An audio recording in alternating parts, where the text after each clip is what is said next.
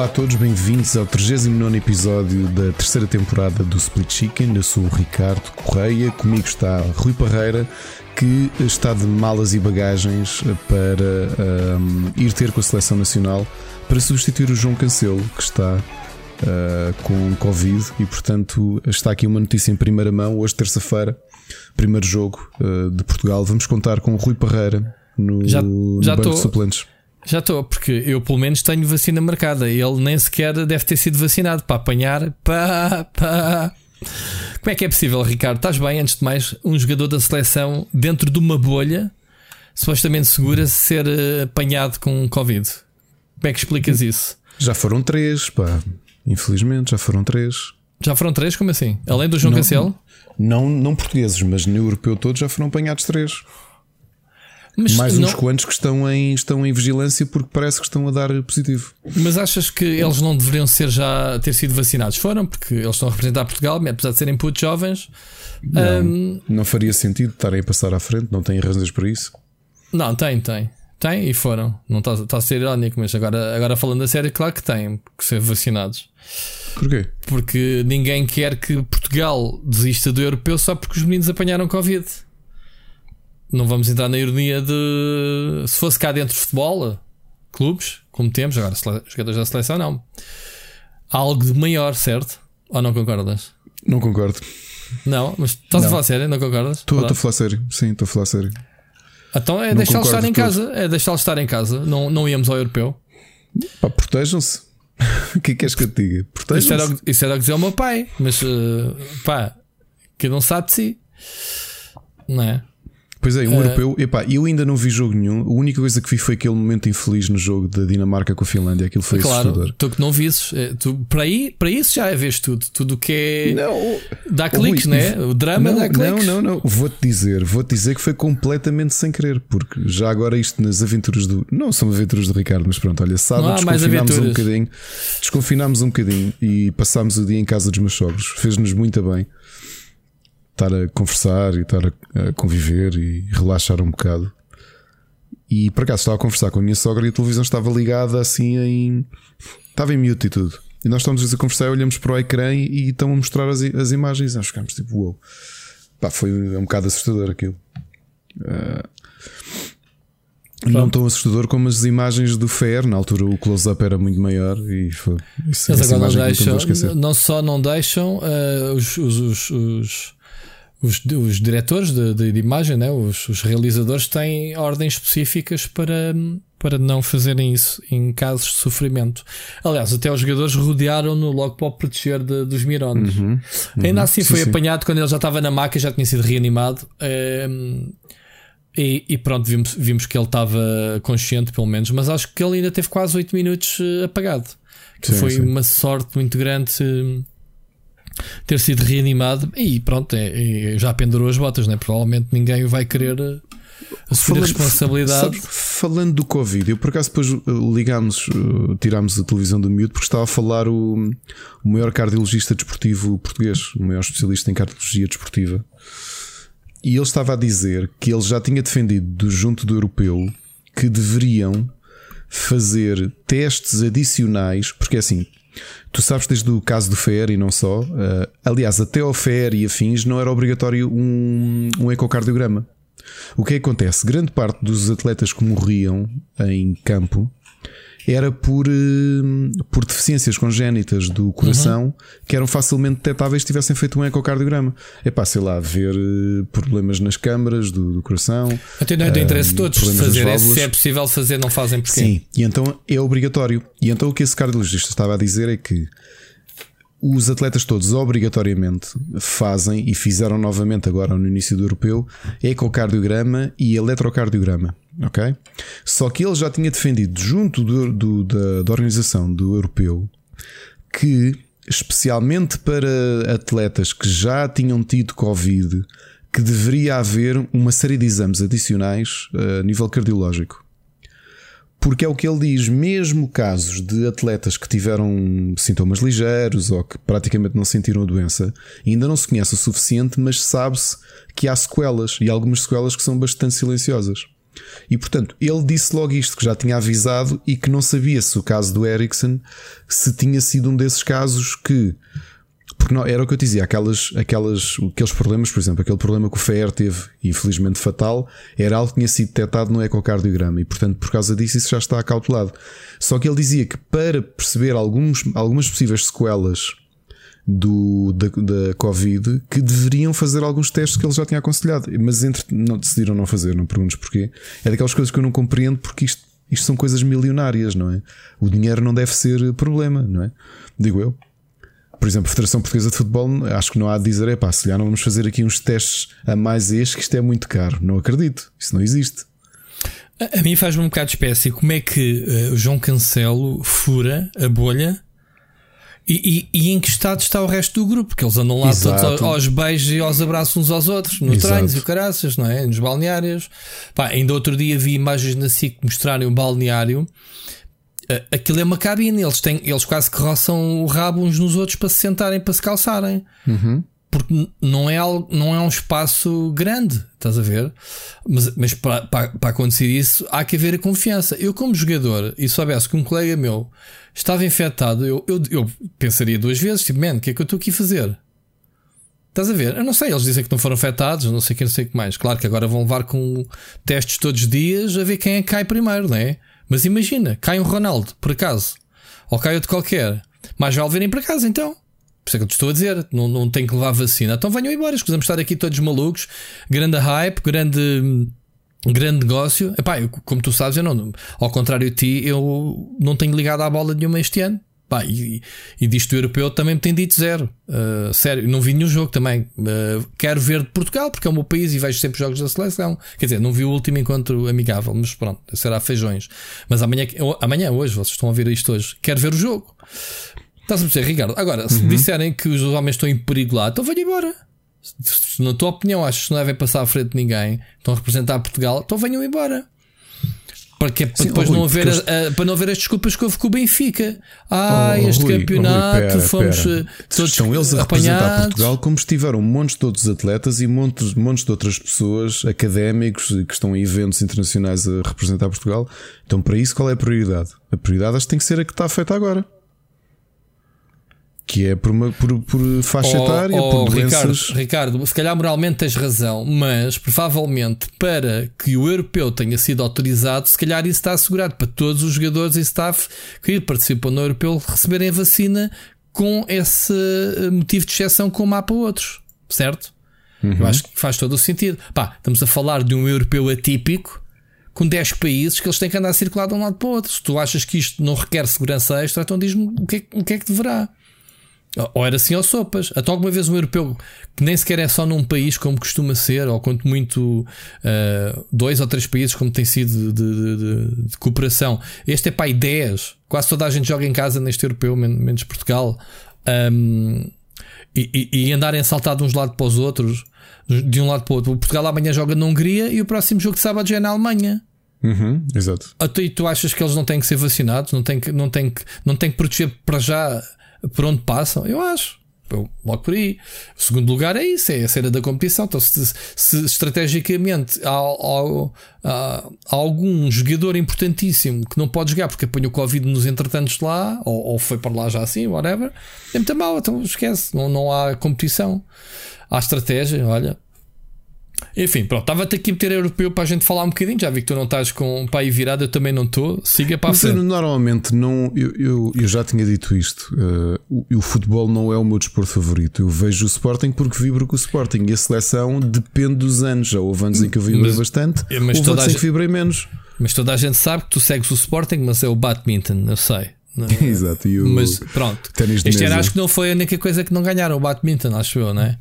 Acho que ganharam ainda este fim de semana ganharam futebol, não sei se sabes, futebol sala ou o que é que é. O futsal, sim, o futsal uh, ganharam tudo. Pronto. Olha, mas uma, uma tava, tinha visto uma imagem curiosa, estávamos a falar do Ronaldo.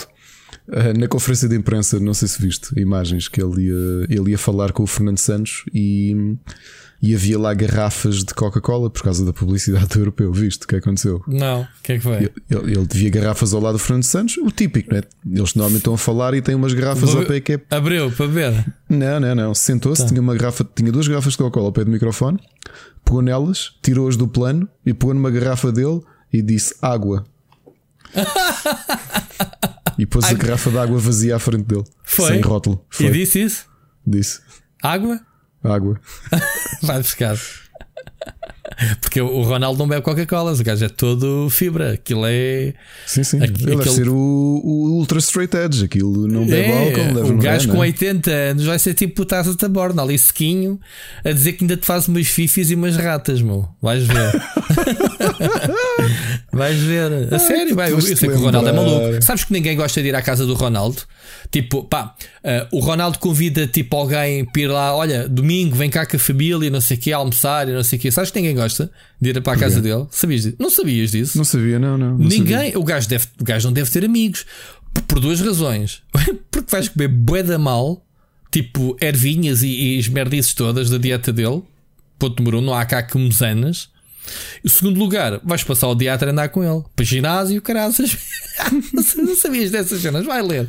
E Ninguém tu gosta. Tens, tu não tens Playstation para jogarmos em um FIFA? Não, o, o gajo obriga o pessoal a, a, a, a, alinhar. Ninguém quer ir ter com ele. Tipo, agora para a casa do Ronaldo aqui para passar fome e ainda ter que ir eh, encher ao caralho. Estás habituado a ver outras estrelas tipo o Neymar yeah. e não sei o que, que yeah. são grandes party animals, não, não, é? O gajo enquanto, sempre... Mas o Ronaldo é que está certo. O gajo é um profissional extremista, meu. É, é. Porque o gajo, quando acabar Pá. a carreira, acaba na perfeição. Depois, sei lá, se vai engordar como os outros ou se vai se desleixar, não sabemos. Mas, a partida Figo, não. Olha lá, o Figo e o Rui Costa continuam com, com bom aspecto. Sim, mas por exemplo, o Rui Costa fuma que nem um cavalo, sempre fumou. Aliás, o, o, o Rui Costa, o Rui Costa, a carreira toda do Benfica a fumar, completamente, sim. O gajo deitava era o, o pulmão dele todo cá para fora nos treinos. O Rui Costa sempre foi fumador. Não sabias de... pode isso, não, não, isso é de levar ao extremo ele poder dizer, poder dizer em campo até os fumava, pá. Até os fumava, não, mas o Rui Costa por acaso é um, caso, é um daqueles casos de atletas que passou a carreira toda que nunca largou o vício. Yeah. Não, sabia mesmo. The more you know. Mas lá, lá está, o Rui Costa tem, porque também se deve cuidar, tem dinheiro para isso, mas duvido, duvido que ah, tenha o, o físico. O dinheiro não é tudo. Olha, eu no outro dia pus-me aqui a ver com o meu filho aquelas compilações que a malta faz de grandes jogadores e pus-me a apresentar-lhe alguns jogadores, grandes jogadores recentes, tipo o Ronaldinho, e depois mostrei-lhe o Ronaldo, não é? O fenómeno. Uhum. O tipo ainda a fazer jogadas do caneco e ele era mais gordo do que eu. Mas o, o Ronaldo, coitado, sempre teve esse problema da, da obesidade. Mesmo como jogador, sempre se notou que ele tinha que fazer um esforço muito grande para, para se manter dentro do, do, do, do, do peso ideal de jogador. Ele assim que parou alta competição, o corpo ganhou. Pá, ele, ele era, é doença, meu. Não há pessoa. Olha, eu, eu sou uma dessas pessoas, meu. Eu, eu, eu era magrinho e há uma parte da minha vida, obviamente, com mudança de estilo de vida e deixar de praticar tanto desporto. Um, se, tu, se tu vis o que eu como do, no, no meu dia a dia, não quer dizer que seja uma alimentação correta, obviamente, uh, mas não só como... em volume. Exato, em volume não. Eu, tu, eu sou capaz de me à mesa contigo e tu viras o, o prato mais. comes mais que eu, o meu sogro come mais que eu à vontade, por exemplo. O que é que, pronto, eu acho que absorvo tudo o que como. Uh, no meu metabolismo não queima. Olha o Jorge Vieira, por exemplo. O Jorge Vieira é um animal a comer. Estás a perceber? E ele, ele é magríssimo porque o gajo queima tudo. O Jorge Vieira, um grande abraço se estiveres a ouvir isto. Mas é assim. Vais para um restaurante com ele uma, uma cesta de pão com quatro pães, ele come três à vontade. E tal ali. Eu sempre. sei, lembro de ver aí no minhoto. Pronto. Portanto, já. Yeah. Há pessoas que, que, que, são, que têm metabolismo mais eh, poderoso. Olha, eu não tenho. Mas agora o Ronaldo, agora, coitado, não. Eu estou com curiosidade para saber amanhã, uh, isto agora a sério, como é que Portugal se porta. Eu neste momento não tenho expectativas nenhumas, olha, estou como em geral. Ainda não, bem. Ainda bem. Não expectativas. Uh, não, é assim, Portugal, se não ganhar este jogo, pode vir embora. Porque o, o Hungria supostamente é o bonus stage. França Sim, e Alemanha nós... vão-se anular na primeira jornada. Vão-se anular. Ou seja, um ganha, o outro perde ou empatam, anulam-se as duas. Whatever. Portugal leva logo aqui uma vantagem se ganhar. Nós estamos no grupo da morte. estamos, mas, mas, estamos no grupo da morte, mas nós podemos perfeitamente ser um matador. É, percebes? Podemos ser completamente matador. Tudo depende do primeiro jogo, como é que Portugal entra, porque Portugal é sempre a mesma merda, man. não há. Dizem que esta é a melhor seleção de sempre, e eu acredito. Pá, nunca tiveste tantos jogadores espalhados pelos melhores clubes e com sim, tantos sim, é jogadores que este ano ganharam títulos para caraças, mesmo. É verdade. Ganharam títulos em todo o campeonato europeu.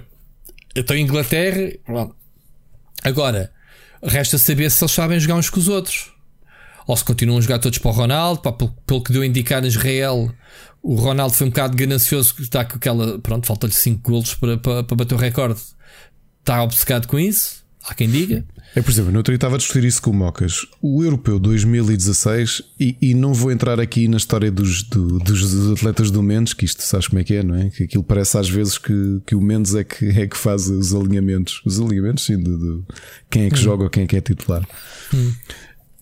Uh, os jogos no europeu que eu comecei a sentir no que nós ganhámos em 2016, que eu achei que Portugal até não estava a portar mal, foi quando o Fernando Santos, que eu não sei se ele percebe muito disto de, de, de futebol, mas se calhar percebe. Eu acho que ele foi campeão europeu um bocado aos tropeções. Foi tipo, olha, fui campeão europeu. A seleção chegou ao final às tropeções, nem sabemos como é que chegámos lá, mas pronto. Mas eu acho que nós começámos a jogar minimamente bem quando ele decide fazer uma coisa que me fez confusão como é que ele não fez mais cedo, que é, tu repara, naquele ano houve três jogadores que formavam um triângulo de médios e que para mim fizeram os três melhores anos da sua vida e fizeram-nos juntos. Foi no Sporting o Adrián, o William Carvalho e o João Mário, que depois desse ano não tiveram a mesma qualidade. Eu acho que só comecei a gostar de ver Portugal a jogar quando o Fernando Santos disse: Epá, espera lá, estão ali aqueles três tipos, pá, fizeram a melhor pontuação de sempre da história do Sporting, vamos lá pô-los uh, juntos a jogar. E foi a partir daí que eu comecei a sentir que Portugal jogava mais ou menos, percebes? Isso, tem a ver uh, tudo com. com... Porque, por isso tu estás a dizer, epá, era, são três tipos que jogavam juntos desde sempre e que estavam hiper afinadinhos a jogar é, uns com os é outros. Isso. Se me deixasse, eu explico. Isso tem a ver com a química. Ele viu que, que estava verde quando meteu um ao pé do outro deu verde e a barra da química subiu. Exato. Isso, isso reflete-se depois da jogabilidade. Estás a perceber? O Fernando Santos ao início estava tudo a vermelho, os traços de ligações uns com os outros. Obviamente, tu tens que ver que tens que, se meter jogadores do mesmo clube, fica verde. Do mesmo país, mais verde fica. Sabes disso? Não, não sei, sabes. Sei, no, como no Ultimate Pronto. Team, sim. Essencialmente é o Ultimate Team na vida real. Okay. Pronto, então, mas o Ultimate Team, é, tu pensas estava a ironizar e estava, mas, mas é verdade. Não, é, mas é, às vezes nem é preciso ser a mesma equipa, basta terem crescido juntos, a jogar juntos, como e, olha, e, a, e a meter pedrinhas também. Qual, qual é que eles eram mauzinhos uns com os outros. Qual é que é a alcunha da seleção que ganhou? Qual é que é a alcunha deles? De, de Portugal? Sim. Não que ganhou o europeu. Qual é a alcunha? Os Aurélios. Porquê é que se chamam os Aurélios? Aurélios? Não sei. Sim, não sabias? Vez. Não. Chamam-se os Aurélios porque grande parte da seleção foram miúdos da idade do Ronaldo e um pouco mais novos que foram descobertos pelo, pelo Aurélio Pereira do Sporting. Porque nesse ano que nós fomos campeões, a grande maioria dos jogadores eram da formação do Sporting. Ok. Por isso é que Sim, chamaram os Aurélios. Ronaldo, William Carvalho, ok. Tá José Fonte. Okay. Rui Patrício. Certo, João Mário. Adriano, João Motinho. Olha, tu tens o. E acho que foi porque o João Motinho bate bem e ele agora vai bater bem também. Vamos ver. Um, tanto que a Eu música. Que o João sabes que, ainda joga. Sabes que, sabes que uh, ouvi hoje pela primeira vez uma música que eu acho que é oficial do apoio a Portugal. Sabes como é que é a música? Bates, bates como? bem, não sei o que, é para aí. É assim. ouvi na televisão mesmo um bocadinho antes de gravar ele para a minha mulher, ela ficou a olhar tipo, what the fuck, bates, bates bem. E eu tive a explicar: olha, isto provavelmente foi inspirado no Europeu 2016, o Ronaldo ter dito ao João Moutinho para, ir, para ter o, o penalti, quando foram penaltis, não foi? Uh, vai tu, bates, bate, tu bates bem. Sabias dessa? Lembro-me dessa, claro que sim. Lem então. Lembras dessa? Pronto. E agora acho que fizeram uma música. Não sei quem, se é oficial ou não, mas procurem, malta. Bates bem qualquer coisa do, do Euro 2020. Olha, para mim, digo-te já, a melhor cena do, do, de seleção não é do Bates Bem com o Cristiano. A melhor cena para mim é aquela mítica do Ronaldo estar no banco de suplentes nervoso a, a roer as unhas e falham e ele dá um murro em vez de ser no banco, é na perna do Adriano. Esse é o, é o melhor momento que alguma vez vi numa seleção. Mas, mas não te lembras disso? Nunca viste? Não, não, não. Pá, imagina, o, o Ronaldo está a olhar para a esquerda para o campo e está a roer, a roer as unhas, a mão esquerda. e deve ter havido um falhanço ou qualquer coisa. E, e então ele dá um murro, mas quem está do lado direito dele é o Adriano que também está a ver o jogo. Bem, leva um morraço na perna que ele diga, e, pá, ele até diz: acredito diga uma, diga uma asneira, mas ficou mesmo tipo, tipo, tem estás a ver? E ele depois pede-lhe desculpa. É muito bom. É, são os maiores. Enfim, olha, eh, fica aqui uh, o desejo, pelo menos da minha parte, não do Ricardo, que o Ricardo é mau, à nossa seleção, que faça um grande europeu. Pá, e logo eu quero ganhar, ouve lá. ainda me lembro, ainda me lembro que. Uh, sabes o que eu estava a fazer quando ganhamos?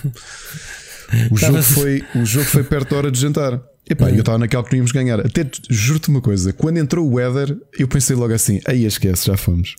Já fomos, meu. O Weather. O Weather. Quando ele remata e marca aquele gol, estava eu a dar sopa ao meu filho mais velho, que ele ainda estava na cadeirinha. Houve, não, meu. Comecei logo aos gritos. Ele depois, pronto, ele já tinha 3 anos na altura, ficou também todo feliz e não sei o quê. Depois estivemos ali a comer, já não comeu o resto da sopa.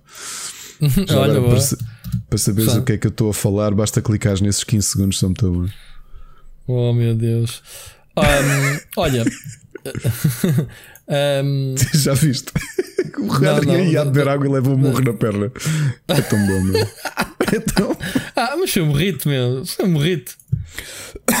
Também, mas o outro está descontraído. o Ronaldo até se assusta com o salto dele. Faz uma festinha.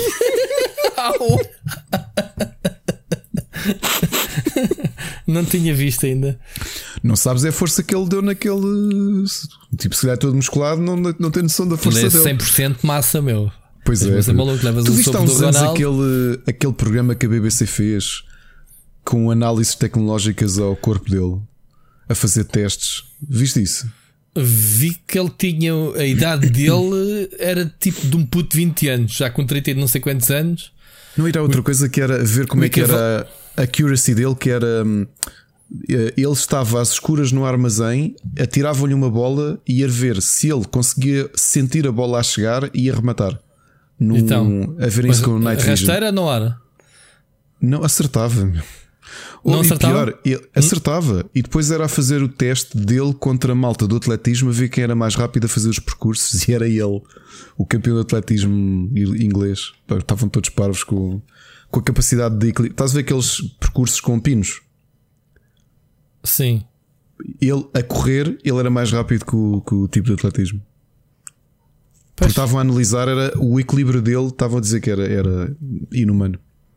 Isso depois era, foi aquele teste de salto, de impulsão. Este gajo, este gajo é o atleta perfeito, mas não vai haver outro tão cedo como este. Como este gajo. Já viste? Tu vais à casa do Messi no domingo, tu vais a Borgas e, e Borrego e o Caraças e depois vais para a piscina, papo para o ar. Este gajo vais comer alface e vais para o ginásio depois do almoço. exato, exato. Exatamente. Olha, vamos avançar com hoje. Temos um programa muito grande. Antes disso, temos que fazer aqui um, um, um, um obituário, infelizmente, ao Neno, não é? Um, pois é. Que faleceu. Epá, eu fiquei um bocadinho chocado porque ele era tão jovem e tão simpático. Mais que ser guarda-redes que foi, eu lembro perfeitamente dele jogar no Benfica. Não sei se tu ainda te uhum. lembras. Lembro. Epá, o, Pá, parece acaso, que não, ele já pendurou as botas há 20 anos no Guimarães. Imagina quantos anos uhum. para trás é que ele jogou no Benfica. E eu lembro-me perfeitamente dele no, no, Benfica. Ele e o Silvino era a dupla do Benfica. Não, um, uma coisa, ele foi guarda-redes que veio sair ao Prodome, não foi? Ou não? Não, não, o Prodome já veio depois. Ah, o Prodome é que veio. É isso, é isso, é isso. É o Prodome já veio depois dele. Ele depois foi para Guimarães.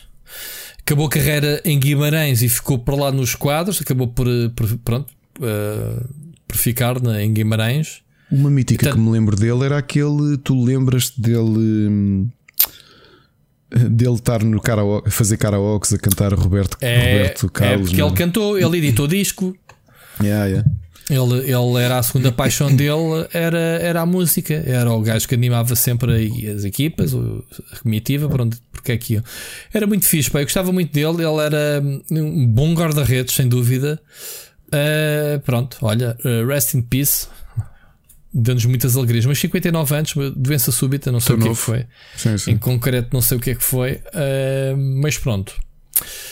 Amigo, vamos passar às notícias.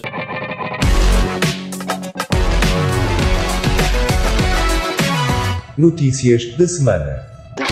Este programa vai ser basicamente todo da E3, já devem ter adivinhado, uh, mas há coisas a, a, falar sobre esta cena do código uh, Electronic Arts ter sido acá desta semana. Foi uma coisa feia, já na onda de, de, daquilo que aconteceu com a CD Projekt. Um, roubaram o código de, do FIFA 21, roubaram uh, Frostbite, uh, o motor Frostbite. Uh, yeah, eles basicamente nada, nada a fazer. O mais engraçado, uh, o mais engraçado é que a forma foi hoje até foi explicado pelos próprios hackers como é que fizeram isto. É tão fácil. Tão fácil. Basicamente enganaram os técnicos de, de, de IT através do Slack. Ok? Compraram uns cookies. Alguém, cookies, vê lá, cookies na, na Dark Web um, do Slack. Conseguiram entrar nas, na, no, no, dentro do grupo do Slack da Electronic Arts. Foram ter com técnicos um, cookies à venda por 10 dólares. Ok? Da Dark Web. Um, acederam a um canal de, do Slack da Electronic Arts. Lá dentro uh, mandaram mensagens à equipa dos técnicos uh, a dizer que perderam uh, o acesso às credenciais, a dizer que tinham perdido o smartphone numa festa e estavam a pedir aos técnicos para mandar os tokens de autenticação para poderem aceder à rede corporativa da Electronic Arts e diz que não só conseguiram uma vez como duas vezes fazer esta técnica um, para entrar na, na, rede da Electronic Arts. A partir daí foi só começar a descarregar as cenas que eles lá tinham. Encontraram então o código-fonte do, do Frostbite, FIFA 21 e outras coisas, outros documentos, dados. Como é que é possível, Ricardo, isto, isto ainda acontecer hoje em dia? Não tenho e de forma, forma tão básica como, como, como esta. Um, Uh, ou seja, nada nada está seguro. O, o, Sirius chega aqui e ri-se né, da gente. Tipo, pai, se quiser do computador, fácil.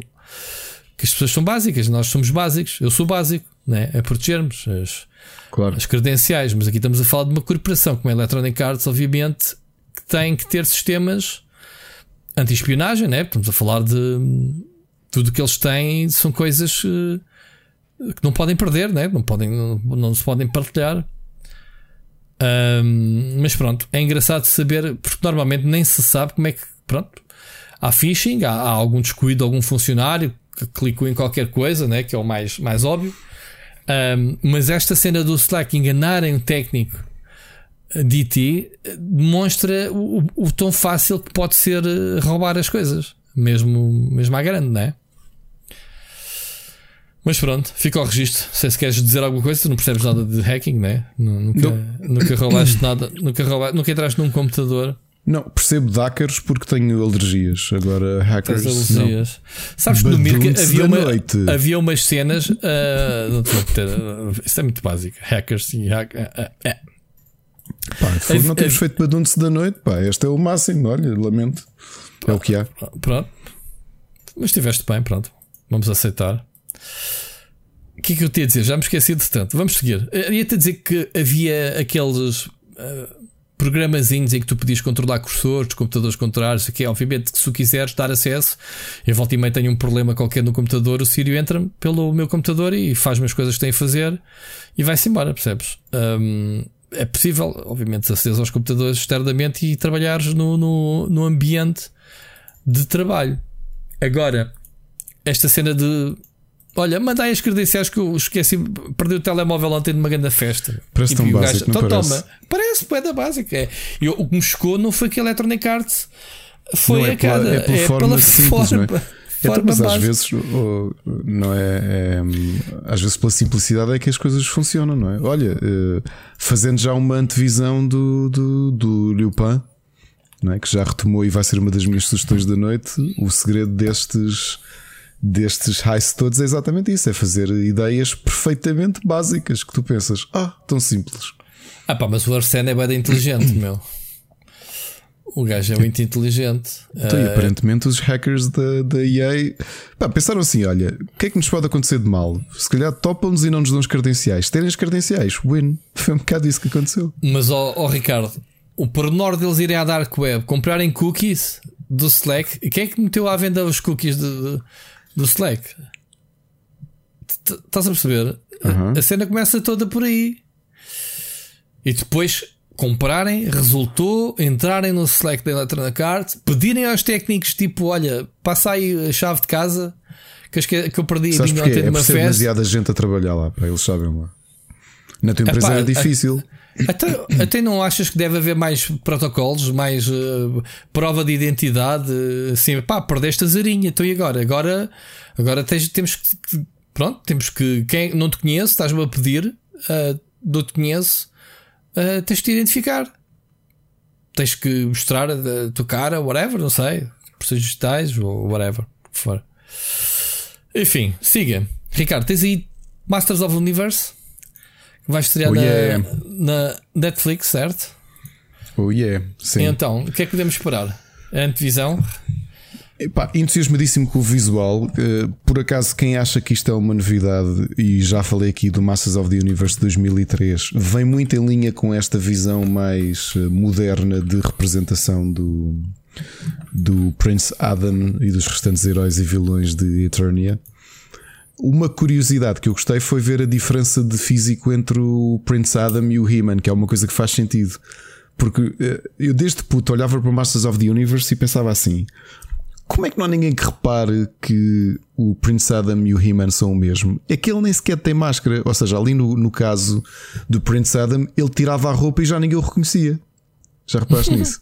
eu lembro-me disso, sim, sim. Mas ele ficava em cuecas, ficava em cuecas e de repente, ah, pera, não sabemos quem ele é. Não, man, é o. Uma coisa é o, o, o Cringer, não é? o que depois se transformava em Battle Cat. Aí percebe-se que ele era assim um gato todo cobarde e de repente. Ele aqui um... na nossa é um putinho e fica tipo. todo mas vitaminado. Aqui faz sentido que não se perceba que um é o outro. Mas digo já estou muito ansioso para ver esta série. Mesmo, mesmo muito ansioso para ver esta série. Eu, eu gosto muito das cores, gosto das sombras, uh, o estilo o estilo artístico está muito moderno, não é? Uh, Ricardo, tu, tu, percebes mais. Parece. Se isto fosse um videojogo, uma cutscene de um videojogo, eu dizia isto, pá, isto parece mesmo um desenho animado mesmo uhum. de, de, sábado de manhã. Está muito louco. Que é o que me faz lembrar mesmo o He-Man. Estou cá as personagens que eu conheço. Uh, não sei já o nome delas, sei que há o Man at Arms, não é? Um, tens a Tila, tens o, a, a, o Stratus que é o voador. Como é que se chama o, o Fantasminha? Orco. Que está aqui com ar mais B10. Aliás, ele dispara ali uns.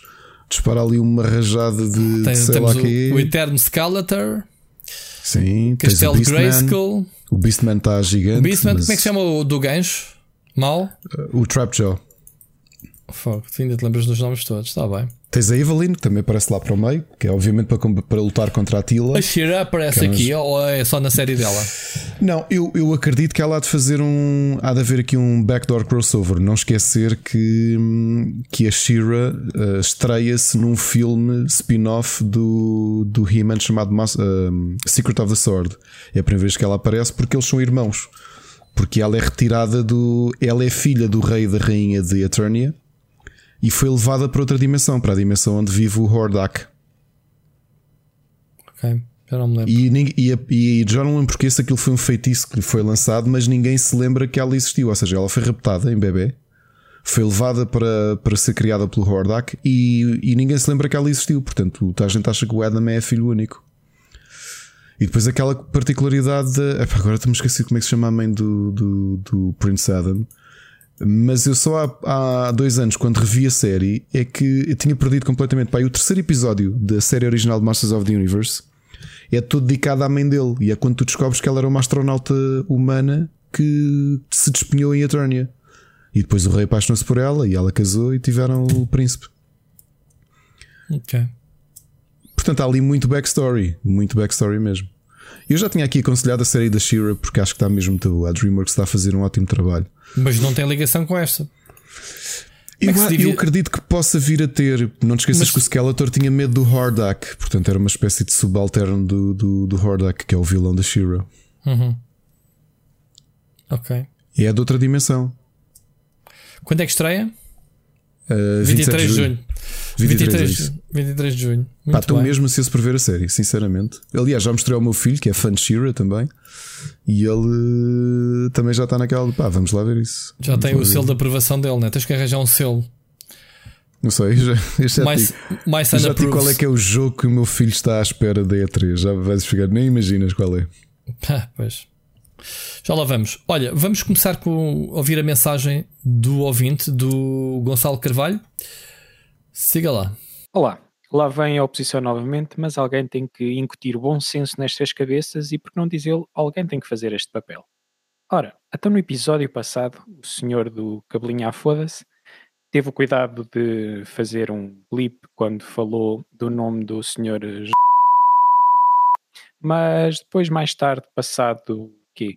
Talvez 5 hum, minutos, José Gomes Ferreira já podia ser mencionado sem qualquer problema e sem ser uh, censurado. Isto é sempre extremamente útil. Eu, eu não faço ideia de quem é que eles falaram ao início. E depois de muito tempo a falarem das suas diatribes e do seu rant de, sobre o planeta vermelho, eis que ele diz que não confia em José Gomes Ferreira porque prefere confiar na opinião dos astrólogos. Dos astrólogos. Isto é a credibilidade desta malta. Ainda por cima quando tem o gajo da NASA ao lado, pá. Rodinha de abraços, pessoal. Olha, já foste, oh, Ricardo. Pá, é, a culpa é minha. Eu, eu disse astrólogos. Se calhar disseste. Mas é, é fácil dizer astrólogos e astrónomos. Assim que eu disse astrólogos, que vergonha. Epá. Tu estás, sempre, tu estás sempre a falar nos signos. Ainda há bocado estavas a dizer em, em, off: ai, o Capricórnio está com o ascendente de virgem. Isto não, sim, não sim, há sim. coisa, não agora coisa boa. Pronto, descaíste a semana passada, Ricardo. Exato. O que é que tens a dizer e sobre astrólogos, isso? epá, eu vou acreditar no que o Gonçalo diz e que eu disse, e que eu disse astrólogos.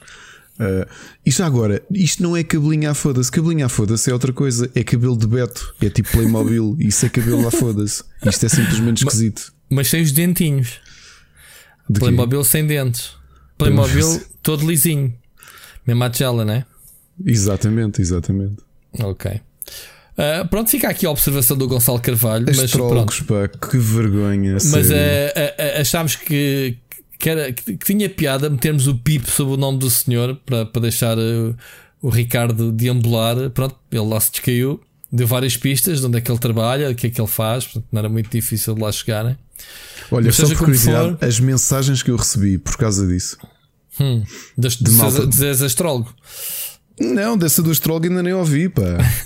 não, não tenho noção de ter dito astrólogo, mas o que é que és que eu te diga? Uhum. E vou, confir vou confirmar que disse astrólogo. Vais, Gonçalo, só por causa disso, vais ouvir outra vez o podcast. Vou ouvir outra vez. Pá, que yeah. isto... Uma vergonha. Mas estava a dizer, as mensagens que eu recebi por causa disso. Porque malta dizer, pá, olha, tive a, a ouvir aquele rant, concordo completamente, porque também faz-me confusão o que ele, na prática, o que ele, eh, o tipo de informação que ele passa, errada para, para tanta gente e que acredita nele só porque, porque ele é da televisão. Mas, uh, no sábado, tá, o, tá o meu sogro, por exemplo, o meu sogro gosta bastante de ouvi-lo falar sobre, sobre economia. E nós contámos-lhe esta e o meu sogro assim: é pá, de certeza que ele estava a brincar. E nós, não, primeiro não se brinca com, com isto. E ele notoriamente não está a brincar. Então mostrámos-lhe um, o original. Pá, chegou ali a meio. O meu sogro disse assim: olha, ok, ficamos por aqui. não, não, não vale a pena. Não vale Pronto. a pena. É assim. Siga, vamos ouvir mais uma mensagem. Hoje temos várias mensagens. Vamos ouvir o, o Carlos Seixas. Bora lá. Espera, espera, espera. Antes disso. Antes disso, então. É sobre Epic.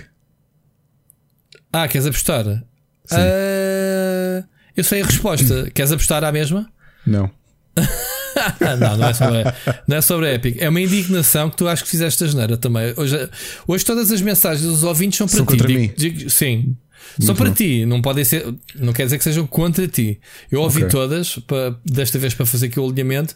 E tu juntaste é, só as que eram contra mim. As contra ti. Sim, claro. Okay. Okay, é para, para, arrumarmos isto já de uma vez por todas. Portanto, preparar as baterias que aí vem dela. Bora, Seixas. Olá, Rui. Olá, Ricardo.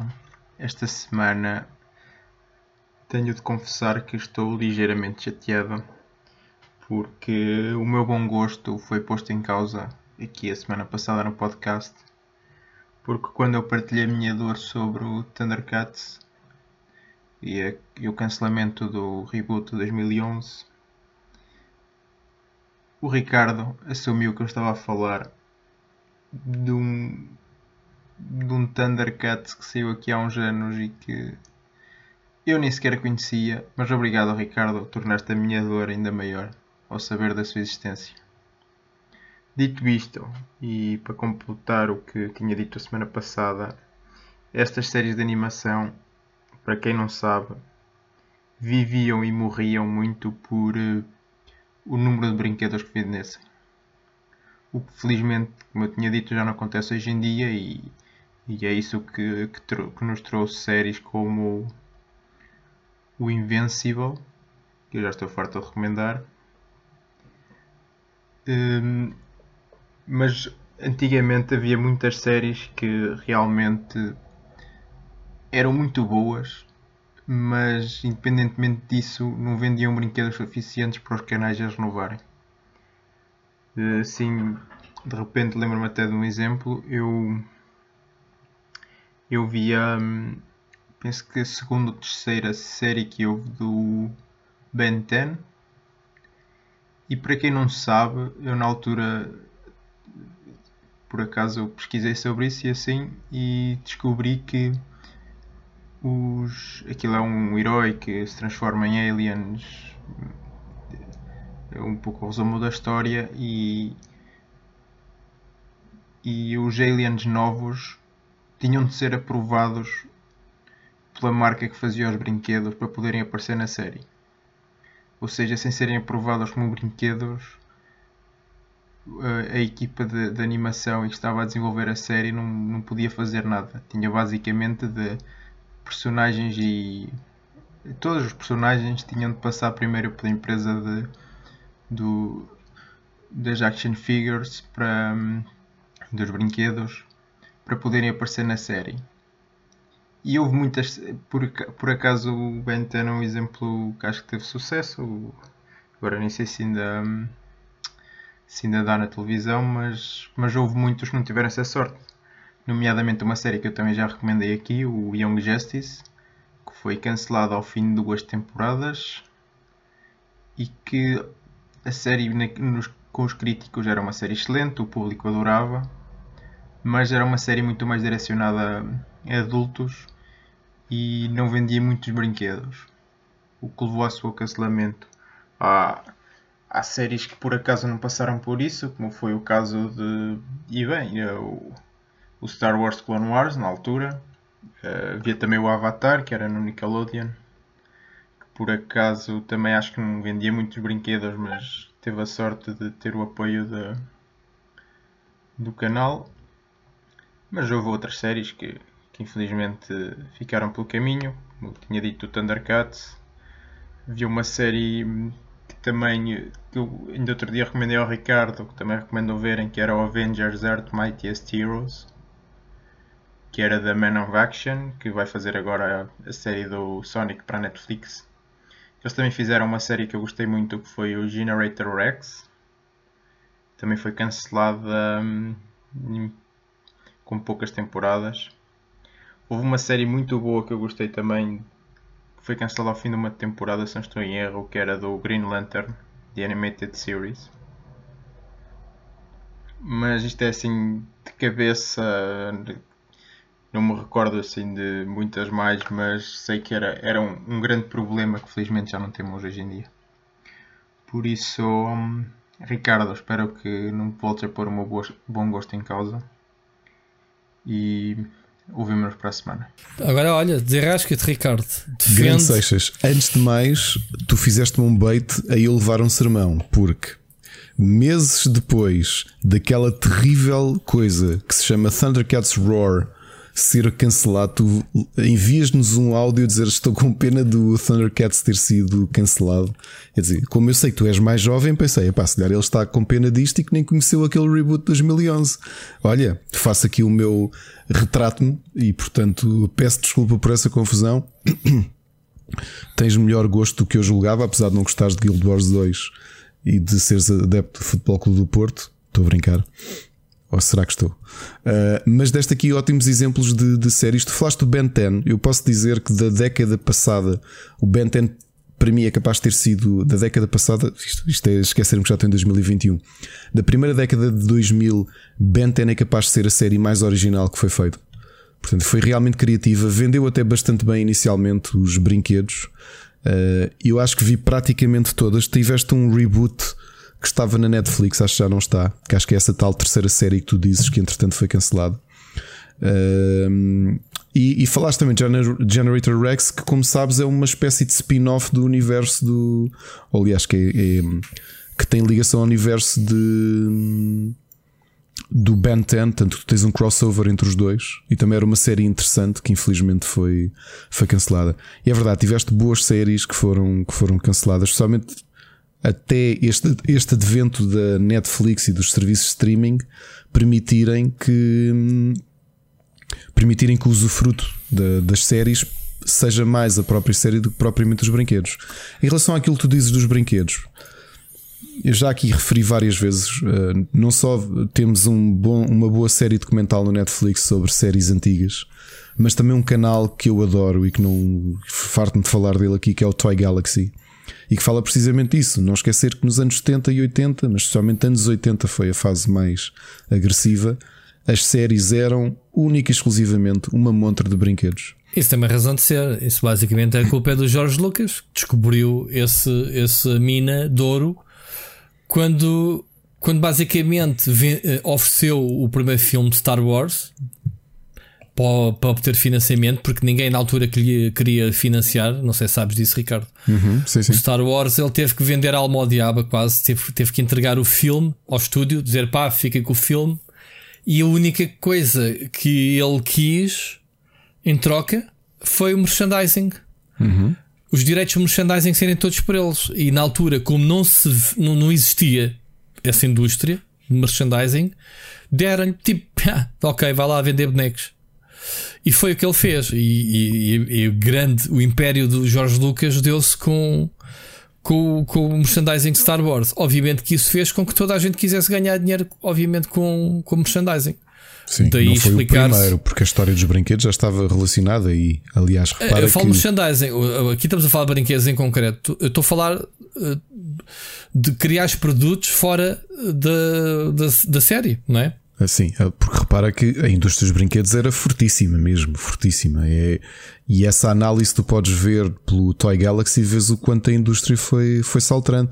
Uhum. Epá, estamos a falar, por exemplo, de quando tu olhas para Transformers e que para dar um bocado de contexto à série vão buscar argumentistas da Marvel numa fase em que a Marvel dominava por completo a, a, o mercado da banda desenhada, mesmo para, para fazer isso, e depois os acordos que existiam entre brinquedos e séries de hum, banda desenhada, hum, séries eh, curtas eh, na, na, na Marvel e na DC, exemplificavam isto mesmo. Portanto, hum, o mercado, o mercado foi, foi, foi, foi estranho. É, é assim, uh, Seixas, eu também quero acreditar que há aqui um turning point muito grande que é nós falamos muito das séries, a importância que têm a vender, mas acho que depende muito do mercado.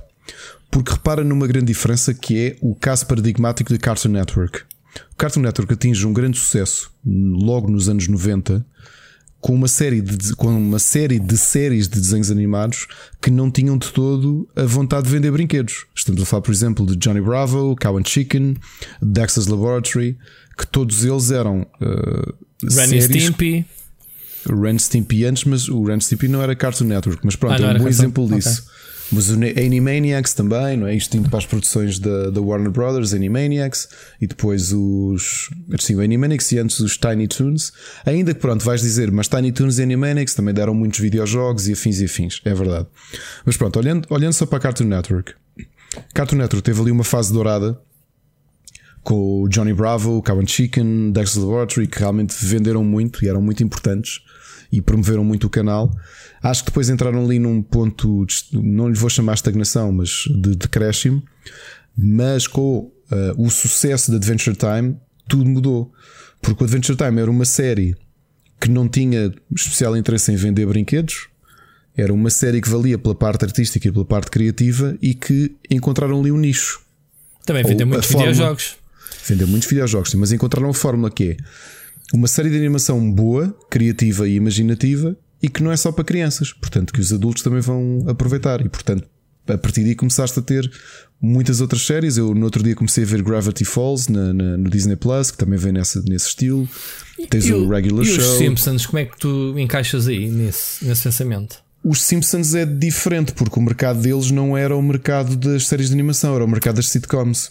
Das sitcoms. para adultos, o, o para adultos, Simpsons seja, sempre foi para maiores de 18. Os Simpsons o que traz é que abre-te um mercado que não existia, que depois foi, foi ocupado por séries. Um, uh, aquele do psiquiatra que eu há pouco tempo comecei a ver do início e vou para aí no terceiro episódio, parei há um ano.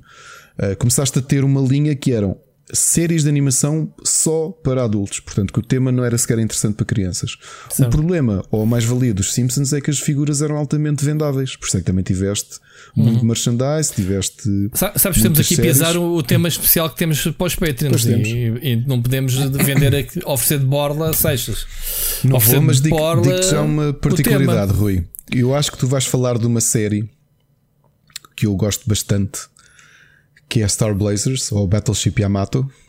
Ou has de querer falar dela, acho eu, porque pelo menos já me não disseste. Diz nada. Não. Ah, não. qual é? Diz lá em português o nome, se calhar. Qual é? A sério, eu pensava que tu ias falar em Star Blazers. Não me diz nada, a sério. Acho que estás Ah, tu preferes o, o Ulysses 31, não é? É isso. Opa, essa é tão boa. Olha, o João Machado outro dia mandou uma a série, está toda no YouTube. Pois está, está. Tá. Organizado, ainda vi o primeiro episódio e comecei a termelicar todo de nostalgia e disse: pai, não quero ver isto. Para já está datado, yeah. as animações e isso. Mas estás a ver, a, a lembrar-me dos cromos, do, dos screenshots que eles tiraram da série para os cromos a vê-la à minha frente. Brutal. Bom, mas, mas não pronto, vamos falar que, sobre mas isso. O, não, mas o que é que eu estava a dizer? Estavas a falar do George Lucas e uma história interessante em torno de Battleship Yamato a Star Blazers, que é capaz de ter sido. Uh, Porquê que o meu telemóvel está a tocar outra vez? Quem é que é agora? Isto agora é a moda em todos os episódios do meu telemóvel. Olha, temos que começar. Em vez de estarmos aqui a ouvir indiferido. Um, em vez de estarmos aqui a ouvir indiferido as mensagens dos ouvintes, é, é, está a canal aberto a esta hora, o pessoal entra em linha e fala connosco em direto. É, temos, temos que lançar essa no Patreon de X a X horas. Não era? Olha, fica aqui a ideia. Fica aqui a ideia. Digam se concordam com esta cena, malta. Entrarem pelo programa adentro. Não, tocar não estava. Isto é muito estranho. O meu telemóvel estava a tocar. Ah, não, era aqui. No... Desculpa, Rui. Então, okay. tá, tá. Alguém se enganou. Foi João Figueiredo. Ok, esquece. Enganou. É um amigo meu, engenheiro, que é um bocado info-excluído e que telefonou para um grupo de WhatsApp. Deve ter sido ah, sem querer. Okay. Então, mas mete isso no avião. Eu faço sempre isso, já por causa das cenas. Pois, eu não me lembrei. Eu não faço isso porque às vezes, pá, com a família e tu tenho algum receio de, de, de, hum. de coisa. Mas pronto, então, o que é que então- eu estava a dizer? Estavas há bocado a falar Star Blazers, que é capaz de ser, o, ao contrário do que nós imaginamos, um, um dos grandes responsáveis por trazer o, o anime para o Ocidente. É um, era uma série de ficção científica. E e que o facto de eles terem sido uh, traduzidos e trazidos para o Ocidente, a explicação era tão simples quanto tinha Star no nome. E era precisamente para tentar ver se conseguiam vender brinquedos como Star Wars estava a vender, isto no final dos anos 70. Mas pronto, não me diz é nada desta série. Não okay. deve ter passado na RTP. Mas pronto. Mas, ah, Seixas, peço desculpa. Realmente a série de. A série era muito boa. A série de Thundercats. Esta, nem por isso. Mas pronto, é assim. Muito bem. Olha, vamos seguir. Eh, vamos seguir. Já que estamos a falar, eh, vamos entrar já no, na E3, Summer Game Fest, o que quiserem chamar, cenas de jogos, eh, mas, mas vamos fazer aqui a ponte. Pá, até Netflix entrou por aqui dentro com, com apresentações de cenas. Viste essa? O, o Netflix Geeked. Não vi. Não Muito vi. interessante, porque apresentaram aquilo que mais gostávamos de ver, que era a série animada de Cuphead. Não chegaste a ver o trailer. Pá, é igualzinho ao, ao videojogo. Pá, e estou muito curioso para, para, perceber se eles vão uh, manter a, o espírito da série, que vão, pelo que vimos. Por si, o, o, desculpa, manter o espírito do videojogo, que o videojogo é inspirado, obviamente, nos desenhos animados de, dos anos 30 e 40, não era? Se não, se não estou em erro, Ricardo. Uhum, um, sim, sim. E vamos ver o que, é que, o, que é que, o que é que a Netflix vai entregar. Para que saibas, foi anunciado também série animada de Splinter Cell. Isto só pode estar a gozar que a gente, a Ubisoft só pode estar a gozar. Tipo, o, o Sam Fisher está em todo lado, que é videojogos como cameos e, e, e o rei que o parta. Uh, uma série animada da Netflix, tudo levava a crer que a Ubisoft iria ressuscitar a série. Não, não aconteceu, já lá vamos. Apresentaram também uma série que te diz respeito, que é o League of Legends Arcane. Uhum. Não sei se te diz alguma coisa ou não. Já sabia série. que vinha para a Netflix, não é? Quando foi aquele evento há dois anos de revelação uhum. do futuro sim. do League of Legends, sim, sim, sim. mostraram um bocadinho Dos de 10 imagens. anos. Exato. Pronto, agora mostraram mesmo um trailer muito interessante. O que é que eles mostraram mais? Uh, série animada de Resident Evil. Uhum. Eu não vi com muita atenção, mas pronto, não podia deixar de fazer o Castlevania novas, uh, novas temporadas, Cowboy Bebop uh, série, mas esta é live action, mais uma de videojogo, não é?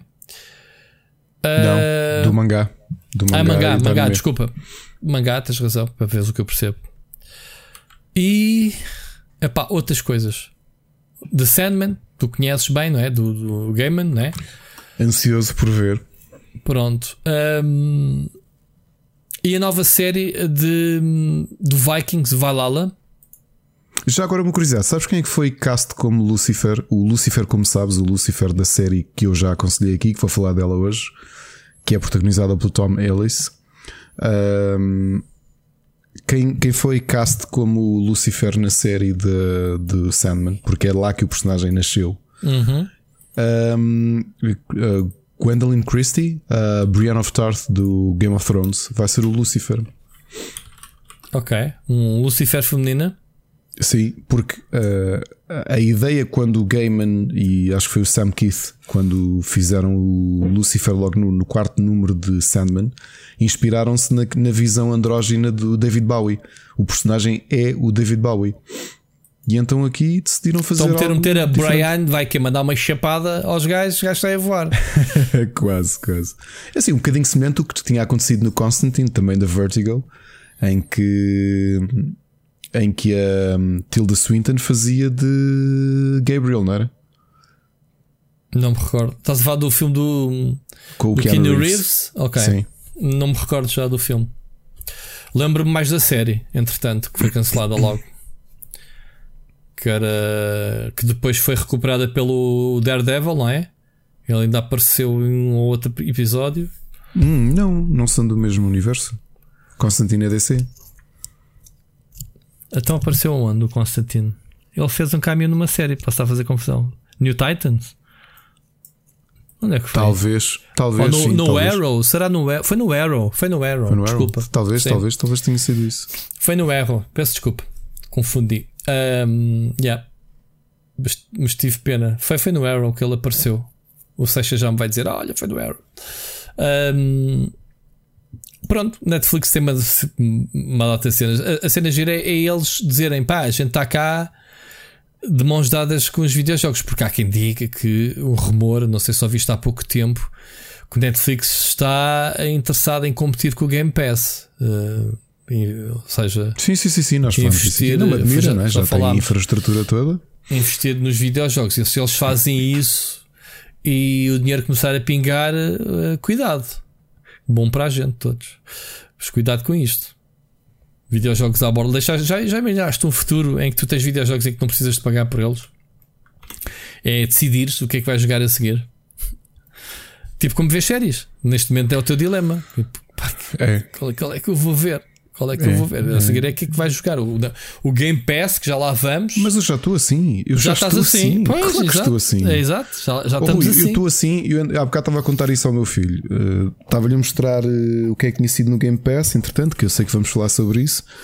E, e que eu abri o Biconnect e fui jogar um jogo que eu tinha comprado e que ainda não tinha jogado. É um jogo com 6 anos, percebes? Estamos assim, quer dizer. E eu estava-lhe a dizer, filho, nem tu. Não estou só a dizer o que nós temos nos serviços subscritos, mas só aquilo que temos também em digital e em físico, mas especialmente em digital. E disse-lhe: "A- as nossas vidas não chegam para jogar tudo aquilo que nós temos. Não chegam. Não chegam. E lá sim, mas também estão sempre a, a, a sair jogos novos. E eu, é verdade, mas mesmo que não saíssem, era difícil. Ver tudo aquilo que é, tens acesso no Netflix, ver tudo, epá, é muito complicado. bastante mesmo.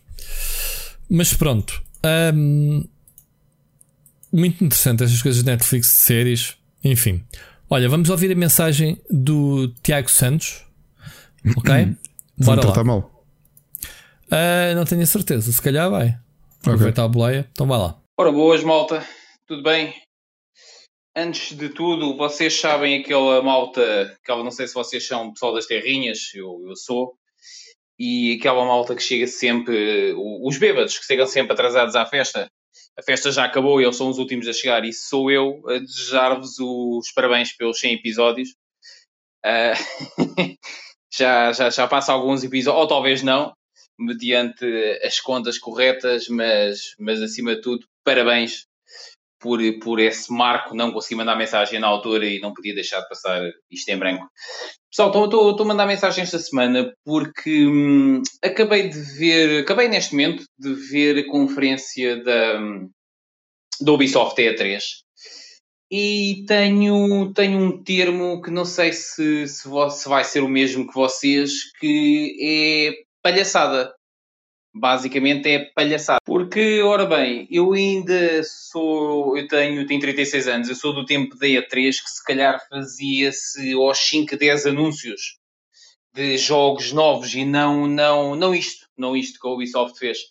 A minha pergunta a vocês é se é para isto, não é melhor fazer em eventos específicos um, de, de 10, 20 minutos uh, sem este aparato todo, porque a Ubisoft há cerca de duas semanas anuncia o Far Cry, em exclusivo, gameplay, e neste momento faz o que fez. Não há, não há Splinter Cell, não há Beyond Good Evil, não há praticamente nada. Eu estou assim um bocado assim a dar-lhe posto de facto e era só para perguntar a vossa opinião. No entanto, acho que o Ricardo é que tem razão, é não ter hype, porque isto já começa a roçar o ridículo. Pessoal, grande abraço e espero que esteja tudo bem com vocês. Ouvimos para a semana. Tiago Santos. Obrigado, Tiago. Obrigado, obrigado, pela tua mensagem. É, olha, eu estou completamente contigo. Uh, até a, a, conferência do Ubisoft é capaz de ser aquela que eu, eu, já não lembrava que tinha visto. Eu nem lembro se apontei coisas da conferência do Ubisoft, acho que não apontei. Uh, na mesma onda que, que, tu, que tu tiveste, porque eu estive a ver naquela do ok, será agora Beyond Good and Evil? Não. Portanto, novidades, novidades, como é que era no continente? Aparentemente nem no continente nem no Ubisoft, porque. Rui, tu lembras de alguma coisa que tenha sido anunciado que seja. Eu partilho de indignação do Splinter Cell, que eu ando há semanas a dizer: bah, este é o ano do Splinter Cell, porque está escrito nas, nas estrelas. Temos uh, spin-offs, temos o Santo Fisher a aparecer em montes de jogos, temos, inclusivamente, como já falámos há um bocado, Splinter Cell Netflix. Tem que haver um jogo, é estúpido não haver. Não quer dizer que não esteja em produção, mas não foi anunciado nesta E3. Mas daí o exagero não haver coisas novas. Epá, uma coisa é certa. É, esta é uma E3 falsa. Não havia propriamente um espaço físico como costuma haver que é no, no Teatro Orfeu. Não sei se já lá tiveste, Ricardo. Já lá tive duas vezes. Não só a Ubisoft como a Electronic Arts também utilizam o mesmo espaço para, para fazer as suas conferências. Um, e obviamente tem que haver entretenimento, tem que haver esta parte de espetáculo, mas isso já se sabe que é o. É o...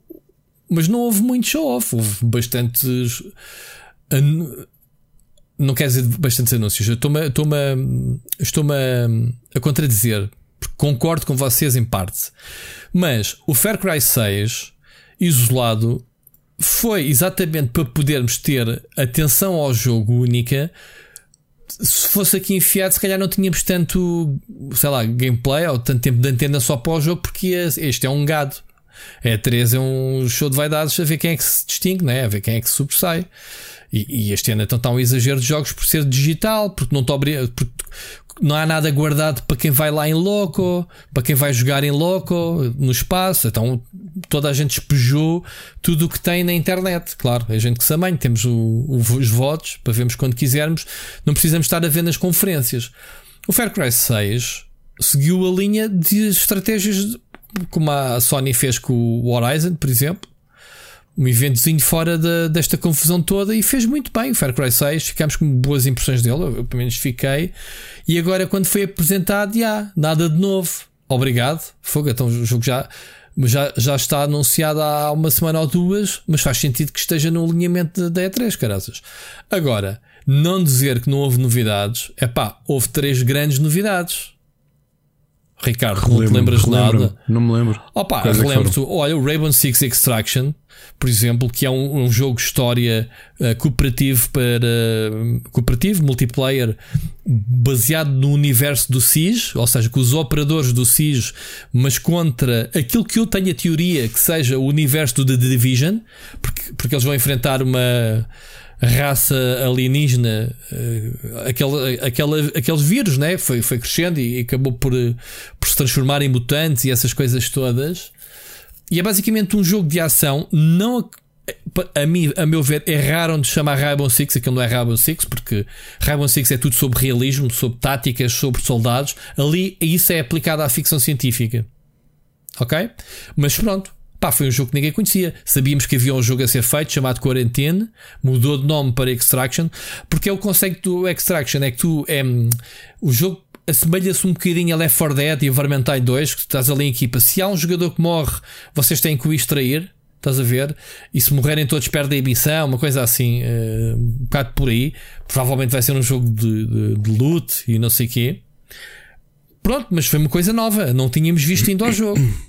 Pronto, isso foi o primeiro. Pá, o segundo foi a revelação do Mario Rabbit 2, o Sparks of Hope. Quer dizer, também ninguém se lembra disto, que o primeiro não é bom. Ricardo. Ah, ok. Uh, acho que isso foi aquilo que. Ok, obrigado Opa, pelo lembrares. Não, mas, mas estás sim, a ver, é mas, mas há é novidades. Ah, eh, já me estavam na live a dizer que até, até brincámos com isso. Ah, mas isso já tinha sido líquido há meia hora atrás. Pá, what the fuck, meu? Tipo, não, então já esse, tinha sido. olha, como foi líquido, já não serve aqui na conferência. É? Retrato-me já, retrato-me quase em direto. Uh, sim, Mario Rabbids, eu fiquei felicíssimo. Mas não foi só. Eles fecharam com One More Thing, com o nosso amigo Ives Guillemot, a apresentar o novo Avatar Frontiers of Pandora, quer dizer, o novo videojogo que já hum. se, vá lá, o pessoal dizia que já se sabia há uns anos que uh, a Massive uh, com o Snowdrop, que é o motor deles, já o estava a fazer. Eu até olhei ao início e pensei que era, olha, é o jogo Star Wars que eles estão a fazer. Uh, não, é o Avatar para acompanhar o filme novo do, do James Cameron. Portanto, estou-vos aqui a dizer três bombas. O que é que a Ubisoft é? Somos muito atramados. Pá, eu gosto muito da Ubisoft porque eles têm os melhores franchisings e mais sólidos que existe. Só que depois não são equilibrados. Tipo, estão 10 anos sem aparecer um Prince of Persia, agora estão 10 sem o Splinter Cell e de repente tens todos os anos. Pronto. O problema é isso, é que somos muito seletivos. Ninguém discutiu, repara como as pessoas são, ninguém discutiu o facto de que haver zero Assassin's Creed este ano. Deviam dar os parabéns. Não, é normal. Deviam dar os parabéns, porque eles milcaram de tal forma o Assassin's Creed que se calhar se apresentasse o novo Assassin's Creed, ah, lá vêm eles custar. Mas não, quer dizer, como eles não apresentaram. Espaço, precisa de espaço para respirar. Precisa pá. de espaço agora. Antigamente era todos os anos. Mas, mas estás a ver, ninguém fez essa referência. Por isso é que eles aprenderam antes Pronto. do Origin e fizeram um step back. Então se aprenderam, estás, estás a elogiar. Sim, é? mas eu. Pronto. Oh, Oh, oh, Rui, bolas, eu, se eu acabei de dizer que o que eu ando completamente agarrado e se calhar quando desligarmos a gravação vou voltar é um jogo da Ubisoft que eu comprei no, no Ubi Connect, não, estás a brincar? Qual? Já te digo. Já me dizes? Não percebi Sim, agora. Nas, nas, sugestões, depois digo-te. Ah, claro okay. que elogio. Agora, eh, agora estava a ser realmente injusto. Não me estava a lembrar Oh, o pessoal o é Avatar fiquei surpreendido com o visual, mas a, a, a, a, notícia que me deixou mesmo feliz foi o Mario Rabbits. Mas pronto, para os meus gostos. Oh, então, mas lá está. Então, teve um jogo para cada um. Olha, eu, eu, não, eu não é questão de ficar contente ou de ficar descontente. Achei que foi sólida. Não, não foi, foi quantidade. Opa, mostraram mais daquele jogo de. Como é que se chama? Aquele jogo de, de snowboard novo, o Riders Republic que já tinha sido anunciado o ano passado, eu acho que vai ser uma grande malha. Eu acho que vai ser bem divertido se for ainda por cima um jogo Game as a Service. Provavelmente free to play, digo eu, poderia ser. Acho que aquilo vai ser um caos. Pessoal de BMX, outros de snowboard, outros de, de asa delta ou whatever. E, e acho que vai ser super divertido. Pronto. Se acham que a Ubisoft esteve mal, Pá, claro, depois fizeram render o peixe deles. É pá, veio, veio, veio um mais conteúdo. Pronto. Porque, por exemplo, tu sabes que os ah. lançamentos de Rainbow Six e afins epá, não, não mexem comigo. Portanto, mas pronto. Eu, eu, até faço, faço um bocado faço forward de alguns desses momentos, percebes? Mas, ó oh, Ricardo, mas foram dos mais sólidos no, naquilo que é: olha, pessoal do SIS, vamos ter isto, isto, isto e aquilo, uh, conteúdos para o SIS. Pessoal do For Honor, temos no, no, no quinto aniversário, vai haver mais uma nova season com isto, isto, isto. Pessoal do Trackmania, vai haver mais conteúdos, isto, isto, isto, isto. Pessoal do Brawlhalla, vamos fazer crossover com, com, com os Tartarugas Ninja. Pá, ninguém diz nada disso. De, pessoal do Crew 2, vai haver mais conteúdos disto, disto, blá blá blá blá. Pessoal do Ghost Recon, vai haver mais conteúdos, Breakpoint, não sei o que, não sei o que mais. Pessoal do Valhalla, vem o um novo DLC com mais isto, história, mais isto, nha, nha, nha, nha. Pá, ou seja, eles apresentaram coisas novas e apresentaram conteúdos para os jogos que eles têm. Neste momento, as a service, que já se sabe que é a estratégia do Ubisoft de manter vivos os jogos deles, incluindo o mais recente. Hum, o mais recente, como é que se chama o jogo dos, dos hackers? O Watch Dogs. Uh, o, mais, o Watch Dogs vai receber conteúdos. Epá, portanto, eu não estou a perceber qual é que é o hate. Foi nada de especial. Ah, não foi porque não, porque não teve Splinter Cell. Yeah, isso sou eu a dizer. Ah, porque não teve Behind Good nível 2. É o Ricardo a dizer. E, e, o, e o Tiago Santos. É pá, mas, mas chamar nomes ao, ao, ao senhor. Ainda por cima são o pessoal que tem o, o francês com os R's mais carregados. Não sei se tu viste um senhor a falar que até me furou a tripa com, com os R's. Uh, Jesus, o francês sou mesmo Acho a falar tipo, inglês. Epá, foram completamente. Parecia que estava disparado uma metralhadora. Epá, e portanto, não sei o que é que o pessoal se queixa. O pessoal curtiu todo Fair Cry 6, agora não bateu. Pois não, não bateu, já ouvimos. Oh, yeah. mentira, vimos um trailer novo do Fair Cry. Na, vimos na Xbox. Um, ah, foi na Xbox. Agora já estou baralhado. Foi na é Xbox. Com aquela galinha. Já tínhamos visto o, o chorizo, que é o cão. Já tínhamos visto aquele crocodilo com o dente de ouro domesticado, não era? Uh, e agora vimos um galo ou uma galinha com uma, uma bracelete Pix ao pescoço, bada badass. Pá, espetacular os animais neste jogo. Agora, pronto, é a minha opinião. Ricardo. Eu acho que foi pequenina, mas sólida. Nada de especial. Não. Faltaram lá os jogos que a gente queria. Yeah. Pá, nem sequer o Prince of Persia mostraram, quer dizer, adiaram o jogo e, e chutaram para a frente. Uh, o remake, obviamente. Mas pronto. Agora, acabaram a conferência com o One More Thing. Acabaram. Avatar. Uh, alguém tinha ouvido falar do Avatar? Epá, sim, o Seixas estava-me a dizer na live que já, já sabia que eles estavam a fazer um jogo de Avatar. Pá, já, de dizer, olha, estamos a fazer um jogo de Avatar até mostrar algo que seja, ou revelá-lo oficialmente, dizer, olha, está eh, aqui, é um caminho grande. Portanto, foi o jogo deste ano. Mario Rabbits, toda a gente está feliz com o jogo, sobretudo o pessoal da Switch, porque o primeiro foi muito bom, eu não tive a oportunidade de jogar. Um, e pronto, foi isto basicamente o Ubisoft. O pior foi a conferência da Sony e ninguém fala disso. Mas pronto. Não fala porque não ouve, né, Ricardo? Mas olha, esta E3 tem sido uma cena de indies. Isto, isto nem sequer.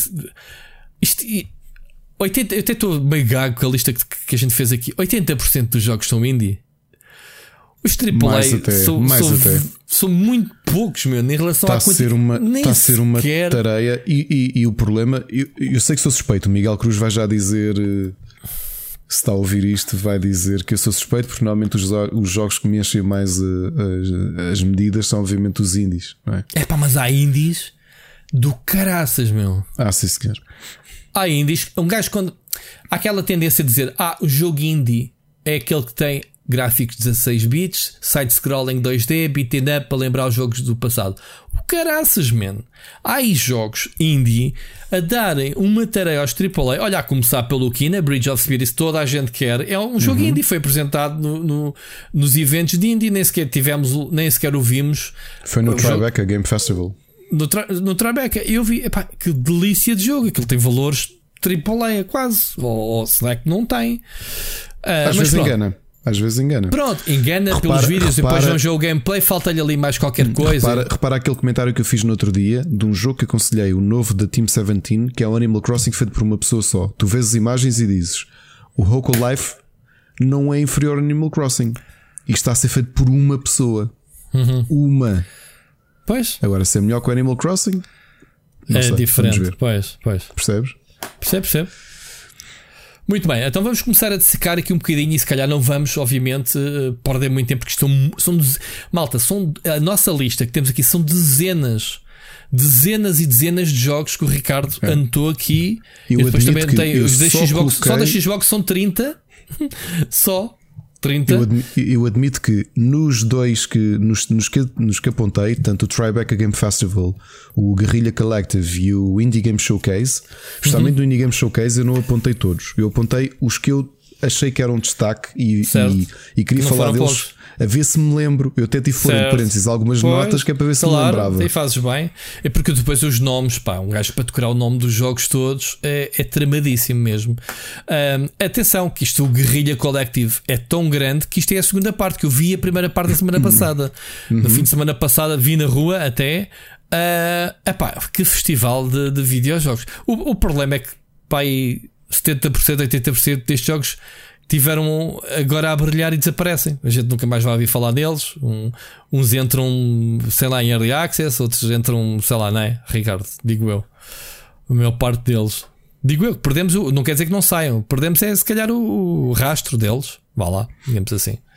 Mas força. Guerrilha Collective, queres começar? Ah, não, Tribeca.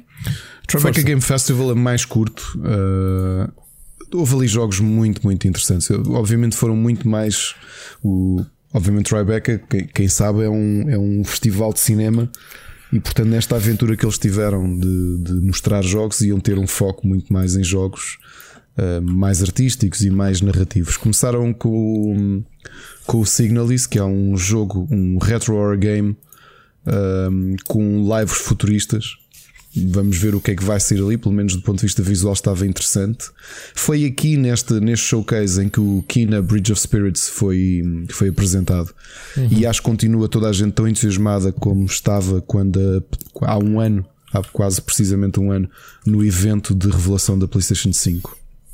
É porque este Vamos... jogo, este jogo pelo trailer mostra valores de produção a tirar partido uhum. da PlayStation 5 e o pessoal nem sequer considera que este jogo seja um jogo indie.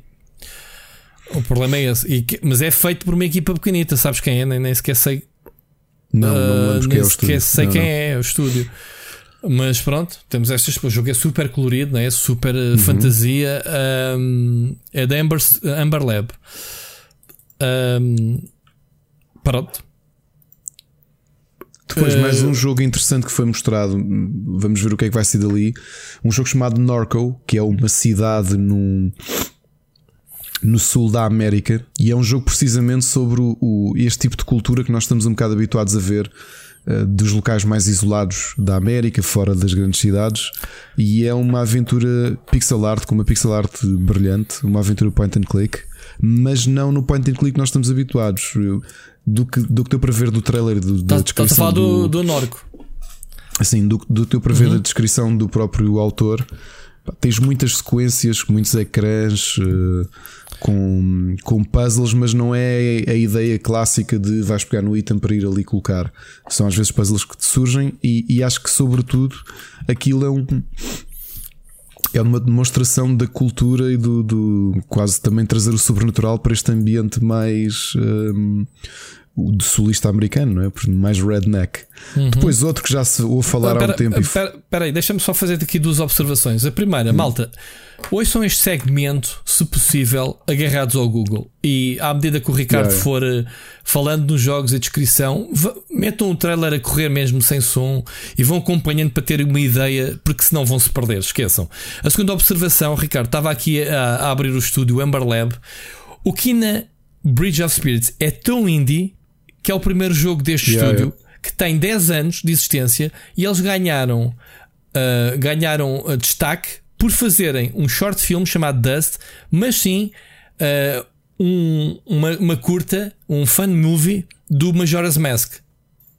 Okay? O que se nota aqui no, no espírito, não é? Que aquilo Pronto. É um, que tem Ou tudo seja, Zelda. O sucesso, o, o, sucesso destes projetos levaram então a criar este Kina Bridge of Spirits. Portanto, quem pensa que ah, temos uma Sony por trás, não, mas isto é um estúdio indie. Daí o jogo estar a dar baile em termos de valores de produção, né? porque parece mesmo um jogo. Uh, obviamente, depois também deve ter aqui algum dinheiro da Epic Games. Já percebi que vai ser exclusivo PC na Epic. Pronto, lá está, tem aqui um boost. Mas pronto, siga, Ricardo. Depois, um jogo que já, já estamos fartos de ver, é, vai ser mais um exemplo ah, ao que aconteceu há uns anos o Truba Brook, que, que foi uhum. um dos uhum. meus jogos do ano, aquele point and click que era todo em stop motion. Uhum. E temos mais um jogo em stop motion, o Harold, Harold Hollywood. Mas este, este eu vi o, o making of. Sim.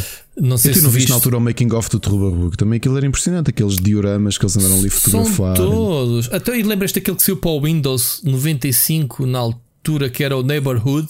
Claro.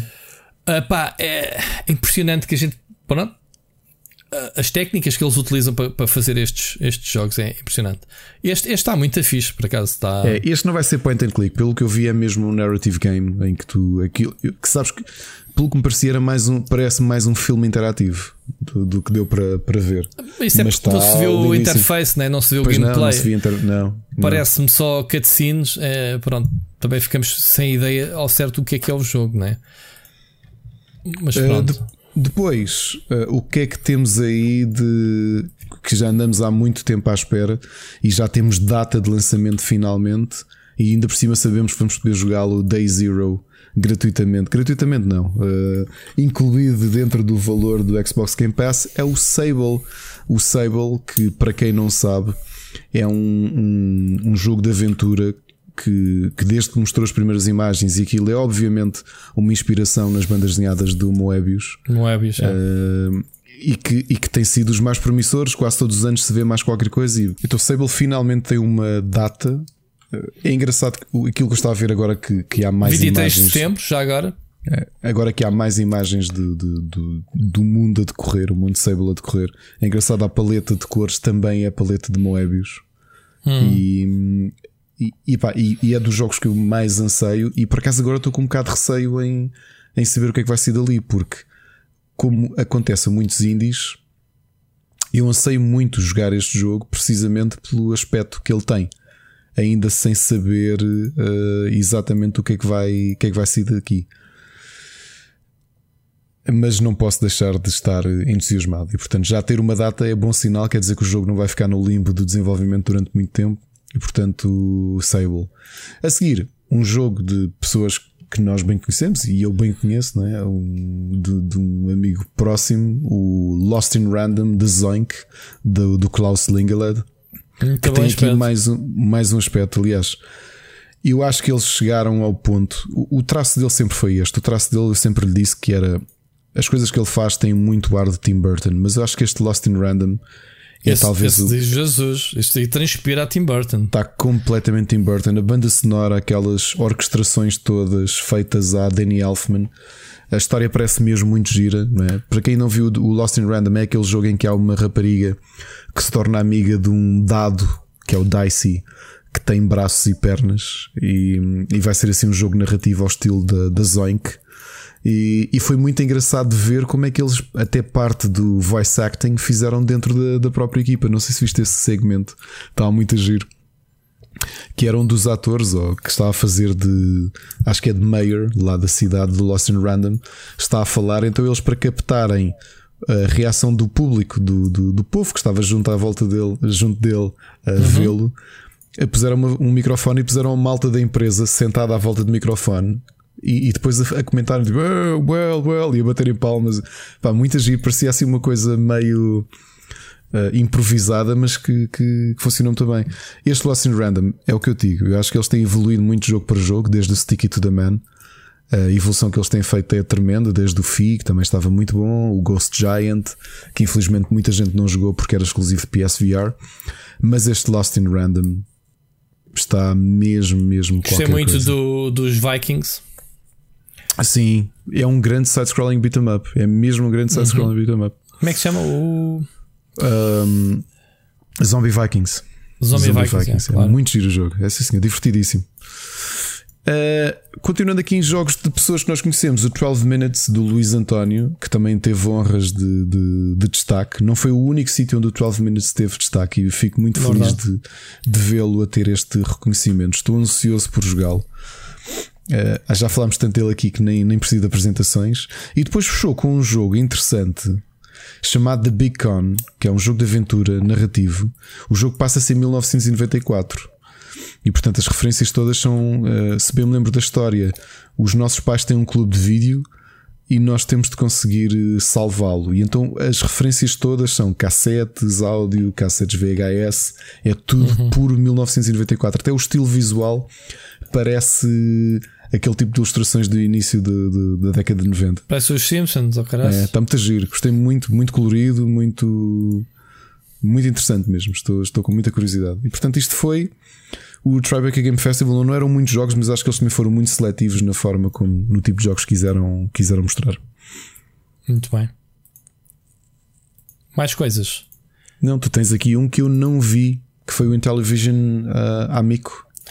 Olha, foi hoje. Uh, eu, eu, vi duas vezes a apresentação do, do Tommy Talarico. Epá, eles não disseram preço nem quando é que sai, uh, mas o conceito da consola é muito curiosa. E esta consola tem mais, mais tech do, do que até a Switch. Olha, tem comandos uh, com, com, com vibração, com, com sensor de movimentos, giroscópio. Os comandos parecem telemóveis porque tem, tem também um, um monitorzinho em que tu não só vês instruções, um, ou seja, a expansão de, do HUD, de, de, das informações do jogo, como pode ter, podes ter acesso a informações os, exclusivas. Os comandos parecem iPods antigos, né? É, não é? Pronto. Uh, ele estava a dizer: ah, os comandos antigos, o D-pad tinha oito direções, cima, baixo, esquerda, direita e diagonais. Este tem não sei quantas, é tipo um círculozinho, tem 30 e tal direções, aquelas tipo círculo, responde para todo uhum. lado, basicamente. Um, carrega encostado de indução uh, na consola, tipo, what? Um, ou seja, não, carrega sem fios, digamos assim, basta uhum. só encostares. Um, outra coisa super interessante é que tu pegas no comando, tens a tua livraria de jogos certo? Pegas no comando, vais para a casa do teu amigo, pões, uh, um, emparelhas o, o, teu comando com a consola, a consola reconhece a tua livraria, podem estar os dois a curtir os jogos todos uh, que tu tenhas na tua conta. Quando tu vais embora com o comando, ele tipo faz o esquece na consola, porque deixa de detectar o comando. Uh, cenazinhas, tipo, man, coisas que ninguém se lembra de fazer, obviamente. Uh, ele, em termos de jogos, obviamente, tudo muito a retro, uh, mas um retro sempre com um twist atualizado, sempre uhum. com, conteúdo exclusivo, mesmo que sejam jogos licenciados, eles têm montes de Atari, sempre com algum conteúdo novo, alguma mecânica diferenciadora. Ou seja, há sempre essa preocupação. Todos os jogos têm que ter uma vertente cooperativa, couch, pelo menos, um, além de, de, de, diversão a solo, porque às vezes há aquela obsessão de ah, jogar com o amigo e depois não tens conteúdo para jogar sozinho. Um, o que é que eu gostei mais? A consola é muito bonita, é muito simples, uh, muito luminosa. Um... Desculpa, Rui, ainda por cima ele a dizer que andou a juntar malta veterana para fazer alguns jogos, nomeadamente a equipa original do Echo the Dolphin para fazer um novo jogo. Que chama-se não sei o que Dolphin, Com... sim, estava lá, sim, sim. uh, e, e, ah, já para não dizer que juntou o pessoal todo da. Um, os amigos do, do Dave Perry para fazer o Earthworm Jim 3, né? O, uhum. pessoal, o pessoal da. Hum, como é que chamava o estúdio agora? Deu-me assim uma branca. Como é que conhece também? Do MDK, do Messiah, da. Da uh, Interplay. Não, isso era a editora. Da Shiny. Então, Shiny, Entertainment. Shiny Entertainment. Um, pronto. E Epá, pois é, e, eles, e ele tentava, estão... parte da venda era isso mesmo, ele mostrar as caras e dizer: Este tem 30 anos de. de ele de sumou, ah, a equipa tem tipo 600 e tal anos de experiência, e depois começou a dizer: yeah, começou a dizer. Um, mas a consola em si, ah, e depois outra coisa gira: uh, os jogos custam máximo 10 euros, versão digital, eu acho que 20 uh, física, ok?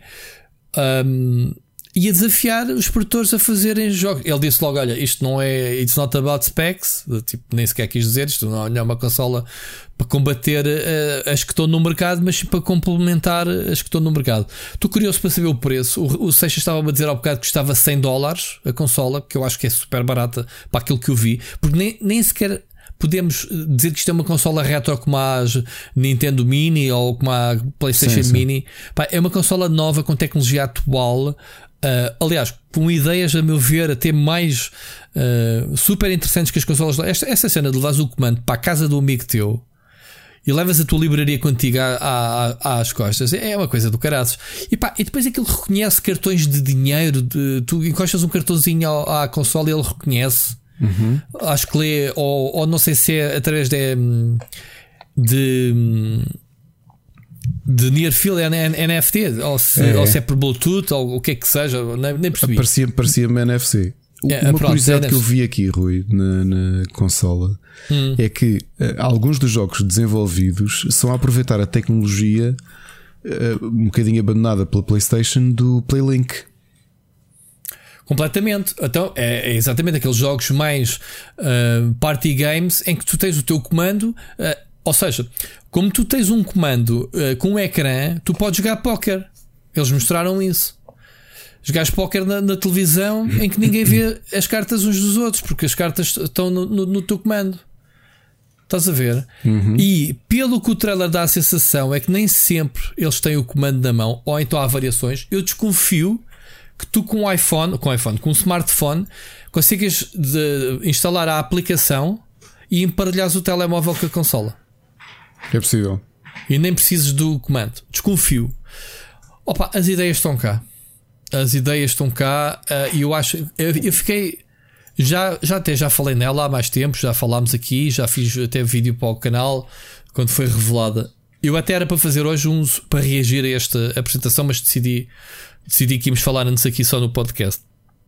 Eu acho, se o preço for certo, se houver jogos, epá, porque há pessoal isto apela, obviamente, a um nicho, um nicho cada vez maior, que é o pessoal que gosta muito de jogos retro, estes, mesmo estes jogos novos com estilo retro, perfeitamente uh, utilizáveis na consola, e depois o, o, pessoal nostálgico que conhece os clássicos e que quer novas versões ou sequelas. Opá, eu, por exemplo, sempre quis jogar o novo Earthworm Jim atualizado, pá, e é o que eles nos vão entregar com, com o terceiro jogo. Portanto, é, é muito interessante. Ah, agora, olha, mesmo agora estou a ler que o ano passado eu nem sabia desta informação. Estávamos a falar do, do, do pessoal que se tem juntado à equipa. Em 2020, lá está, tudo o que acontece em 2020 a gente praticamente não sabe o que aconteceu no mundo, né? estamos isolados. Foi anunciado que o JL Art juntou-se à equipa. Para quem não sabe, Ricardo, sabes que é o JL Art? Não. O JL Art é o arquiteto, ou foi o arquiteto da primeira Xbox. Ok? Portanto, da, da Xbox. E acho que da 360 também foi ele. Portanto, uh, não faltam aqui, são nomes uh, coerentes neste projeto. Portanto, é o, o Matt Cerny do outro lado da barricada. É o Mark Cerny na altura, sim. Ele já, já não está na, já não estava. Sim, tu, ele foi Xbox, Xbox 360, confirma-se. Foi ele o criador do Xbox Live, só, só o maior serviço online um, no que diz respeito às consolas. Portanto, já. Yeah. Coisas boas, uh, coisas boas. E, e, há mais detalhes que eu agora. Eu não notei, Ricardo. Eu podia ter feito uma série de apontamentos, não tive tempo. Foi mesmo ao fim da tarde uh, que houve esta apresentação e achei delicioso. São 15 minutinhos. Procurem no YouTube, vejam a apresentação da consola. Se não vos vende a consola, eu quero comprar uma consola destas. Não sei quem é que vai distribuir, se vai chegar a Portugal, whatever. Uh, queria mesmo ter a consola. Acho que o conceito super giro, nada a ver com, com os minis. Obviamente que há muita gente que vai olhar para aquilo e dizer, ah, é para os jogos. Uh, bem, o que ele quer é jogos divertidos, acessíveis, imediatos, uh, de preferência daqueles que tu podes jogar com o amigo ao teu lado. É para aí que eles querem. Portanto, Porque há mercado para isso, obviamente. Pronto, vamos ver, vamos ver uh, quando eles já andam a enrolar a consola há uns anos. Uh, pá, uma pessoa pensa às tantas. Ele está a dizer, ele achei piada do, do Tommy Talarico dizer: pá, se alguém que está mais envolvido na indústria de videojogos sou eu, eu tenho recordes de Guinness de mais envolvimento em videojogos. ah, ele sabes que ele é músico, né? Uhum. Uh, banda sonoras. Ele é a pessoa que mais, que mais esteve presente em videojogos na ficha técnica. Porque tu vês, tipo, o gajo a dizer isso com orgulho, não sei o quê, pronto. Não sei, o gajo, o gajo vende bem. Uh, pá, e as iniciativas dele do, do, dos concertos que ele dá com videogames live, não é? De repente tem uma consola, ele tem nome, pá, tem, tem tudo o que é preciso de credibilidade, digamos assim.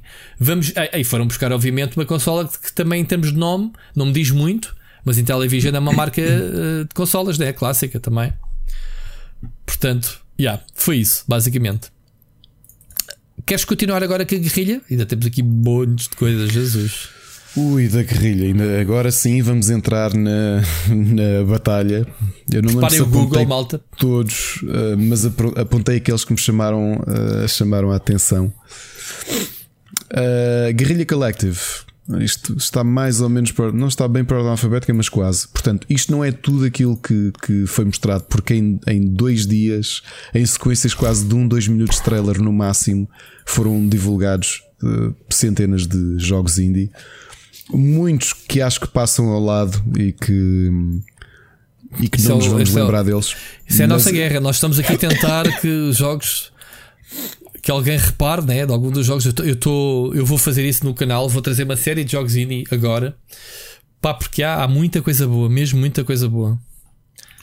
Então, Força. começando, Aragami 2, portanto, vamos ter a sequela do Aragami, que para, para quem não conhece é uma espécie de Assassin's Creed Ninja Indie e que já tem imagens, está com um ótimo aspecto, portanto, justifica-se o sucesso comercial que o primeiro Aragami foi e que deu aqui um boost para a equipa desenvolver este, este 2.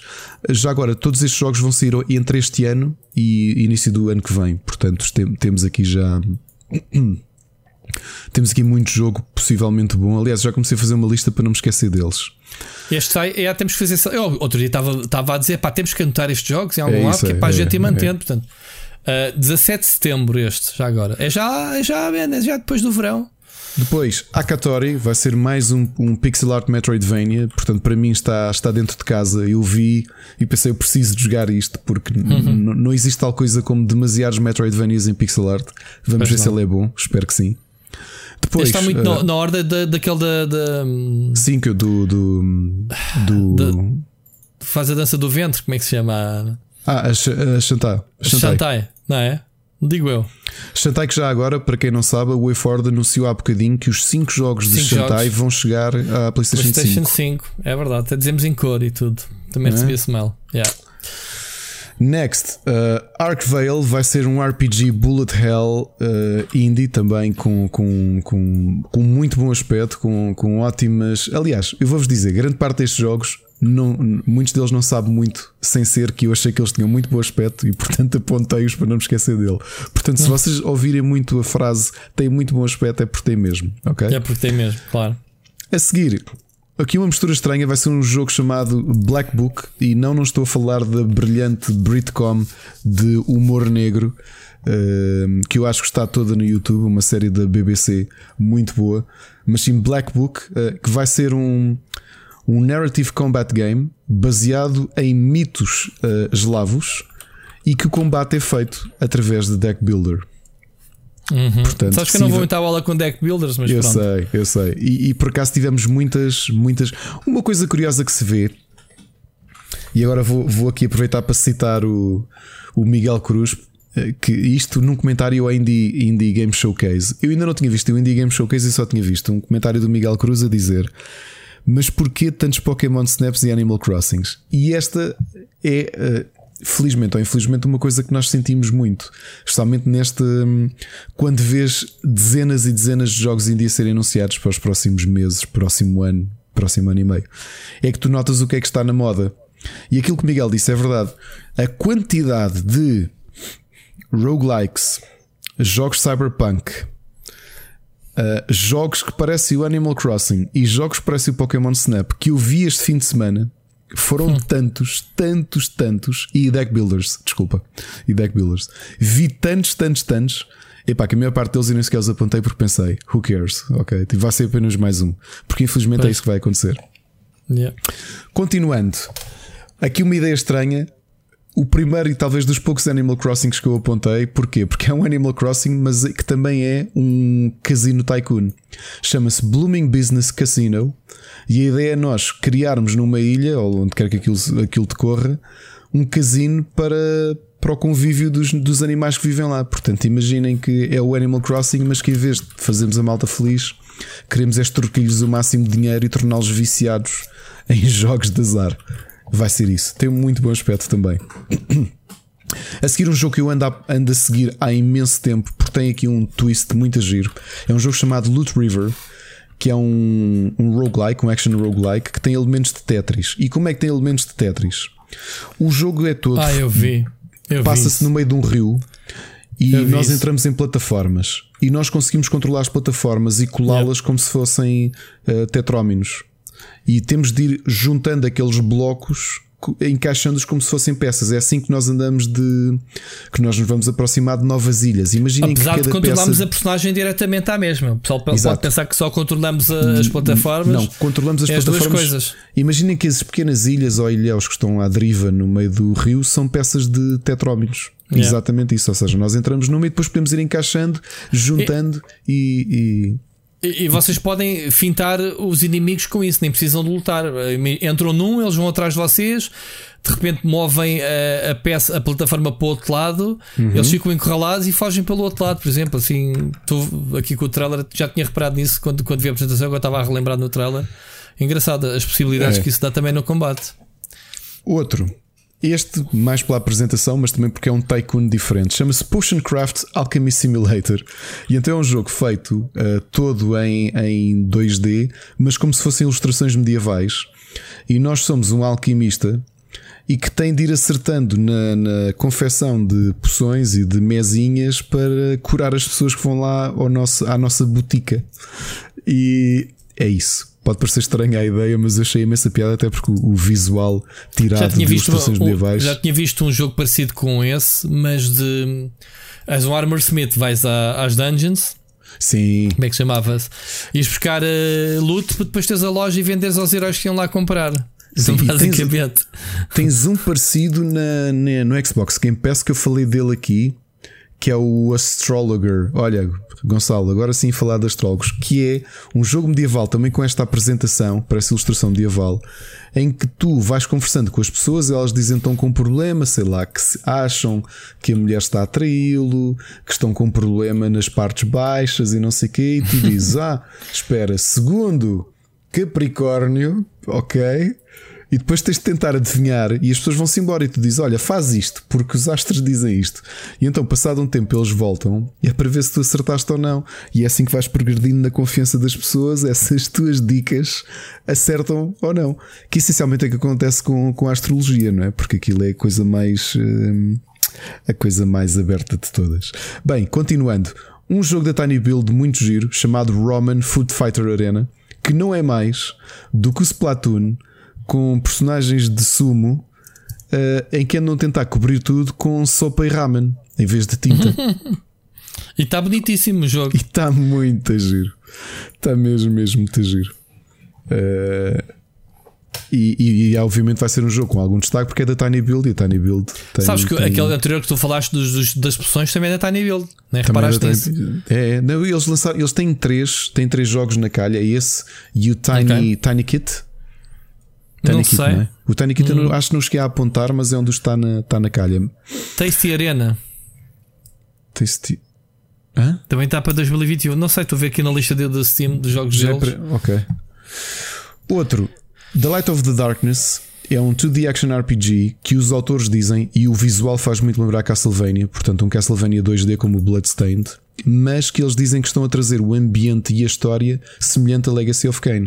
E portanto, se Castlevania e Legacy eles of Kain não é suficiente... Eles mostraram mesmo o, o, o, os jogos. É verdade. Mas não sei quanto a vocês que nos ouvem, e Rui, acho que isso deve-te acontecer também. Na mesma frase, ter Castlevania Legacy of Kain é o suficiente para eu guardar este, este jogo debaixo de olho com, com toda a atenção. mas porque... o jogo está bonito por si só. Está, é um side-scrolling de plataformas, não é? É um Metroidvania, digamos, não é? Uh, é na sua é, essência. Uh, o jogo está lindíssimo. Está lindíssimo, sim. Aliás, Vamos na ver. prática, se nós pensarmos bem. para além de, eu já disse aqui que ainda acho que o Legacy of Kain é capaz de ter a melhor história como um todo do que eu já joguei no videojogo, porque é mesmo uma história. Foi escrito pela MN em caraças. Pois, está bem, obrigado. Estava-se mesmo a ver, não era? 2022 uh, o jogo, já agora. E, e, e, de repente ter aqui a mistura. Uh, ah, o que eu ia dizer, Legacy of Kain, se tu pensares, uh, tinha tinha elementos Metroidvania, não é que o mundo fosse completamente aberto, era tinha, praticamente. Tinha, mas era muito intricado, man, era, é. perdias-te muito facilmente, irritava Aliás, muito. Isso, isso aconteceu-me há pouco tempo, porque eu disse-te, voltei a jogar Soul River e tive de desistir porque eu não eu perdi o meu caminho. Ou seja, imagina, derrotas um boss, absorves a alma dele e depois, para onde é que é para ir? Não, não sabes, man, o é jogo é não tinha as ferramentas que tem atualmente nos jogos que te facilitam isso. Claro, claro. Outro jogo com uma premissa ah, engraçada: Trash ah, é Tiny Build, Tiny Build, esse. É. Trash Sailors. É um jogo totalmente ilustrado à mão. É um co-op survival em que nós uh, vivemos numa jangada, assim meio improvisada, e temos de nós e até quatro jogadores uh, tentar sobreviver através do lixo que vamos recolhendo na, nas nossas incursões pelo, pelo, rio, na nossa jangada. Trash Sailors. numa jangada. Brutal. Uhum. Só o nome, só o nome já me conquistou. Agora, para o, para o Sírio e ele, ele vai perceber porquê, porque este também me toca bem fundo no coração. Wolfstride é um turn-based fighting game a preto e branco, sendo que nós controlamos mechas, portanto é um jogo de luta com mechas, mas que uh, o combate é feito por turnos e é totalmente a preto e branco. O jogo estava com um aspecto maravilhoso. Yeah. Pá, fiquei mesmo, mesmo com imensa, imensa vontade de jogar a isto. Um jogo que já se andei a falar há algum tempo e que finalmente tem data de lançamento, o Axolotl. Portanto, para quem está a tentar procurar AK-XOLOTL, aqui obviamente uma piada, um trocadilho aos, aos aos animais marinhos, não é? Uh, com, o, com o nome semelhante, pelo menos foneticamente, que, que vai ser um top-down arcade battle arena shooter com pixel art, muito giro. Pá, que estas criaturas, mesmo no mundo real, são esquisitas. Agora imaginem-nas andarem aos tiros num ambiente pixel art. Uh, e pronto, e vamos ver o que é que sai daqui. A seguir, tivemos a apresentação daquele que é capaz de ser o próximo Journey, ou pelo menos o jogo que eu vi nos últimos anos mais inspirado em Journey, chama-se Omno tem um ambiente muito semelhante, muito, muito bonito, parece muito relaxante, digamos assim, parece muito o ambiente muito convidativo. E, e aquilo que demonstra é mesmo uma, uma jornada como o jogo da That Game uh, Company. A seguir, continuando na onda dos tycoons, porque os tycoons estão na berra e parece que os tycoons com temas estranhos estão ainda mais na berra. Um jogo chamado Onsome Master, em que nós uh, temos de. Um, nós gerimos uma sauna daquelas saunas uh, tipicamente japonesas uh, para fantasmas. Portanto, é isso. E se, se, esta descrição que eu vos dei não é suficiente para terem curiosidade com Onsome Master, eu não sei o que é que é. Vem um ano, mas não é um ano da Ubisoft. Por acaso eu acho que esta malta indie devia ter cuidado porque escrevem isto exatamente da forma como a famosa série de City Builder que eu adoro da Ubisoft se escreve. Uh, vem um jogo chamado Ano 2 pontos Mutationem que vai ser um, um RPG barra action adventure com elementos uh, de cyberpunk, portanto um jogo esse sim muito, muito bonito. Portanto, nós temos visto uma série de jogos já nos últimos 2, 3 anos em, em a utilizar pixel art com grandes, grandes partículas uh, de neons e de brilhos típicos de cyberpunk. Este vai ser um, mais um deles. Portanto, vamos ver o que é que vai, o que é que vai sair daqui. Depois, dentro dos puzzle platformers, os autores descrevem também como um, uma aventura poética. Vamos ter The Lightbringer. Um, e agora vou-vos dizer que apontei, e não de todos os que eu falei até agora, acho que é o único que eu não me lembro porque é que eu apontei, porque não me lembro dele. Passado 48 horas, não me lembro porque é que eu apontei. Uh, revejam e eu vou rever também. Depois, então, mais um. Controlas um bonequinho Uh, é um jogo de plataformas muito colorido, umas ilhazinhas, tens pontos de madeira, tens que ativar uh, interruptores, tens armadilhas, tens uh, plataformas que, que, que, se afogam e tens que saltar. É um jogo de okay. 3D. Ok. Depois, Trifox, que vai ser mais um twin stick shooter. Eu estava a dizer aqui géneros que parecem repetir-se porque estão mesmo a ter muito foco. E os twin stick shooters, especialmente com elementos roguelike, estão, com, estão na berra. Depois, temos tido também, e ainda bem, uh, para a malta old school, uh, como eu e o Rui, e também muitos dos que nos ouvem, que gostam de 2D side-scrolling beat'em ups, especialmente altamente ilustrados à, à mão. Vamos ter o Jane uhum. Silent Bob Chronic Blunt Punch, que, é, que está com um ótimo aspecto, totalmente ilustrado e animado à mão. E, e que segue esta onda de, de, jogos que temos recebido e como vamos receber ainda os o Teenage Mutant Ninja Turtles no, no futuro. Mother Esse, Russia Blitz. Mother Russia Blitz também é um excelente jogo do género. Agora, uma surpresa assim, um 2 em 1. Um, são é o encerramento de duas trilogias uh, excelentes de jogos um, ehm, de shooter platformers japoneses, uh, duas séries do qual eu gosto muito e que saíram na, na 3DS inclusivamente e que vão agora ter o seu encerramento. Falo de Azure Striker Gunvolt e Blaster Master Zero. Vão ter o, os, os dois jogos vão encerrar as suas trilogias. Uh, penso que já este ano. E depois, isto não há duas sem três. No ano em que a Nintendo volta aos RPGs com, com os jogos de golfe, RPG com o Mario, vamos ter também RP Golf Legends, um, mais um jogo no estilo de Golf Story um, a, a misturar o golfe e uma história de RPGs. Uhum. Um jogo muito original. Eu adorei o visual. Não sei se vai funcionar, mas, mas fiquei completamente babado pela originalidade. Um jogo chamado RPG Time The Legend of Wright. E o que é que isto é? É um jogo em que nós, o nosso ecrã é uma mesa de escola toda rabiscada, toda cortada, como acho que todos nós tivemos no liceu, provavelmente. Aquelas que alguém escreveu lá, toda a gente escreveu naquela mesa, toda a gente claro, colocou coisas. Pronto. Claro. Manguitos. E o que é que é este RPG Time? É um rapaz, ou uma rapariga, não, acho que não, não chego a identificar, é alguém que está sentado à mesa de escola e com o que tem à mão vai fazendo um RPG. Seja com Tabuleiro recortes. Mesmo. Yeah. Sim, ou seja, seja com recortes, seja com desenhos, seja escrever no caderno. E a ideia parecia-me tão original, eu queria mesmo ver como é que isto funciona, porque inicialmente eu pensei, pá, se calhar isto esgota-se rapidamente. Mas depois comecei a ver o que é que ele está a fazer com o estojo e com as borrachas e com desenhos, e pá, pareceu-me mesmo muito bem pensado. Vamos ver se vai ser alguma coisa de interessante ou, ou não.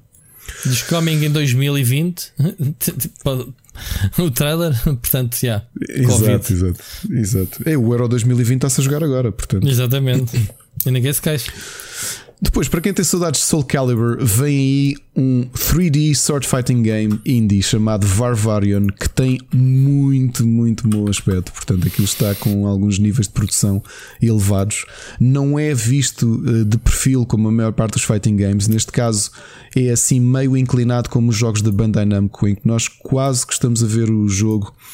Uh, através do afastados, mas a ver através do ombro do nosso personagem.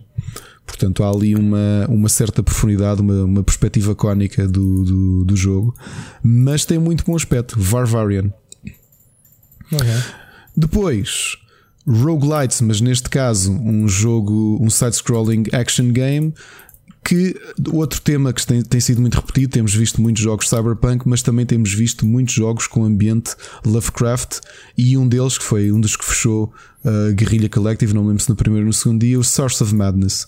Eh, mais um, um jogo, eh, mais um roguelite, neste caso a trazer os Eldritch Horrors e, e pronto, e vai ficar sob o radar. E já estou cheio de sede. Rui, queres falar aí qualquer coisa enquanto eu vou buscar água? Porque ainda vem aí o. Tu tens mais o, o, Indie Game Showcase, que eu não vi 75 jogos. Ok, tu não tens todos, mas, mas eu estou a gostar, porque à medida que tu tens. Uh, à medida que tu tens falado deles, eu tenho estado a pesquisar. Alguns eu vi, eh, outros nem por isso. E olha, estou a conhecer. Portanto, malta, um, enquanto o Ricardo tem estado aqui a, a, explicar mais ou menos. Até teve que ir buscar água, o rapaz ia morrendo yeah. Epá, ainda por cima, porque antes cheio, de, antes cheio de problemas na garganta por causa das alergias e Pronto, tenho estado aqui a sentir. Pá, estava mesmo a dizer que é obrigatório este segmento ou estes segmentos de terem o Google à mão para irem. Esqueçam de ouvir este, este podcast no, no, no, só no, no telemóvel, porque vão passar ao lado, se calhar, daquilo que o jogo vos mostra mesmo. que fez o Ricardo anotar aqui, obviamente, estes títulos todos. Mas siga, Ricardo, começa lá então. Indignation Showcase. Agora vamos, vamos para aí. Vou citar outra vez o Miguel Cruz. É verdade, havia muitos Animal Crossings e muitos Pokémon Snaps. E eu acho que não apontei praticamente nenhum, porque não havia nada que eu visse lá que eu achasse. Que achasse, tirando um ou outro caso que já, vai, que já vais ver porquê, a maior parte eu vi e fiquei tipo, ah, ok, mais um, já não me lembro sequer do nome do jogo. Começando, mas, isto foram mas... 75 jogos em uma hora, foi uma tareia. Uh, mas, mas para quem está habituado a fazer festivais indies e, e receber centenas de jogos, isto, isto, é, isto faz-se. E portanto, vamos lá. Behind the Frame vai ser um jogo de puzzle muito bem pensado através de quadros e pinturas. Estupidamente e bonito o jogo. Está muito, muito, muito, muito, muito bonito. Skatebird eu, eu, escrevi apenas Tony Hawk com pássaros porque é isso mesmo. Os autores do Skatebird são grandes fãs de Tony Hawk Pro Skater. E pensaram, pá, há aqui um problema que a maior parte das pessoas acham que para se jogar bem é preciso carregar nos botões todos. E acho que eles fizeram exatamente o mesmo no jogo deles. Só que em vez de ter o Tony Hawk, têm pássaros a andar de skate e tem muito bom aspecto. Parece... pássaros fazem batota porque batem as asas e prolongam yeah, os airs do, do skate. E isso pronto. Exato. Mas está Mas com está bom aspecto. Eu já, conhecia, é? eu já conhecia este jogo, sim, sim. Já tinha visto o conceito, pelo menos já tinha visto em qualquer lado um pássaro andar de skate. Portanto, eu acho que já, já não é novo. Agora, um, um, jogo chamado Lake chama-me a atenção porquê? Porque é um, um à partida, ah, se calhar vais-lhe chamar Walking Simulator, tu e o Seixas. Oh mas é um, é um simulador em que nós somos uma carteira numa pequena localidade e é um jogo narrativo em que nós vamos avançando. Andas no bolso de alguém? Levas dinheiro contigo? Ou então? Baduntes da noite número 2. Ah, então, isto é que disseste? É uma, uma carteira. carteira. Uma carteira, okay. exato. Porque é, é uma carteira, não uma bombeira. Muito bonito também, por acaso. É muito bonito o jogo. Yokain é um é um tycoon em que, como o nome indica, temos de gerir um, um Estalar, uma estalagem, uma estalagem para de fantasmas. de fantasmas, yeah. claro. Ok. Yeah. Eu não lembro este Cocopas Atlas porque é que o apontei. Mas escrevi 3D Adventure Game, porque é que ele me chamou a atenção? Não sei. Porquê? Porque és uma raposa. Uma raposa. Uma... E o jogo tem montes de madeira, não é? O jogo tem montes de madeira. Peraí, que eu estou aqui com. Ah, não, estou a confundir com o Woodle lá mais para frente. Isto é, é mais um Animal Crossing. É mais um Animal Crossing. Sei Construir cenas, agricultura, matar monstros, muito verdinho, montas é. uma tenda, fazes cercas. Pronto. A seguir, um jogo foi finalista do IndieX numa versão muito, muito, muito inicial. Aquilo tinha 3 minutos de jogo. É um jogo suíço chamado Letters, em que nós somos uma rapariga que vive no seu diário e, portanto, à medida que as palavras vão sendo escritas, ela, olha, a semelhança de um jogo que eu consegui. Tu lembras-te há um tempo eu consegui aqui um jogo no Split Chicken, um indie que tinha acabado de sair em que tu jogavas. Eu joguei este jogo no, no IndieX. Tu jogaste este jogo no IndieX e, e finalmente saiu. E agora, quando o vi, estava com muito melhor aspecto, obviamente, muito mais desenvolvido do que na altura quando estava, quando estava no IndieX e foi giro. Aliás, eu era, eu era júri desse IndieX quando, pois foi, quando, é verdade. Quando joguei. Foi, foi sim, senhor. E e pronto. Uh, está mais bonito agora, realmente. Está muito mais bonito, sim, senhor. Uh, depois, um jogo chamado We Are OFK. É um jogo narrativo em que nós somos um, um, um, um, um aspirante a músico. E eu gostei muito porque o visual estava muito engraçado com as, as figuras deram muitos guias com roupas largas, pareciam quase esboços daquilo que vês de design de moda. Uh, e agora, se a história vai ser interessante, não sei, mas bastou-me aquele segmento de animação para, para me apetecer jogar, jogar aquele jogo. Pois, acho que uma das apresentações mais interessantes que eu vi foi para o jogo A, a Walk with Yaya, que é um jogo a preto e branco, uh, naquele 3D pixel art, como está agora muito famoso, graças à Square Enix, com o Octopath Traveler e tudo isso. Uhum. A apresentação foi feita com o developer, porque aquilo foi feito por uma pessoa sozinho, com, com uma pessoa sozinha com, com, a sua avó. Porque o jogo é precisamente isto: é um jogo, é um 3D pixel art a preto e branco em que tu vives um. Não, não sei bem o que é que vai acontecer, mas provavelmente é uma história mais comovente de um rapaz que anda a passear com a, com a sua avó. Parece um jogo Game Boy, é quase. Parece um jogo Game Boy, mas depois com o 3D, porque o pixel art é textura. Sim, sim, sim. Depois, eu não preciso de descrever porque um jogo que me chamou a atenção nesta ideia de uh, tycoons estranhos, Baron Breakfast, porque é um jogo em que nós. Um, Don't feed the bears, meu. Não sabe dessa. Gerimos uma, gerimos uma estalagem para ursos. ok. Exato. Rainbow Billy é um platformer 3D que eu gostei imenso porque o visual é de animação antiga e estava muito bem feito. Portanto, não antiga. Um, aliás, ao, ao, estilo até do que o, do que o Cuphead nos, nos, nos trouxe. Portanto, obviamente que se calhar a grande inspiração yeah, para muito, o, muito parecido. O, o Rainbow Billy é, hum, é isto, aliás, aqueles olhos típicos da Betty Boop, também daquela altura. Uhum. E vai ser um puzzle platformer com elementos de RPG uh, que está com muito, muito bom aspecto. Está mesmo com muito bom aspecto. Agora, outro simulador estranho e que eu pensei eu preciso de jogar a isto é um jogo chamado Pot e que é exatamente isso que vocês estão à espera. É um simulador de fazer sopas. é isso. Mas tu queres muito jogar isto? Eu quero mesmo jogar isto. Ok? Depois um jogo que, eu, que eu, eu defini como uma espécie de Nights into Dreams, mas em bom, porque eu relembro há umas semanas instalei o Nights into Dreams, estive a jogá-lo no PlayStation Now. O jogo não é assim tão bom como eu julgava, mas vem um jogo notoriamente inspirado nele chamado Cloud Jumper, em que nós temos andamos a, a, absorver nuvens e o jogo tem muito, muito bom aspecto e parece-me que tem uma, uma diversidade mecânica muito maior do que o jogo do nosso amigo Yoji Naka. Estás a ver que eu já estou todo tramado. Uhum. Agora, é? um dos dois um, um dos dois Animal Crossings que eu trouxe no meio de para aí de 10 Animal Crossings que anunciaram lá. O primeiro foi o Moon Glow Bay, porque é um Animal Crossing voxel.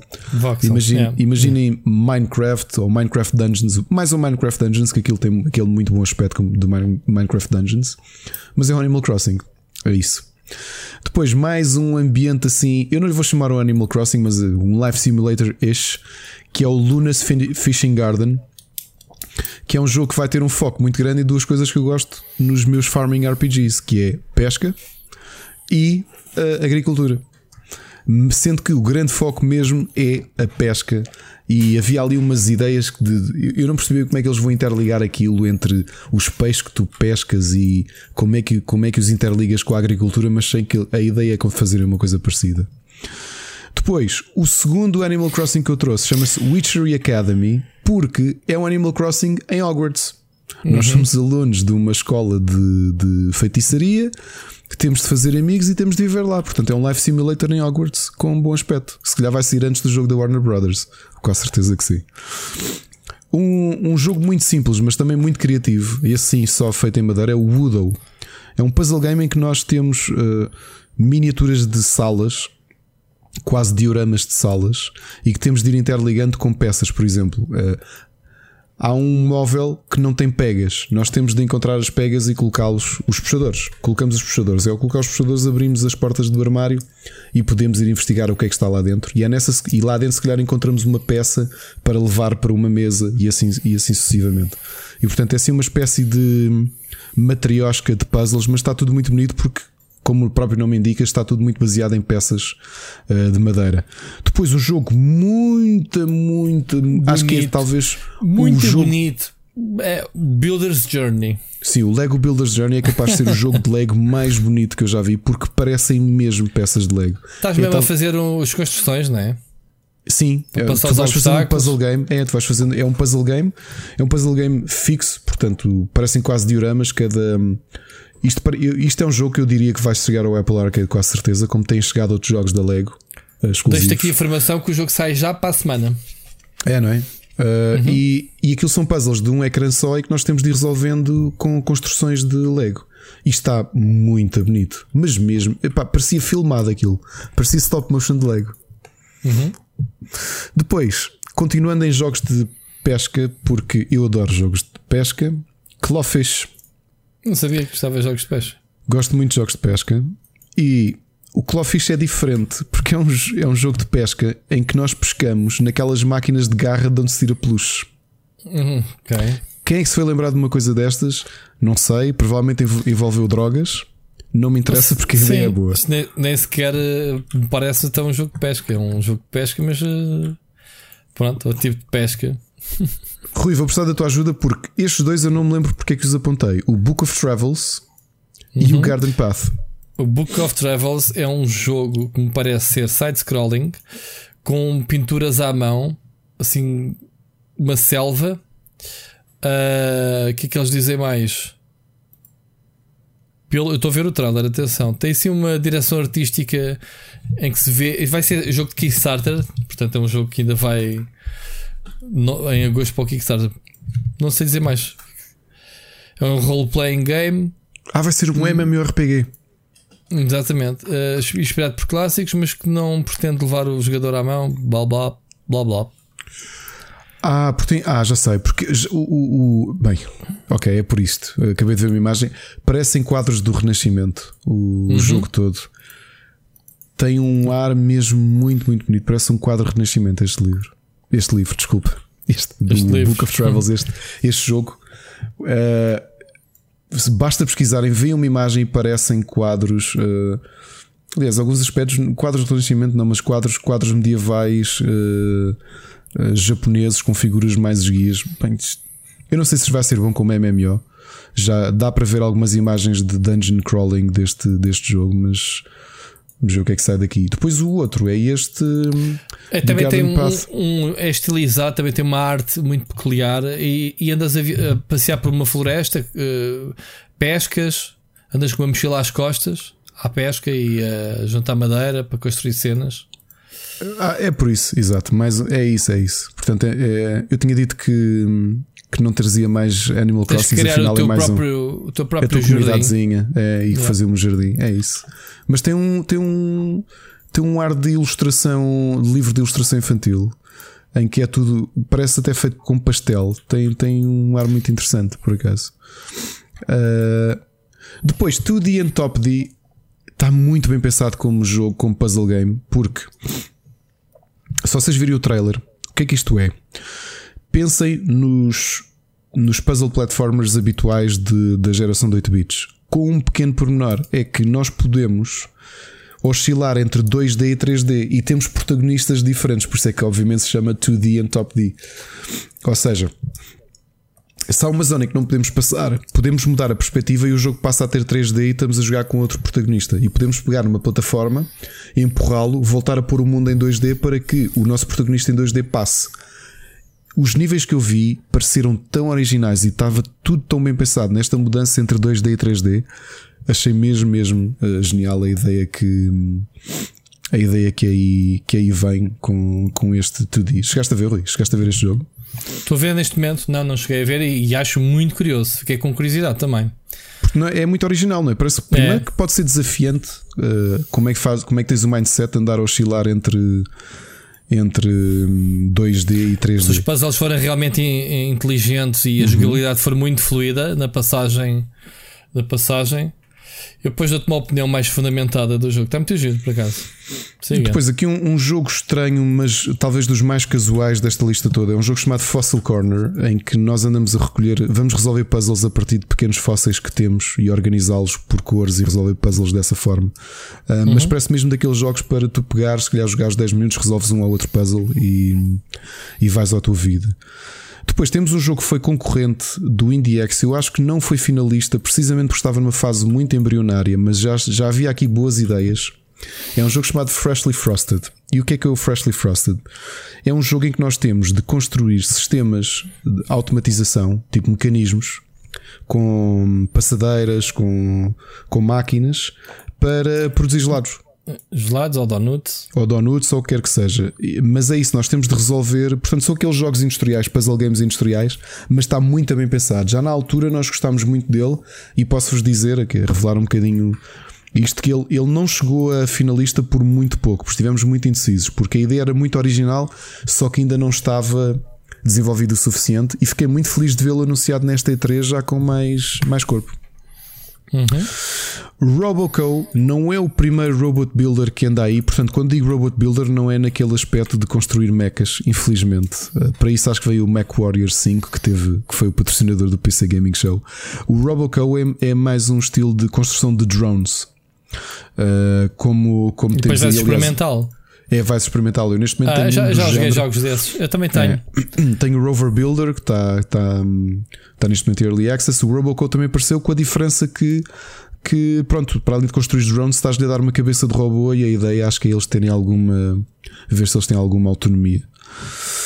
Princess Farmer uh, achei genial. É um jogo de, de jardinagem com um pequeno pormenor.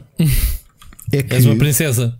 É, é, não, não é só isso. É que para além de seres uma princesa e ser um jogo pixel art, um jogo side-scrolling, tu as plantações é através de combates de match 3 contra oh, outros personagens. Houve. Achei altamente original e quero mesmo jogar isto. Muito bem, muito bem. Para finalizar, dois deck builders diferentes. O primeiro foi o Creature Kind, Creature com capa, um, tudo junto, que é um jogo parece que tem muito ar de visual novel. As ilustrações têm mesmo ar de visual novel ocidental, em que os combates por turnos são resolvidos por, adivinhem, deck Cards. builder. Pois. Ok. E depois, continuando nessa, nessa lógica de jogos em que o combate é feito por deck builder, uma, um ponto à frente. E acho que este aqui vai já fazer sorrir a malta que é fã de jogos como Fire Emblem e. Um, e Advance Wars, que é um jogo chamado Floppy Nights, que é um jogo em que controlamos vegetais, é um jogo tactical based. Portanto, temos o nosso tabuleiro, temos as nossas quadrículas, colocamos os personagens um, mediante as forças e fraquezas entre as unidades no, nas posições certas do tabuleiro e depois o combate é feito através de deck builder, que era uma coisa que eu ainda não vi. Portanto, já vi muitas coisas feitas com deck builder, um tactical RPG com deck builder ainda não tinha visto. E, e é com vegetais. ok, okay. com vegetais.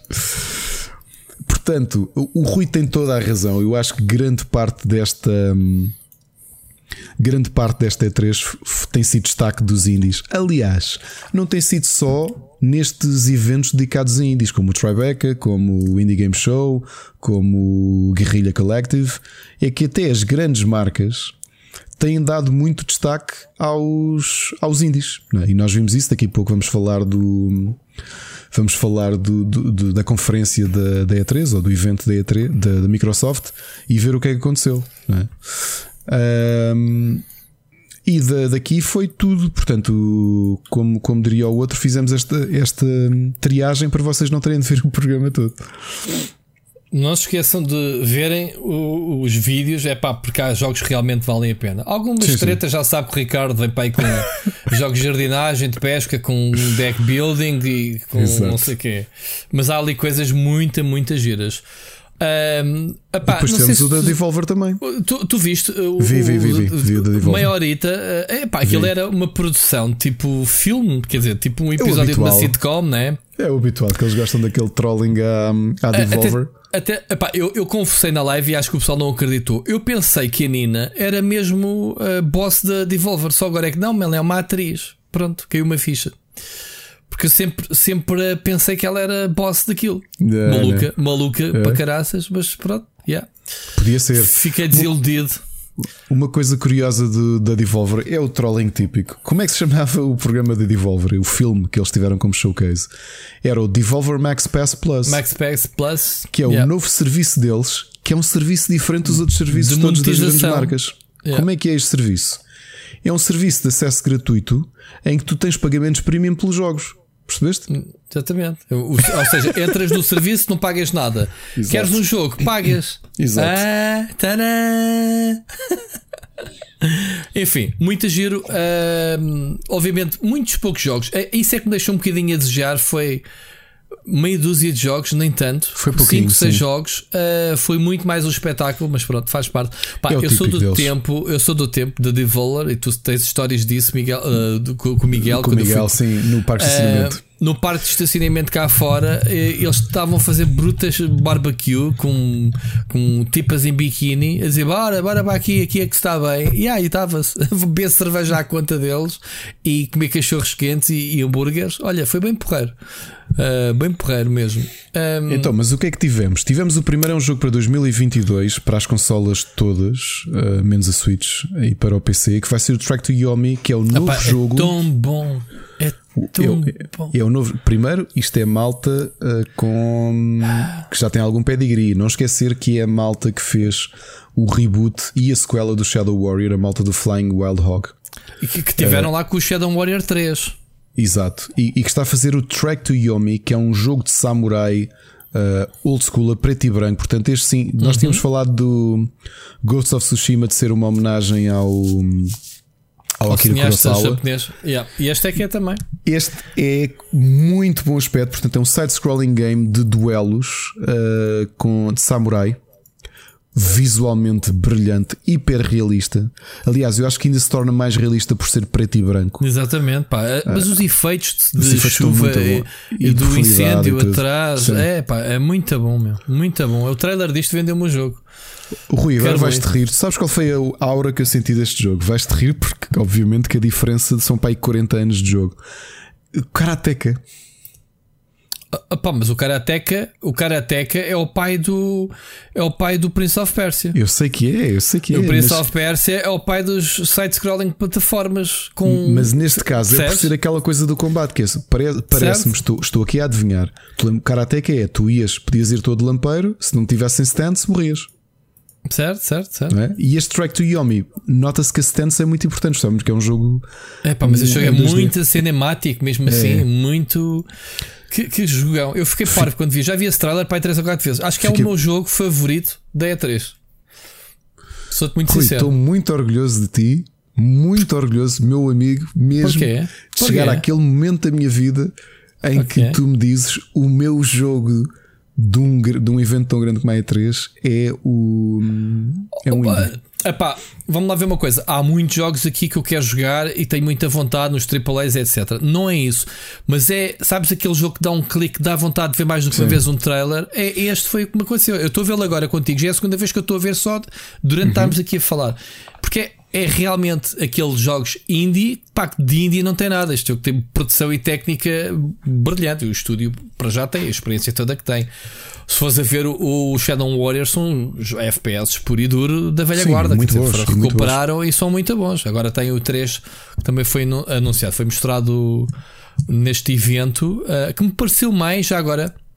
Não me pareceu tão bom como os anteriores em termos. Uh, os outros tinham história e este pareceu mais bandalhado, tipo Sun and Max, uh, Sun Max, um, um, uh, Sirius Sam, em que mandam-te tudo para cima, estás para ali combater. Uh, por, por sei lá, por, por vagas de inimigos, não percebi bem o conceito deste Shadow Warriors 3. Espero que não seja isso, pá, porque já, já, já basta.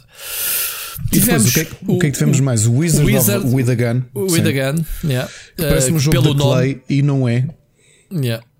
É um jogo muito bonito, tem, tem, tem aquele traço da Clay, a perspectiva do Don't Starve, e é um survival game uh, online cooperativo como o Don't Starve, uhum. mas um, parece muito Don't Starve, a arte do jogo.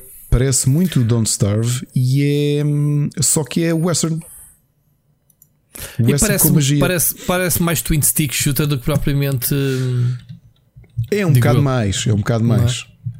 É um Será mais. que é roguelike isto assim? nem, nem sabe, né? Não, acho que, é, que é, mesmo, é mesmo puro e duro. Puro e duro.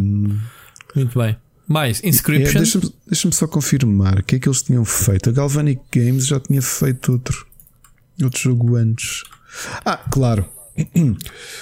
Esta malta que está a fazer o Wizard of a Gun são aqueles que fizeram.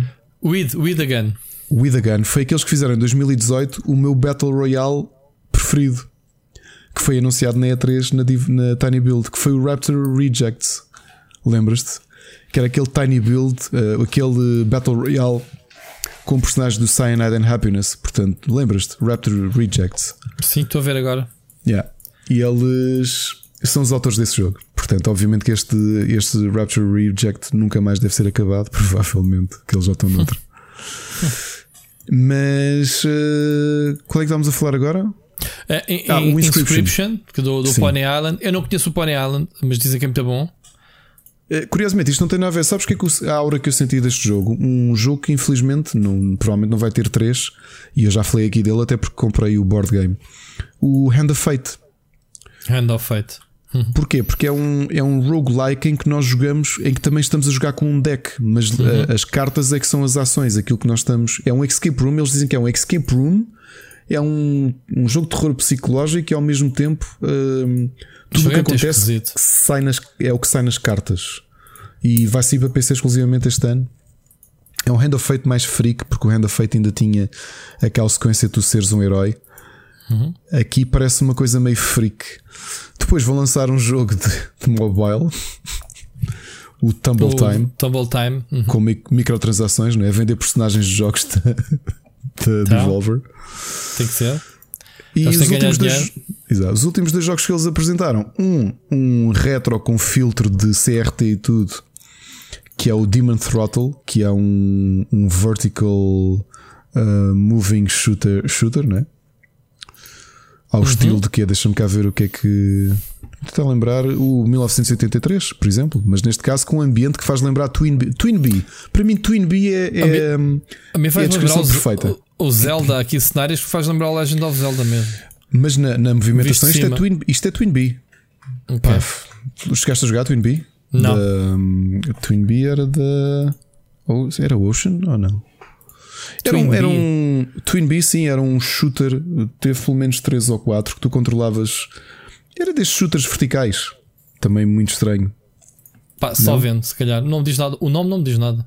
Pronto. É, que deve ser para aí final dos anos 80. Curiosamente, é desenvolvido pelos autores de um jogo que eu joguei no Xbox Game Pass de enfiada e que, que aconselhei, acho que ali no início da pandemia, que foi o Gato Roboto. E está com muito bom aspecto. Portanto, este filtro de CRT dá-lhe uma magia muita gira.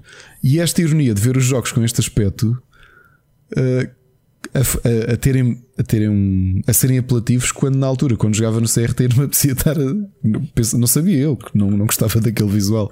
Nós estamos tão habituados a ter tudo tão polidinho e de repente vês estas coisas com estes filtros e a coisa é aliciante, não é? É estranho. Uhum.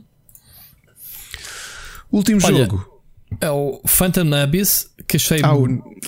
muito piada, uma espécie de American Gladiators em ambiente de Indiana Jones, não é? Eh, Exato, tens, na primeira tens, pessoa. Tens, na primeira pessoa sobreviver a armadilhas e, é. e a cenas, pelos vistos, com muitos jogadores em modo fantasmas, portanto vais Exatamente. ver pessoal a tentar como tu e a morrer, mas são fantasmas, não, não deve ser em tempo real, deve ser tipo o Dark Souls ou assim que vês pessoal lá a Exato. morrer. Exatamente. e acho, eu acho que tem potencial para caraças este jogo, parece ser Também. divertido. Mas pronto. Esse foi daqueles que eu por acaso já pedi o acesso ao, ao jogo. Uh, já andavam já há um tempo, sim, já tinham, yeah. já tinham disponibilizado. E depois vamos ter um, um dungeon crawler, uh, também assim meio bizarro, mas com muito bom aspecto, chamado Death's Door. Uh, com um ar muito animado, muito quirky, assim um Zelda old school, quase. Uh, mas com parece-me com ótimos níveis de produção. Já viste que isto tem assim um ar quase de yeah. uh, dioramas, não é? Parece palpáveis os bonecos, parece que foram feitos de plasticina. Já parece. Yeah, yeah, yeah. E foi isto a apresentação foi da Devolver, isto, claro, depois com a loucura toda lá pelo meio, não é? Sim, aliás, loucura mais uh, com meia dúzia de jogos, que é o que a gente disse. É, mas este jogo, o facto de controlarmos um, um passarito com uma espada, é, é um hack and slash isométrico. Um, com twin stick shooter também. Sim, é, pá, eu acho, acho, é, eu achei, é um diabo esquisito. Não, é um diabo ainda mais esquisito. Sim, mas controlares um, um pássaro, man. É tipo, boeda estranho mesmo. Mas funciona para, pelo vídeo funciona. Vamos ter o skatebird. Sim, mas, mas este é uma personagem que tipo, tem asas, man. como é que carrega as armas, como é que anatomicamente está tá animado, estás a perceber? É isto que eu estou a dizer. E está bonito o jogo, está mesmo. Muito bem, Ricardo, estamos com duas horas e meia, temos tanta coisa para falar. Há aqui coisas que a gente vai começar a, a, a saltar. Já agora, já agora isto é só para a malta não pensar aquelas piadas que fazem. É, eles nunca falam sobre jogos. É assim, nós temos aqui crédito de jogos até ao final do ano. Podemos passar é. o resto do ano só a falar de Covid e de wrestling. Porque já tem aqui uh, conteúdo de jogos até o final do ano, ok? Olha, rapidamente, sem perder muito tempo, Gearbox Software. Uh, uh, não vi. Não vi. Epá, eu vi, podes não acreditar, eu vi em live em duas vezes de velocidade. Epá, não há pachorra para este Randy Pitchford. Fez-me odiar ainda mais o homem esta apresentação. É, é. Entrou-me pelo set do filme do Borderlands, tipo com a câmera. Anda, segue-me, anda a ver, estão aqui a filmar o Borderlands. Do género, chegas lá, quem, quem é o realizador? É o, o, o Elliot Roth, um, o Eli Roth. E o, o produtor é o Avrid, o Avrid, como é que é aquele do Spider-Man? O Avrid. O quê? O, o, o produtor. O Avi não, o, o Avery Rod, sim, o, o produtor, o gajo da massa, meu, quem paga pelos filmes, como é que se chama? Avery. Não é o Avi Arad? Avid é. Arad, sim, a gente sim, não sei dizer o nome dele, Avid Arad, mas o, o, o, realizador é o Eli, Eli Roth. Sim, sim, sim, sim. Sabes quem é? O... Sei, sei, sei, sei. Fez filmes de terror e o caraças. Um, ok, ele entra pelo setting adentro a dizer: Ah, vamos, vamos ver se encontramos a Kate Blanchett e não sei o quê, e as, as personagens, e a gabar-se que Ah, vamos ter o Jack Black a fazer de Claptrap. E eu pensei: Ok, vai ser a voz do Claptrap, mas a voz do Claptrap tem toda esganiçada, man.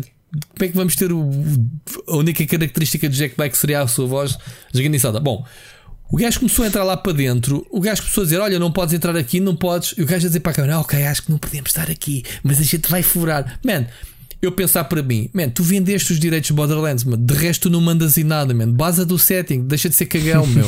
Estás a ver? Tipo, man, os outros gajos, é pá, tu não podes mostrar isto. Meio da brincadeira, meio, meio coisa, mas nota-se que o gajo é tão mau.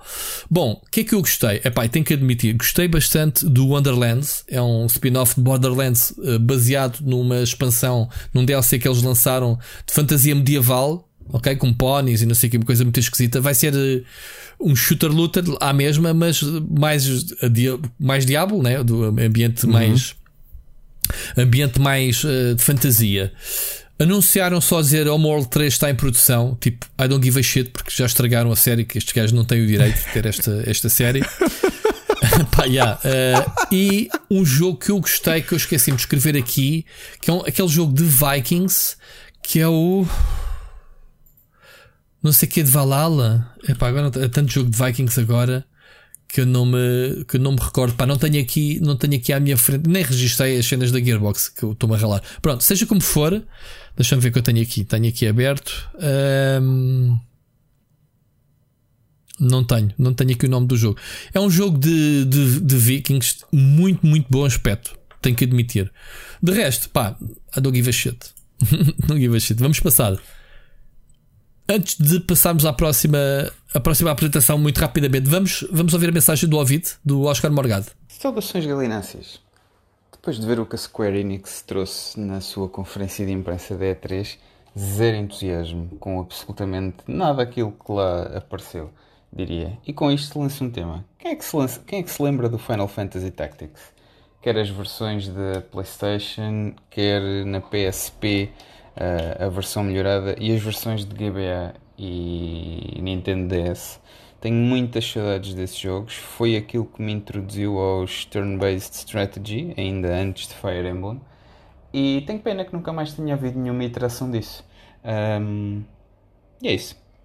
Ouvimos para a semana. Grande Oscar. O que é que tens claro, a responder sobre Claro que sim, claro que sim, pá. Uh, não foi o primeiro Tactics que eu joguei. O primeiro Tactics que eu joguei foi mesmo Advance Wars. E depois joguei Ogre Tactics. Mas quando descobri no GBA os uh, Crystal Chronicles e afins, uh, claro, é impossível não ser fã desses jogos. E é pena que a, que a Square tenha abandonado e não tenha, não tenha querido lá voltar. Uh, e eu até tinha alguma esperança de poder ver alguma coisa disso este ano, porque os jogos táticos obviamente têm tido sucesso. Aliás, tiveste a Chucklefish a ter sucesso com o Wargroove. Bastante, uma empresa indie. Porque é que a Square Enix, com a dimensão que tem, não haveria de ir lá? Não foi. Uh, não foi. As novidades que trouxe, uh, Rui. Guardians Epá, of the Galaxy. Eu, eu piquei, uh, vi, vi, vi até zero. na live do Guardians of the Galaxy, depois da entrega do Marvel's Avengers este jogo tem zero de credibilidade. Uhum. podem, pá, podem ter reformulado. Eu não acredito. Deve ser mesmo motor de jogo. Vão, isto é basicamente um DLC é, que eles estão a assumir como, como é. sequela, pseudo-sequela, agora centrado no, no, nos Guardians of the Galaxy. Epá, a única mecânica que eu vi é que acho que há ali uma mecânica qualquer de grupo de. de tu, tu controlas o. Uh, tu controlas, como é que se chama? -se? O. Uh, que o Star Lord? Peter, Peter Quill, pronto. O Star Lord. Um, o Star Lord, sim. Um, e, e, tens um sistema qualquer de. Um, como é que se diz? De, de química que os teus personagens se vão seguir ou se vão te ignorar. Pá, não percebi, não percebi bem. É, eu não quero saber mesmo do jogo porque epá, eles estragaram o Marvels. Uh, pá, esquece. O Avengers é uma, uma treta de um jogo as a service e se calhar este. Pá, eu posso querer engolir as palavras que estou a dizer, mas se for, esqueçam, nem estou interessado. Depois fizeram um spin-off de Final Fantasy, mas da Team Ninja, um jogo completamente de combate, chamado Stranger, uh, Stranger of Paradise, ou em Paradise, como é que é? Nem, nem, nem me recordo bem como é que se chama. Uh, que é basicamente um jogo de combate como a Team Ninja sabe fazer, digamos um assim. Slash um hack and slash é. que tem levado bash para caraças desde que foi anunciado. Chama Stranger of Paradise Final Fantasy Origin, uma coisa assim. Uh, pá, tem levado porque a personagem parece-me genérica. Uh, gráficos, há, há quem diga que parece um jogo PlayStation 3. Depois, para piorar a situação, a Square Enix quis fazer surpresa aos fãs, disse que estava disponível a demo para poderem jogar, não funcionou. Eh, corruptos. Houve logo montes de memes a dizer: é pá, o jogo não, não corre na PlayStation 5 porque não é retrocompatível com a PlayStation 3. Tipo, cenas assim. Um, foi, foi, foi, levou um bash do caraças. Pá, eu não tenho opinião sobre o jogo. A Team Ninja faz jogos bons. Uh, basta olhar para o Nihil, basta um olhar para o Ninja Gaiden. Sinceramente, oh, sinceramente, é, eu olho para parece, o jogo e achei. Parece genérico dizer Final Fantasy. Ah, ok, chama-se Final Fantasy. Pois, eu, se calhar é por causa disso também. De a joia sagrada. Há muitos spin-offs. Não pode dizer, ah, quantos spin-offs é que existe de Final Fantasy? Ok, não sei se é too much ou não. A Team Ninja tem créditos, obviamente, eh, mas realmente é aquilo que eu digo. Parece um jogo do. Como é que chamava-se o, o bêbado da Team Ninja que se foi embora? O. Uh, não me recordo do nome. Aquele, aquele que fez o, o Ninja Gaiden e o Dead or Alive, que entretanto teve que se foi embora e, e fez jogos muito amausitos depois de ter ido embora. Um, não interessa, pronto. É muito conhecido, é um, um, dos produtores míticos. Se eu dissesse o nome, tu sabias, agora não me recordo. Uh, que o pessoal depois logo para a semana vai, oh, é aquele. Mas basicamente foi isso da Square. Obviamente houve Stranger. Como é que era? O Life is Strange, o novo capítulo também, para quem gosta. Que eu já não, já não consigo olhar para esses jogos, já, já me farta para caraças. Itagaki. Ah, oh, Itagaki, yeah, pois. Itagaki. Que, que, diziam que ele só jogava bem Ninja Gaiden depois de beber uma garrafa de whisky. God, porquê é que tu me lembraste do maior esterco que eu joguei em 2015? Devil's Sand, não é? Como é que Devil's se chama o jogo? Third, Devils, Devils quê? Devil's Third, mas eu vou dizer a, a, a, que o jogo de, realmente deve ser Devil's Third, portanto, apoia do, do yeah. diabo. Desculpa. Muito bem. Olha, vamos, uh, antes do próximo segmento, vamos ouvir mais uma mensagem do Tiago Santos, que é a segunda que manda hoje, já agora. Okay. Então, bora lá. Ora, boas, malta. Boas novamente, porque sou capaz de estar a fazer algo que nunca foi feito, ou seja, mandei, já vai ser o segundo áudio que eu mando para esta semana.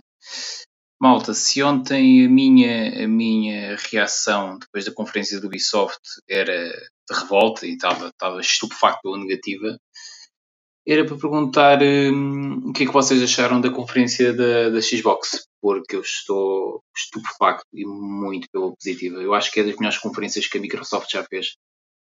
É praticamente perfeita. Jogos, jogos, jogos, vários tipos de jogos, jogos para todos os gostos, um line-up perfeito, tudo no Game Pass, o seguinte, acho que isto praticamente nunca se viu. Somos todos jogadores há vários anos e nunca vi algo assim. Malta, também para, só para, para dizer que pronto, tem mais um patrono. Já, já, já aderi, vocês merecem, por isso um grande abraço e continuem o bom trabalho.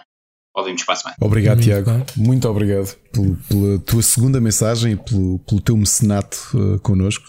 Eu tenho de admitir, eu adorei a conferência da Xbox e até te uhum. vou-te já dizer uma coisa: ter lá a Bethesda ou não, para mim é igual ao litro. A Bethesda não trouxe nada de, de entusiasmante. Não... Olha que Olha que fizeram uma coisa boa que foi não separaram, misturaram, foram alternando, não houve cá Bethesda de um lado, Microsoft ainda bem que misturaram que era para tu não perceberes o quão meh, uh, ou pelo menos para mim, ou seja, tudo aquilo que era Bethesda era para mim completamente secundário, o resto tudo. Aliás, a melhor é... notícia da Bethesda, digo qual é que foi. Foi, foi, foi a aposta que tu perdeste, perdeste foi... a aposta do Starfield, não é? Calma, calma. Não, foi o conteúdo todo que chegou de repente, uh, retroativo, inclusive o Arx Fatalis. E... O Arx que eu recomendei, uh, que eu Exatamente. joguei e analisei-o há 20, há 20 anos. E é um atrás, grande jogo. Nós temos aí a análise também no Rubber do que o Daniel uh, comprou o jogo em segunda mão e decidiu analisá-lo. Realmente é foi? um, é um foi, foi. Não sei se o é jogo um, envelheceu bem, se não. É um ótimo jogo. Que é o primeiro jogo da Arkane Studios, que é um dos principais estúdios da da Bethesda agora, já agora. Rui, se queres saber, foi um, uma excelente conferência. Há muito foi. tempo que não havia a Microsoft fazer isto. Uh, foi. Vou fazer muito só um folgo. comentário que fiz à noite com. Uh, comentei isto com o Mocas. Adorei a conferência. Ainda não aconteceu. É o único ponto que eu vou dar de menos positivo à Microsoft. É que depois disto tudo, tu olhas e não tens um jogo que fiques uh, da maneira como ficas a saber que um não Horizon... tens um God of War ou um Horizon Forbidden yeah. West, é isso? Estás a perceber? É só isso, uhum. ou seja, excelente conteúdo brutal. Eu acho que é criminoso nos dias de hoje não ter uma subscrição de Game Pass, porque é anormalmente bom o conteúdo que tu tens e que vais ter. Quando diz assim, amigos, tal, Yakuza, está tudo no Game Pass a partir de agora, uh, tal, tal, tal, está tudo no Game Pass. Eu reiniciei o, o, a app aqui no Windows 10 e estava lá tudo. Eu fiquei parvo com o conteúdo que aí vem, mesmo. Mesmo, mesmo, mesmo. De Há muita jogos, coisa boa a ver. De, de 30 jogos que mostraram, só 3 é que não, é que não estavam no Game Pass disponíveis no dia 1. Uhum. Que é obviamente o Fair Cry e o Battlefield e outro que eu agora não anotei, não me lembro qual é que é, não interessa. Vou-te dizer uma coisa só para rematar, para fazer ligação a uma coisa que disse na primeira hora do, do, do desse, daqui do, do programa. O jogo que o meu filho mais ficou entusiasmado de ver na conferência de Microsoft e diz: Pai, nunca mais é 9 de novembro para eu poder jogar isto. É Forza Horizon 5. e ele ficou maravilhado com aquilo que viu ali. E não foi só ele, eu também fiquei. O jogo está tá do caraças. eu também fiquei. Tá do caraças. Aliás, todos os Forzas uh, são bonitos. Uh, e obviamente que a série tem sucesso, é um dos uhum. pilares, digamos assim, dos, dos AAAs in-house. E, e, pá, e, e, tudo bom. Eles têm um motor também, uh, Sim. Um, bom, um bom motor. Aliás, é o motor que está a ser usado para o Fable. Um, que nem sequer o Fable esteve aqui, nem sequer foi chamado ao barulho, nem sequer tivemos Fable. Um, portanto, nem foi preciso. Portanto, a, a, Microsoft, não metendo toda a carne no assador, ainda trouxe muita xixa para a gente trouxe, ah, o Back for Blood era, que, era o Back for Blood, era o jogo que tu disse que estavas de que não era dos que não eram só de Xbox. Ok, é, é porque não é deles, é da, da Warner. um, que não me diz nada. Já, já, já falei aqui várias vezes que o Battlefield uhum. está parado no tempo. Pá, prefiro Agora, muito mais a fórmula do Vermintide. Batendo Agora, aqui na Bethesda, Rui, Starfield. O que é não que mostraram nada, ser? fizeram é mesmo o que é que vai ser um Skyrim no espaço. Se tiverem o mesmo scope de um Elder Scrolls em ficção científica, atualizado, não ser clunky, não ter uhum. bugs como costumam ter. Uh, uh, o jogo está a ser feito há bem de anos. Tem potencial. Agora, o jogo não mostrou nada. É uma cinemática. Pá, é só. Uh, é só wishful thinking, né? O, o que é que vai sair dali? Isto, isto limpando já para mim os pontos certo, menos, certo, certo, menos maravilhosos. Contraband, pronto, mais um jogo da Avalanche. Uh, Epá, é mais um open world com a, com a diferença que este está mais centrado no co-op. Uh, também não é. mostraram nada de especial. Pronto. Uh, Boa. Depois outro. há teasings falaste, assim. Falaste da Arkane Studios, o, uhum. novo teasing de um jogo de vampiros, especialmente Do nesta Redfall. fase, uhum. o Redfall. Lembrando que nesta E3 eu já vi ser anunciados dois jogos com o IP de Vampire the Masquerade. Este é, é Vampire também? Este não é, acho que este não é Vampire, mas, mas é- nota-se é, que os vampiros estão na moda outra vez. Pronto, mas vi ali criaturas que me pareceram serem familiares. Uh, nem sabia. Estava até a ver se tu apareceres na live nessa altura. Uh, Estava-me a. Uh, Parecia-me que estava a reconhecer de algum lado, mas nunca cheguei a perceber de, de onde. De onde. Pá, seja como for, é, é mais, um, mais um título, um IP novo, ou seja, a Microsoft não se limitou a mostrar coisas que já estava a fazer. Sim. Como houve espaço para anunciar mais, e não foi só este. É, e depois, Opa, muito destaque a indies, ainda bem. O 12 Minutes, há pouco dizia, foi o segundo destaque que teve na E3, foi aqui uhum. no palco da Xbox. Foi revelada a, a, data do a lançamento data, do jogo. E não só, e está disponível no Game Pass, o que é uma maravilhosa claro, notícia. A outra claro. revelação que também vai estar no Game Pass, o Psychonauts 2, 25 uhum. de agosto, já está, está com muito Exatamente. bom aspecto também. Uh, Somerville, o, o novo jogo dos um, de um dos fundadores do, do estúdio do Limbo. Uh, também vem aí, por acaso parecia-me também assim bastante desesperante, ainda por cima porque eles estavam a oscilar entre as imagens do, daquela família no sofá e depois ele a tentar escapar uhum. não sabes bem do quê. Uh, uma ótima notícia à Sobo Studios uh, assumirem a que sequela está em grande. Do, Está em grande. É. Assumirem Começar... o, o Plague Tale, que foi um excelente jogo da Focus e que vai ter agora sequela não, que vai ser o... Não, Ricardo, eles foram os que fizeram primeiro. Não Sim, assumiram foi nada. Publicado, foi publicado pela, pela Fox. Vai, continu certo, vai, continuar a ser okay. publicado pela Focus. Certo, vai a sair no Game Pass, é isso que queres dizer. É. E portanto, mais aqui, a sequela também veio aqui parar, fiquei felicíssimo com isso. Mas o eu pensei foi: estes tipos nunca mais agarraram um contrato, nunca mais vão levar do Flight Simulator. Pensei eu. Yeah. Tiveram manobra para fazer este. O Flight Simulator já agora Xbox, ok? E com um crossover com o Top Gun. Quando eu vejo o Top com Gun, Maverick. tipo, yeah, yeah. com o Top, o Top Gun Maverick, mas a música do primeiro filme, não sei como é que vai ser a banda sonora do segundo Uh, aquilo até veio os calafrios, meu. Muito, muito, muito fixe. Depois, mais umas informações curiosas. O Slime Rancher 2, eu não estava à espera que viesse já aí a, a sequela. Gostei muito do primeiro. Uh, foi o meu jogo do Natal de 2019, a par de outro jogo, ironicamente, que também teve a sua sequela anunciada sem dizer em nada e que eu fiquei logo quero jogar, que é o Outer Worlds 2. Uh, que também falámos aqui os dois. Epá, eu não, já... eu, lá está, eu não gostei do primeiro muito. Pois, uh, eu, eu, gostei bastante. Vi, vi muito no Fallout bugado e não. não joguei, joguei sem vontade nenhuma, mas pronto. Eles até brincaram com a cena de ah, está aqui uma personagem com um capacete porque não temos ainda a personagem desenhada e no, no, fizeram uma série de piadas em, em relação a isso. Uh, agora, coisas mais curiosas: o Stalker 2, pá, vimos um trailer, uhum. eu acho muito bom, pá, muito sim, bonito, sim. muito detalhado. Um, em todo em russo, ainda por cima, estava uh, mesmo com um ambiente espetacular. Vai chegar para o ano, lá está, Game Pass de 1, é um temporário, este, neste caso. Depois tivemos o, o Sea of Pirates, o Sea of Thieves, desculpa, uh, o crossover, com o Pirates com, of Caribbean. Que já o, faltava, não é? Era, é, tem tudo a cara, né? tem, tem o humor da Rare com o humor do Pirates of uh, Caribbean. Como disseste bem, o Yakuza Like a Dragon Game Pass, Battlefield, vimos gameplay para alpha, pá, pronto. É Battlefield. Uh... Diz-me zero. O Miguel Cruz comentava uma coisa e, eu, e ele que é fã de FPS, especialmente Call of Duty, hum. dizia-me eu tive de concordar. Havia demasiada coisa a acontecer naquele ecrã. São 120 jogadores. Que é Ricardo, é isto, meu? Ricardo, 120 tá jogadores no mesmo mapa. Tens as condições uh, atmosféricas em tempo real, os ciclones, uh, a arrebentar com os cenários todos. E yeah, bem da merda a acontecer no ecrã, concordo. Agora, vamos ver a escala do mapa, mano. Pode, pode ser muito fixe, como pode ser um grande flop. Não sei. Uh, vamos ter o Hades Game Pass de 13 de julho, portanto, falta muito pouco. Portanto, não há desculpa para não jogar Hades. Não. E depois ali um co-op, um party game co-op na onda de muitos divertidos que tem saído o Party Animals, que sai em 2022. O melhor nome de sempre, um jogo de party games. Pronto. Exato, com animais, Party Animals, está feito. Uh, o Halo Infinite quase passa despercebido aqui, porque eles mostraram uh, gameplay de multiplayer, portanto, evitaram mostrar uh, a história, mostraram um trailerzito mas uma, uma, notícia curiosa é que o multiplayer vai ser à parte do jogo, ou seja, o multiplayer vai ser free to play completo.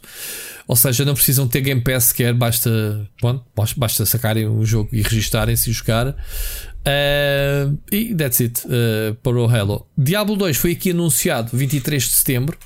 Com a curiosidade que, que, que, que apanhei, uh, dá para jogar 8 jogadores em co-op, Ricardo. É um plus. Aqui cenas novas neste Diablo 2. vimos um jogo indie, o Shadders de Snowboard. Não sei se gostaste, mas há aqui muito, muito espaço para, para ser cenas fixe. Um jogo que eu já venho a acompanhar há muitos anos é o Atomic Heart, pá, que tem um grafismo espetacular. É mais um jogo de pós.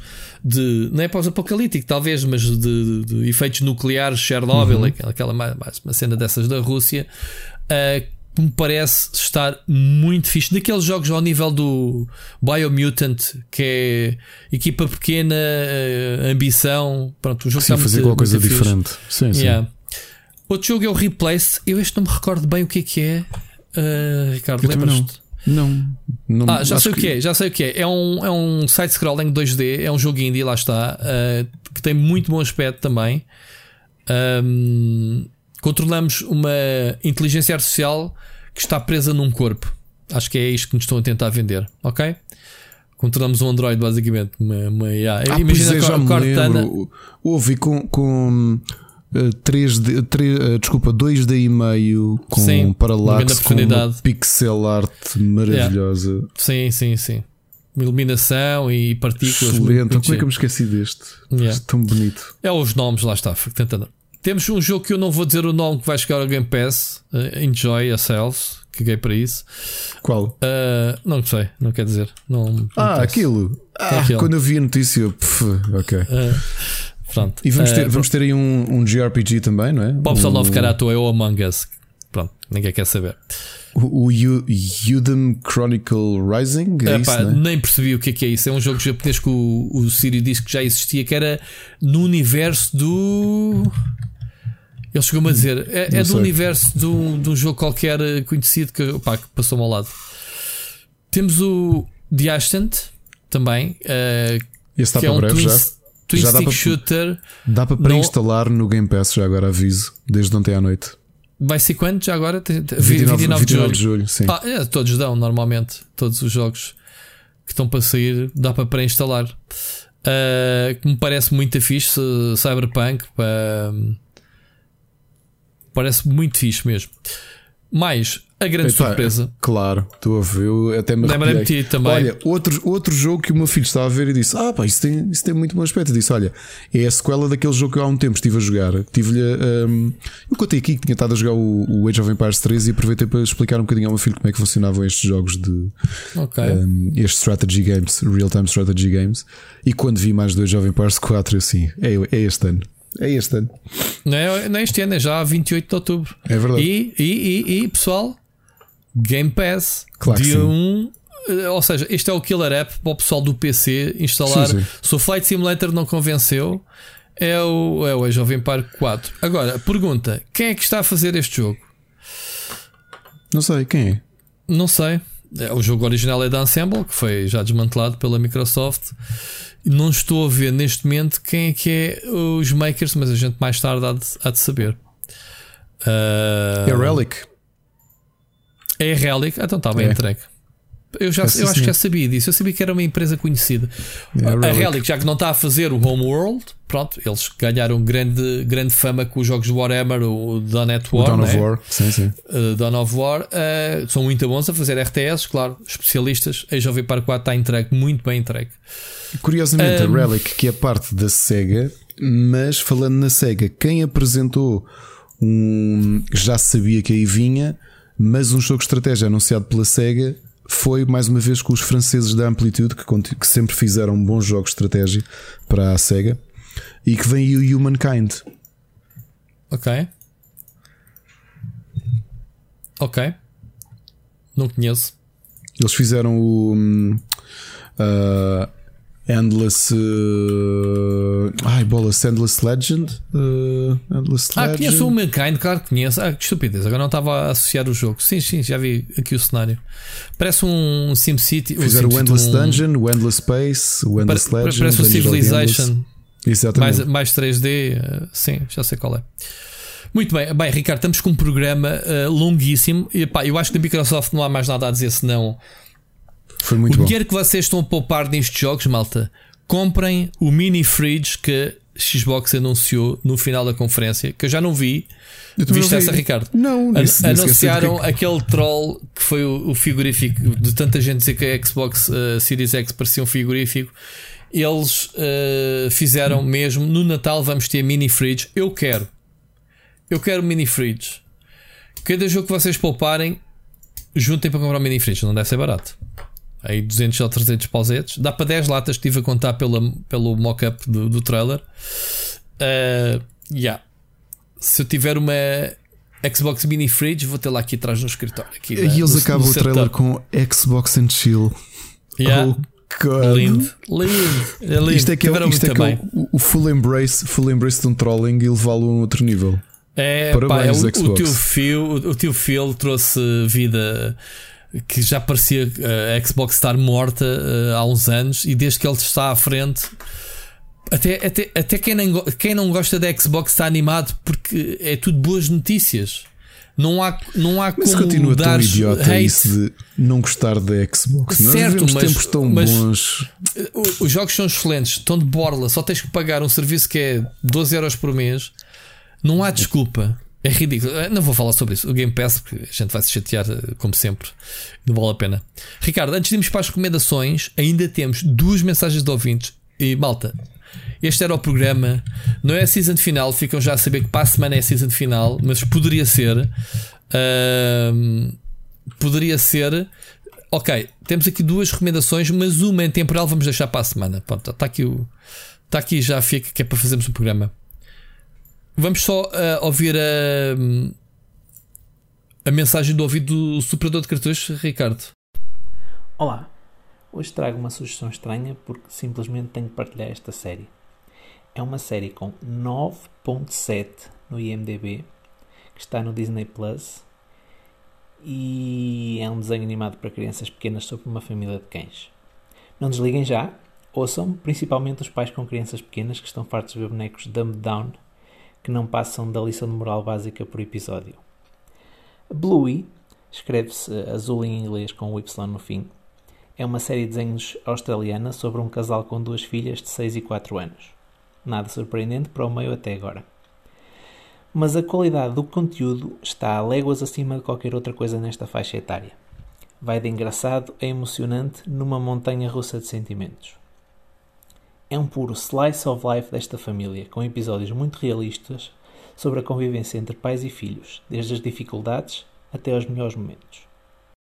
Muitas vezes há lições, sim, mas são complexas por natureza, tendem a emular e despertar sentimentos e muitas vezes não são dirigidas às crianças, mas aos pais e como gerir situações. Estes são os melhores pais do mundo, mesmo que não sejam sempre perfeitos. Eles cometem erros, mas tratam as filhas com respeito e com muita paciência procuram estratégias para resolver as situações que o dia a dia levanta.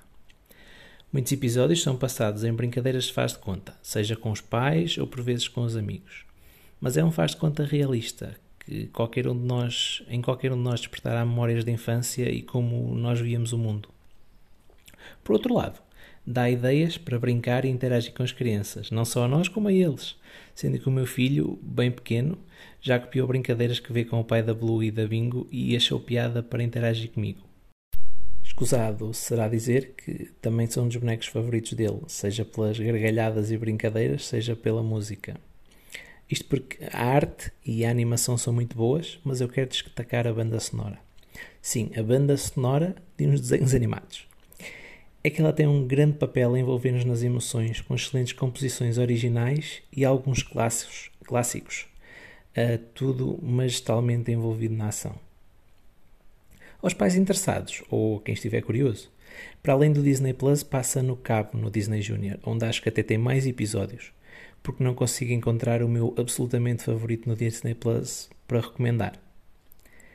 Uh, até para a semana. Grande superador de cartuchos, obrigado pela sugestão. É o José Santos, ele é que tem esta, esta alcunha dele. A mensagem é do José Santos agora. É, okay. ele, é o, ele é o superador de cartuchos, não sei se tu sabias. Não, não. que é o grande Nick, eu adoro. curiosamente, uh, tinha visto imagens, não sabia sobre o que é que era, nem tinha noção da qualidade, mas olha que é uma série para ver, obviamente, especialmente com o mais pequeno, não é? Com o mais velho, acho que já. Hum, Eu perdi foi dizer, o nome, como é que, como é, que é? Bluey, Bluey. Bluey, ok. Bluey, sim. Uh, adorei a descrição. Uh, eu gosto destas séries Slice of Life quando são inteligentes. Um, gosto ainda mais da sugestão, porque, como, como já devem ter percebido pelas, pelas sugestões que aqui trago, muitas vezes até direcionadas para crianças, uh, aqui em casa não se vê em canais. Os canais clássicos, Baby TV ou Panda, portanto, já que temos os serviços todos, acabamos por ajudar um bocado a, sugerir boas séries para, para eles verem. Obviamente que o meu filho mais pequeno vai vendo algumas séries que eu acho menos piada, uh, mas faz parte, faz parte disso. Mas esta Bluey parece excelente para, para a idade pré-escolar e hum, só te posso agradecer pela sugestão. Olha, vendeste uma série por completo. Uh, obrigado. Aqui em família agradecemos. Espero que a tua sugestão uh, ressoe com outros pais e mães que, que ouvem o Split Chicken. Portanto, muito obrigado. Muito bem. Então, sendo assim, um, fazemos já o salto para o gameplay.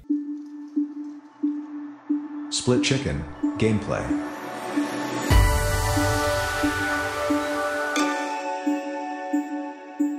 Então, tínhamos adiado para esta semana falar do Biomutant. Eh, eu, entretanto, não tenho falado com o Rui, ele que diz que eu estive um bocadinho fora nos últimos dias, e é verdade que estive mais dedicado à família, mal liguei ao PC. Uh, eu acabei Biomutant na, no final da semana passada, portanto demorei cerca de uma semana, cerca de 20 horas a terminar o jogo.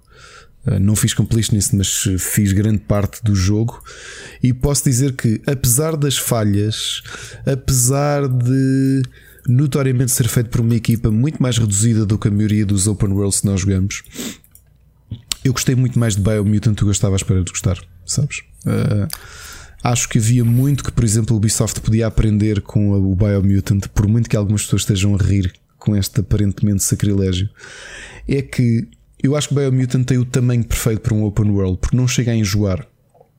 A história não é longa. Uh, já agora, para quem não sabe, essencialmente Biomutant tem duas. Não é linear?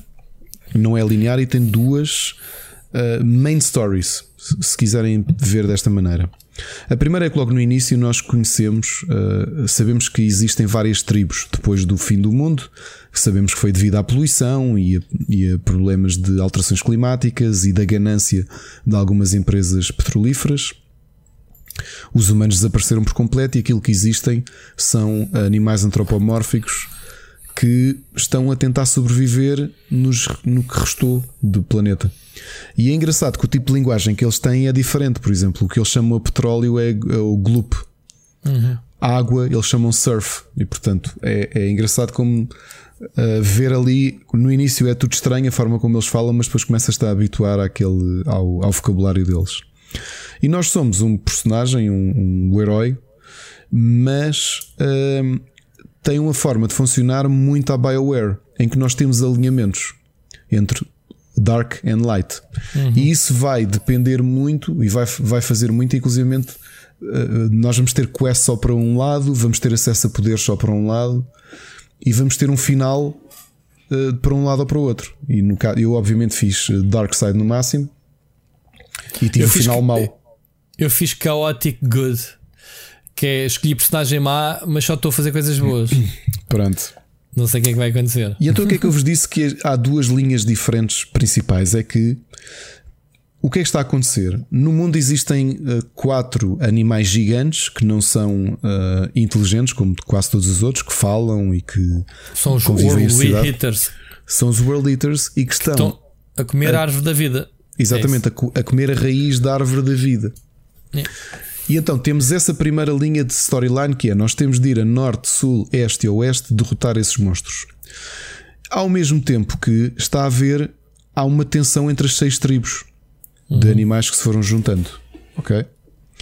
E logo nós no, no início cruzamos com duas Já tribos. Agora, já agora, três que querem salvar o mundo ou a árvore, e os outros três que estão-se a ralar e querem é profit de, do estado em que está o mundo, uh, conquistando todos os territórios possíveis. Exatamente.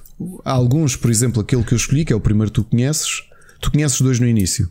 Sim. Portanto, assim que nós chegamos ao mundo propriamente dito, depois do tutorial, podemos ir um bocadinho para o oeste e conhecemos os, vá, chamemos maus. Essencialmente o que eles querem é que os World Eaters destruam uh, a árvore da vida, que o mundo vá completamente.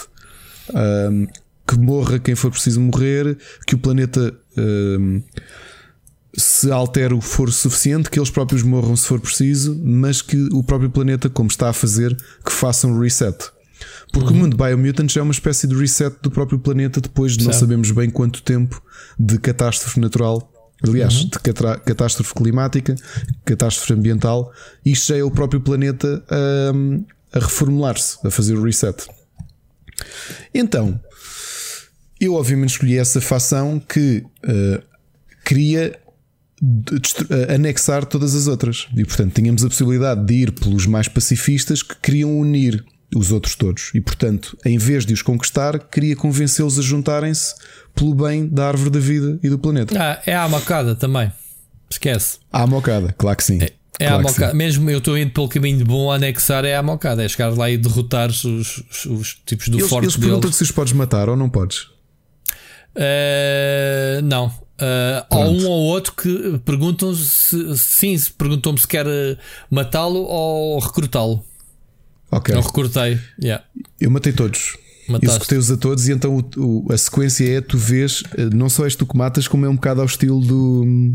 Não vês a matar, mas é ao estilo do Ned Stark. Porque a sequência seguinte vês que és tu que também tens de ir enterrá-lo. Já que foste tu que o, que o executaste, tu é que o vais enterrar. E então, quando conquistamos uma tribo, temos acesso ao, à arma única arma deles. Especial. Sim. Pronto. O que é que é aqui uma coisa interessante? Eu não sei quanto é que tu já avançaste, espero não te dar spoiler, mas quando tu conquistas metade das tribos e ele simplesmente diz-te: Nós já dominamos metade do planeta. Estou na segunda metade. Estou. Uh, um, já, já, já fiz a primeira anexação da primeira tribo, já vou para a segunda, digamos Pronto. assim chegas ali a uma altura que já és forte o suficiente para uh, o teu chefe de tribo, o teu Shifu, no meu caso é o Shifu, que é aquela doninha com, com, com armadura de samurai, que me diz: todas as outras tribos têm medo, querem simplesmente dobrar o joelho por nós, ou tu queres, ainda tens uh, sede de sangue e queres ir conquistá-los, tu. E eu, claro, quero ir conquistá-los. E porquê é que eu escolhi isso? Porque eu não sabia se teria acesso às armas deles ou não. Percebes? Então decidi ir à mão conquistar aquilo tudo, até porque eu ia ter de explorar o planeta para aquele lado, o continente para aquele lado. E fui.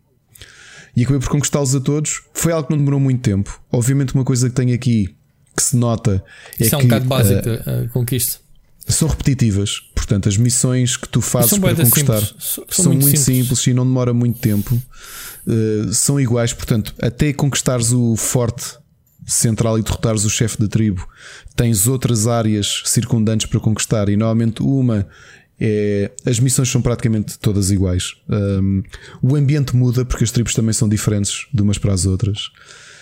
O que, é que mas gostei do jogo, gostei de explorar. O jogo estava. O ambiente é, é, é, bonito, portanto, o próprio mundo está bem construído, está interessante. Tem uma, tem uma série de escolhas e consequências.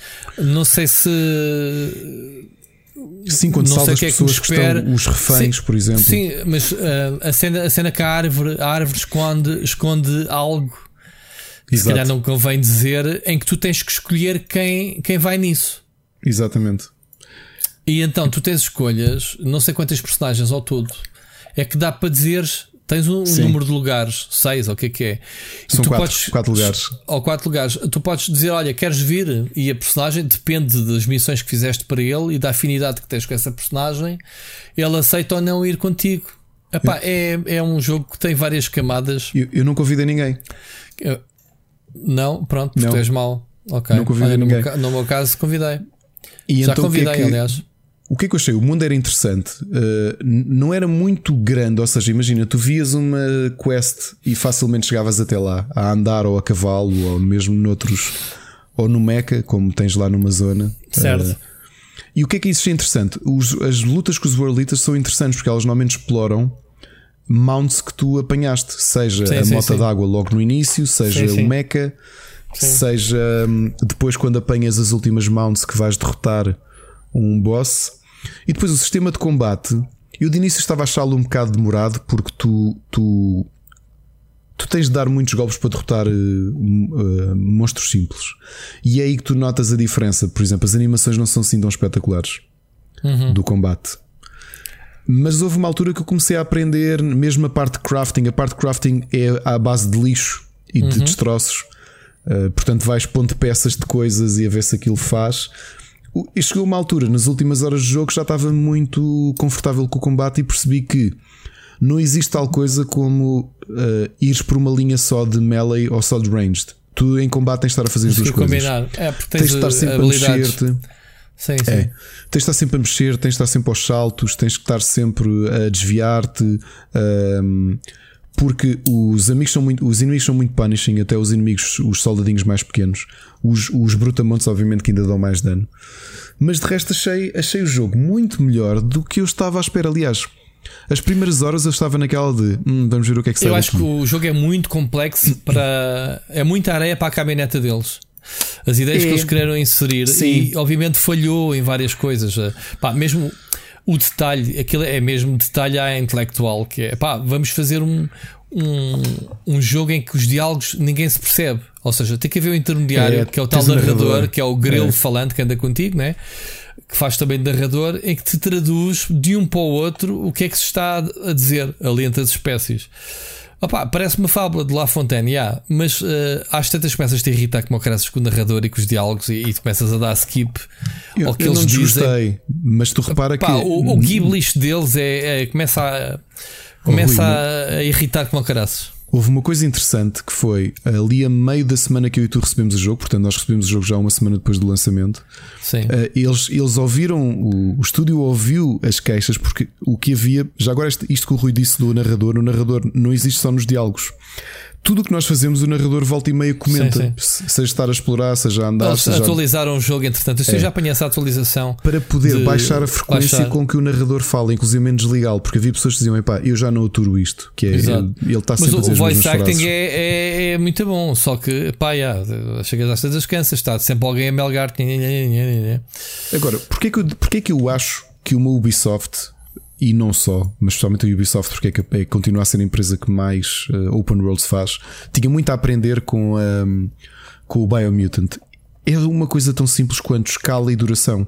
E eu acho que Biomutant, eu explorei o suficiente, o mundo não é muito, muito grande. Como eu vos disse, eu fiz muitas sidequests, conquistei tudo à mão, derrotei os World Eaters, fiz muitas, muitas, muitas, muitas sidequests, andei à procura de collectibles até me apetecer mas uh, acho que o jogo acaba no tempo certo. Eu acho que demorei 20 horas. Não, não, não te quero mentir se demorei 20 horas uhum. ou não, mas acredito que. Sim, o jogo tem muita sido... coisinha para fazer, se quiseres. Se quiseres, lá está. Se não, se, se quiseres, sim, às sim. coisas principais. Depois tens aquele pormenor de certas áreas um, ehm, serem ou com veneno, ou frias, ou, ou com. Ah, sim, e que dependem das tuas mutações. É, que dependem das tuas mutações. Por exemplo, mutações houve ali uma área. Ou, ou equipamento. Ou equipamento, sim. Yeah. Um, ehm, Portanto, o sistema de level up é semelhante, depois temos currencies diferentes, por exemplo, uh, nós temos pontos que ganhamos para subir skills uhum. passivas ou o que eles chamam o. Como é que é o Kung Fu deles? Agora estou-me a esquecer. Um, Wung, Fu. Wung, Wung Fu. Wung Fu, Wung Fu são artes marciais, mas também são movimentos que nós ganhamos quando desbloqueamos ou quando encontramos Ultimate Weapons. As resistências também distribuis pontos. As resistências é com pontos de mutação, que são umas malas uhum. com uma espécie de mutagénio que nós encontramos uhum. e que essas é que podemos distribuir não só para ganhar poderes novos ou para mudar geneticamente o nosso personagem para ele ter maiores resistências a uma das quatro quatro, vá, chamemos-lhe perigos que existem, que é radiação, uhum. veneno, fogo frio, ou frio. frio e frio, exato.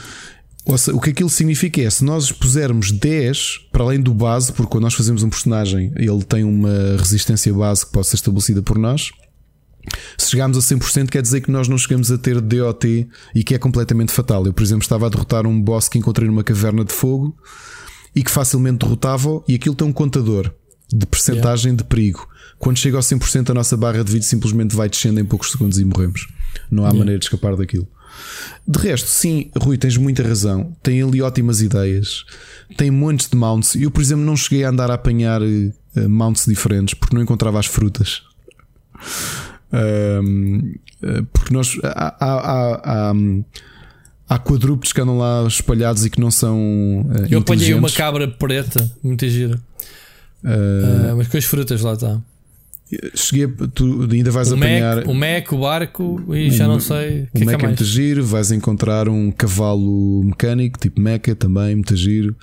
Okay. E hum, as boss fights são giras. As lutas com os World Eaters são, valem a pena porque são consequências, são por fases. Yeah. A primeira dica foi a que eu sofri mais, foi a no barco, porque eu não estava mesmo a atinar por causa das ondas que ele lançava, que aquilo dava-me muito dano. Eu, eu tenho a impressão que eu estou aí preso. Eu não sei se já o venci ou não, mas já tive aí tanto tempo. Pois, eu também foi o único que eu tive muito tempo, porque aquela primeira boss. Ah, porque uh, uma coisa que eu percebemos é que fomos por ordem inversa.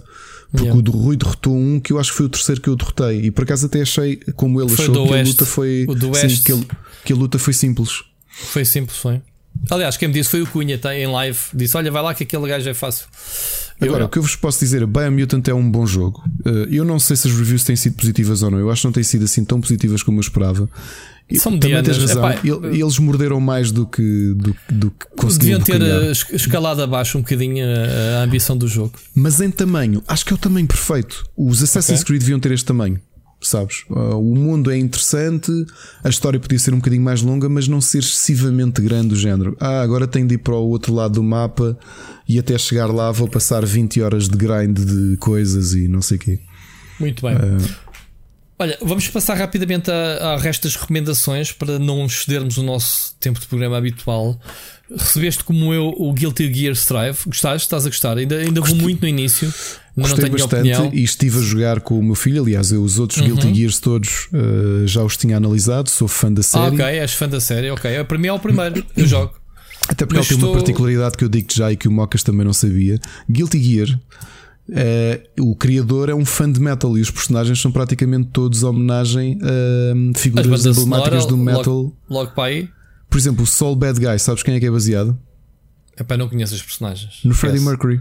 Porque a alcunha do Freddie Mercury era o Mr. Bad Guy. Os dois principais é o Soul Bad Guy, que é o que está de vermelho e que tem uma okay, espada o grande. O Bad Guy é o. Sim, a alcunha. Ele tem um álbum chamado Mr. Bad Guy. Mr. Bad Guy é o Freddie Mercury e depois o, o Kai Kisk é homenagem aos dois primeiros vocalistas de Halloween, o Kai Hansen e o Michael Kiske. E portanto okay. os personagens todos são baseados em, em metal, como aquele, aquele. Agora não como é que ele se chama, chama-se Zeno, que depois ele lança uns espíritos tipo Venom e os espíritos chamam Eddie por causa do, dos uhum. Iron Maiden. Iron Maiden. Uhum.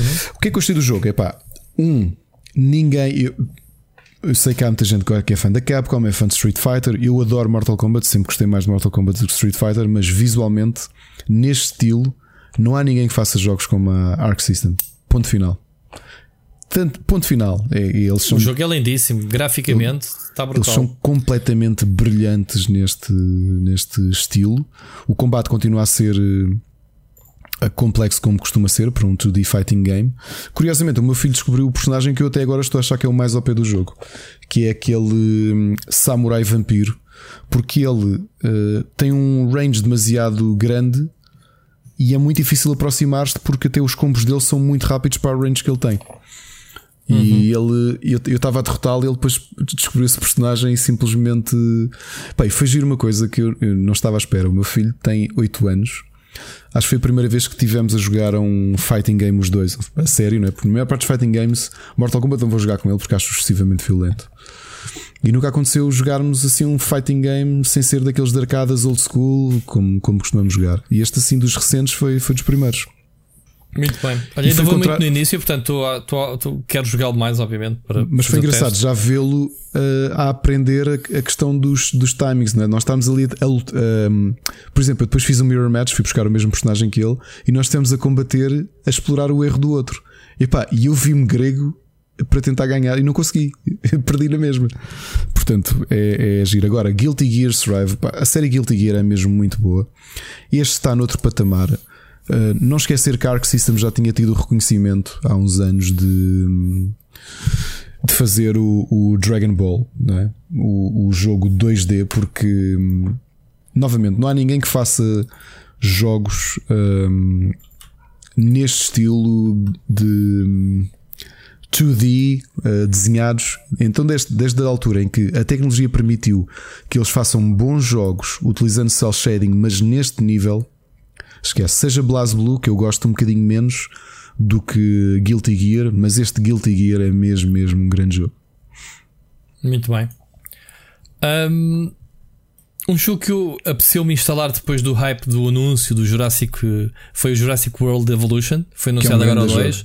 Que é um grande Epá, jogo. Comecei a jogar e o jogo está mesmo fixe como um, como um builder, né? um, um tycoon, um, sim, mas com uma também. liberdade de cenário muito maior, acho eu, não é tão.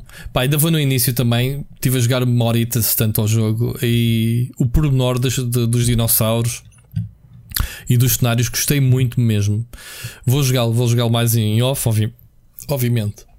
Um, epá, de resto, não tenho mais nada de especial. Joguei, voltei a jogar o Vermintide 2 em live.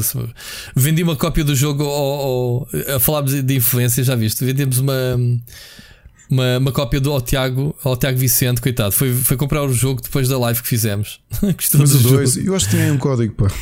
O 2 foi. Então, acho, olha, que tinha, não, acho que tinha. Chegas à frente, alguém que queira, faz o passatempo surpresa, alguém que queira, pronto.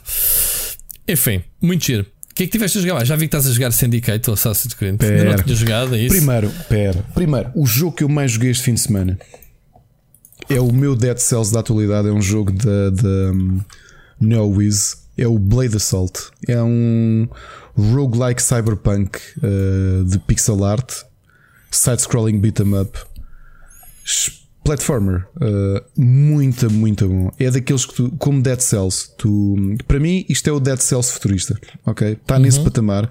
Faz uma run, perdes, voltas ao início e com as currencies que tens vais tentando melhorar e, pá, e vais tentando ser melhorando tu mesmo.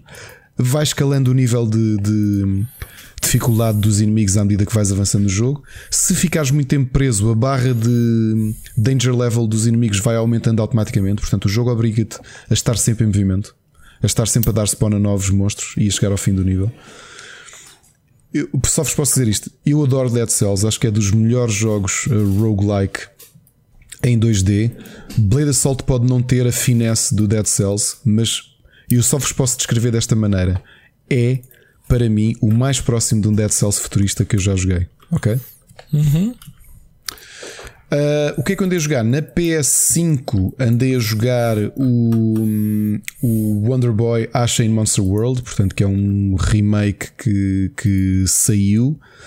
Uh, aliás, sequela barra. Não, é, é, este é mesmo sequela, o Monster World 4. Que não, há ali um problema com. Pois conto. Uh, pronto, saiu o Wonder Boy in the, in the Monster World é o clássico Monster World barra Wonder Boy que conhecemos de, de, dos tempos de Mega Drive também. Está muito bonito. Eu acho que tem um problema. O desafio parece-me demasiado colado à época do da Mega Drive. Porque tu jogas um Shantai, e o Shantai eu sei que tem perto de 20 anos, portanto não chegou sequer à geração da Mega Drive, mas que foi atualizando o seu desafio. E sim, é um Metroidvania e o Wonder Boy não é. Uhum. Mas como platformer clássico com uma roupagem nova, apesar de muito bonito, eu passei o primeiro nível e pensei. Hum, não encontro desafio nenhum nisto, percebes? Eu já, eu, já tinha, eu já tinha percebido isso com o outro Underboy que saiu do Dragon. Sim. É Dragon qualquer coisa. Eh, era um jogo um bocado. Meh, não. Não sentido. Eu joguei o Underboy no, no, no Commodore 64. Os primórdios mesmo. Não.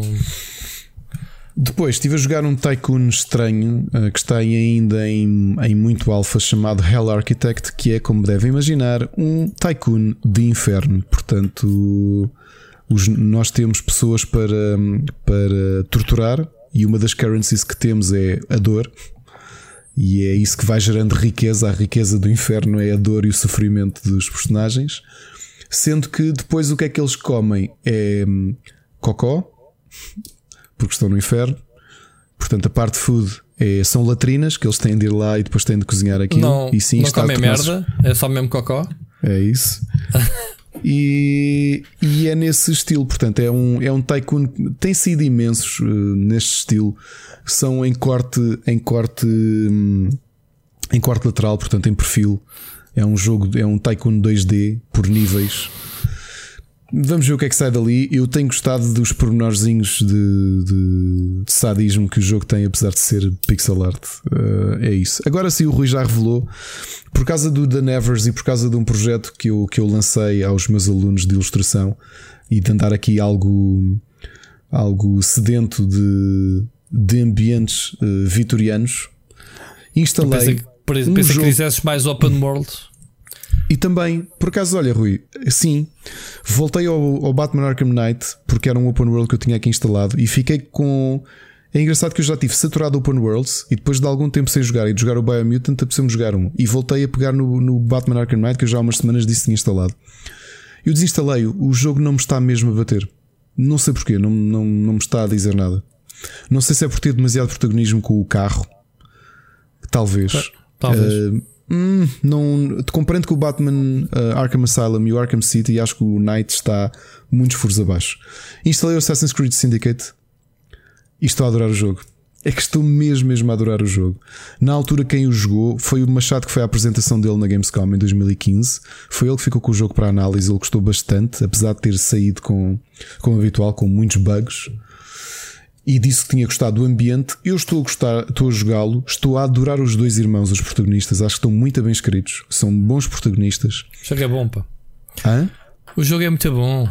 O, a, o fato de teres aquela luta de gangues, eu estou bastante envolvido nisso e estou a gostar. Acho que é parece é um, o Gangs of London, não parece? Exato, é um tom diferente ao jogo, percebes? Porque a cena dos Templários e dos assassinos quase que parece background no meio de, de, daquelas gang wars.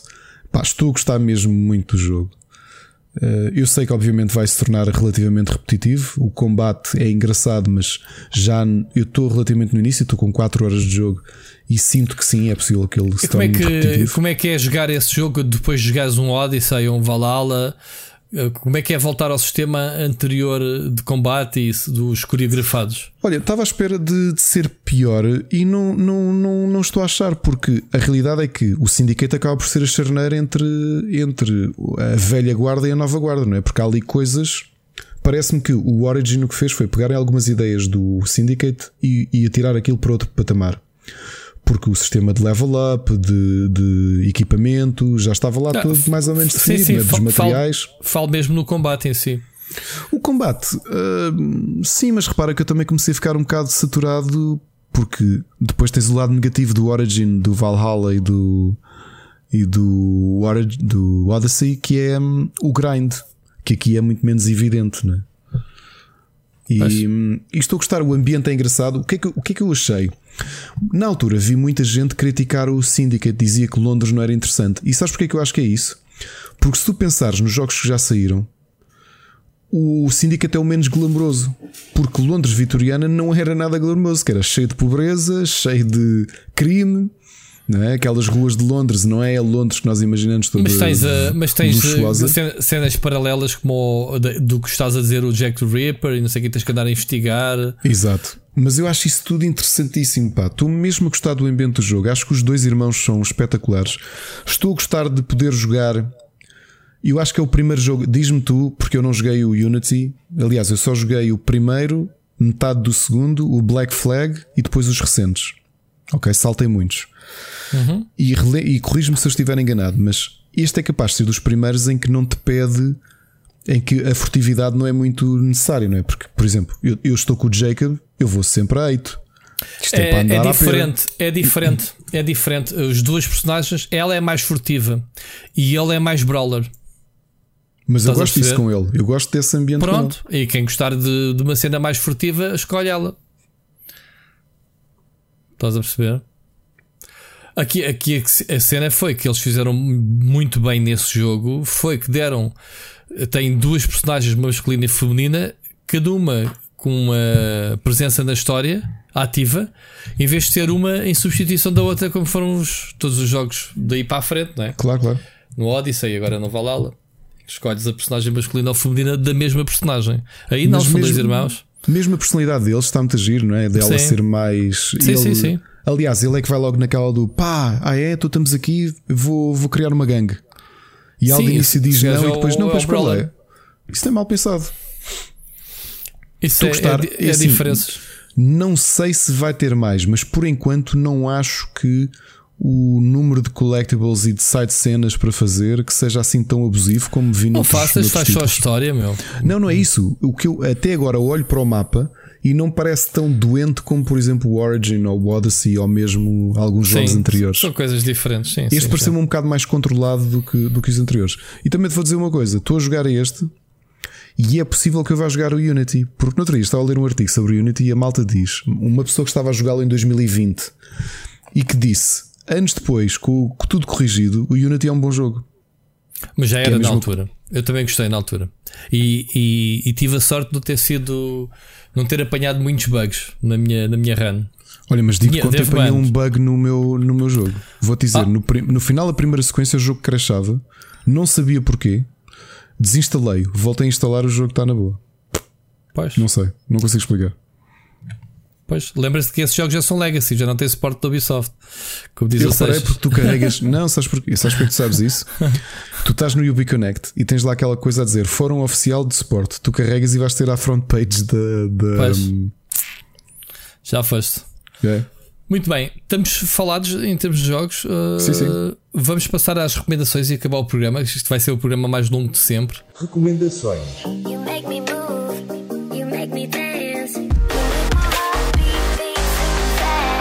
Olha, estamos a acabar de ver manifesto. Lembras-te de eu dizer que estava.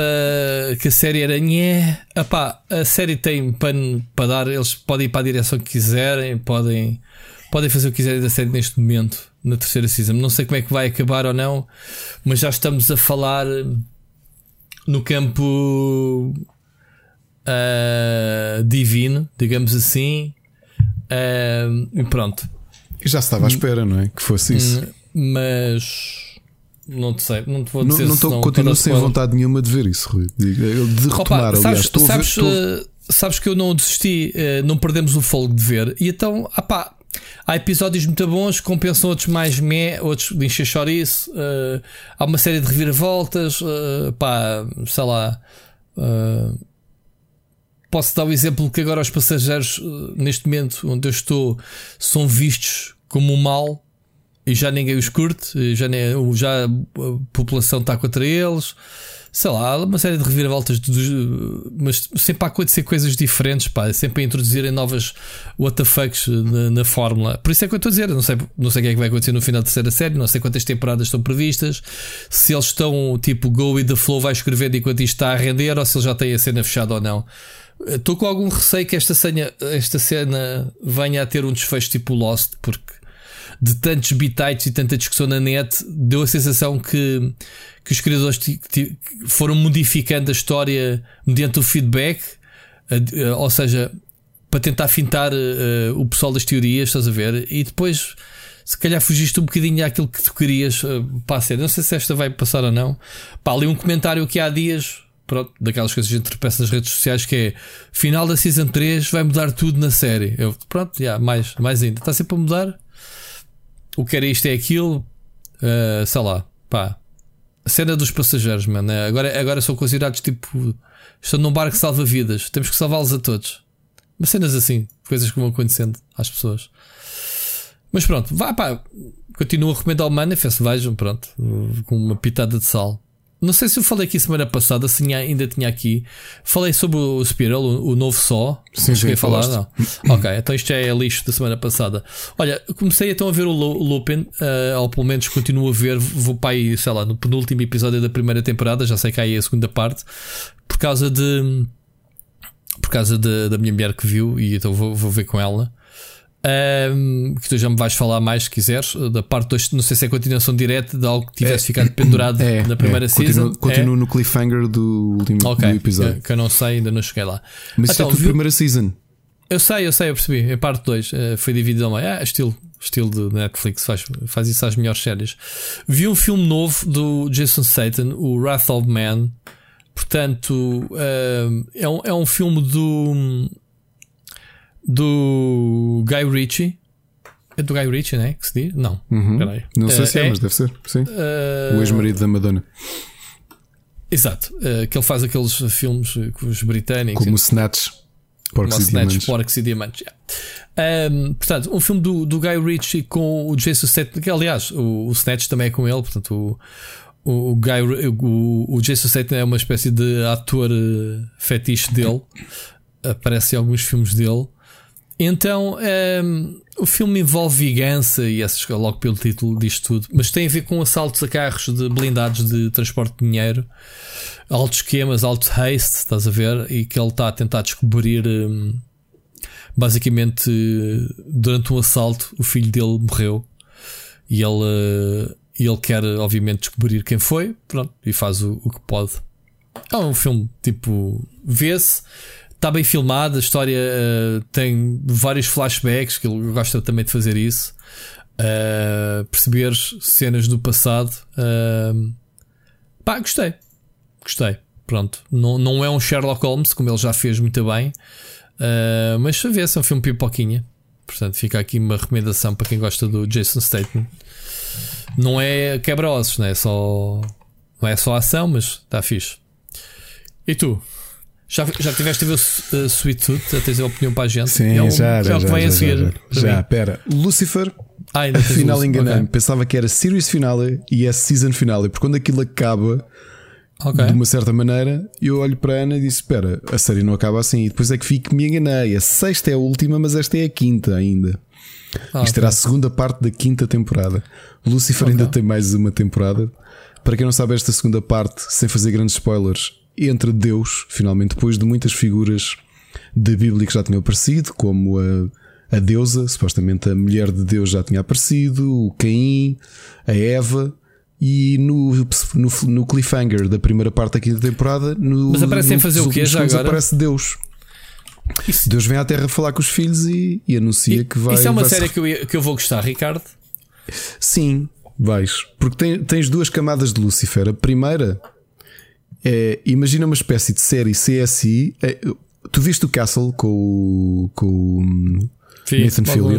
Sim, sim, que ele é Pronto. um escritor. Qual é, que, é? qual é que era o twist dessa série? É uma procedural uh, uh, crime uh, drama em que o twist é que é resolvido por um escritor de policiais. Uhum. Neste caso, os crimes são resolvidos pelo diabo. Venha o diabo escolha. Dele, usando os poderes dele, que ele tem vários poderes. E normalmente ele, é ele que consegue descobrir quem é o. Mas isto é, é um o... diabo todo estiloso, não é? É, o Lucifer é todo estiloso. E, e, depois, pronto, o story arc de cada temporada, não é? A família dele, a relação com os anjos e essas coisas todas, vale a pena. E esta temporada, este final de temporada, foi muito dedicado a isso. Foi menos crimes, os crimes eram muito secundários, eram resolvidos rapidamente. Depois é Mas o gajo é, é um diabo bom ou mau? Pergunta estúpida. É o diabo como John Milton nos escrevia e como o Neil Gaiman depois continua a escrever, que é ele não é mau. Aliás, até tem uma ironia. De todos os irmãos, ele é o único que não pode mentir, que diz mesmo sempre a verdade. Ok. Ele diz o, o ele revoltou-se contra o pai, o facto de não ter, não ter a possibilidade de, de, de, seguir as suas próprias escolhas, e o pai, como castigo, disse: Ok, então olha, queria aqui uma coisa que é o inferno e tu vais ter que gerir aquilo. Como é que Portanto, tu tens uma temporada com 26 episódios, a terceira, e depois a quarta só com 10? Hum, porque. Pois, não sei. A quarta, porque foi já no Covid, acho eu. Achas? Ok. Acho que sim, acho que sim. Vale a pena, aconselho, sinceramente, para séries policiais descontraídas e vale muito, porque aquilo tem, é meio. A série também não se leva demasiado a sério. Mas não é Monster of the Week, mas não, é a continuação, sempre. Tens um arco que continua, mas claro que tens crimes por semana, não é? Okay. Tipo, olha, está aqui este tipo que morreu certo, certo. não sei onde. Faz parte. Uh, Mas o, o Lucifer vende a série toda, porque ele é um personagem brutal. Tipo, ele é um playboy, é um. Está sempre a mandar piadas, não, não leva nada a sério. Veio para. Ele fartou-se do inferno e veio simplesmente curtir para a terra. E é dono de uma discoteca, que é o Lux.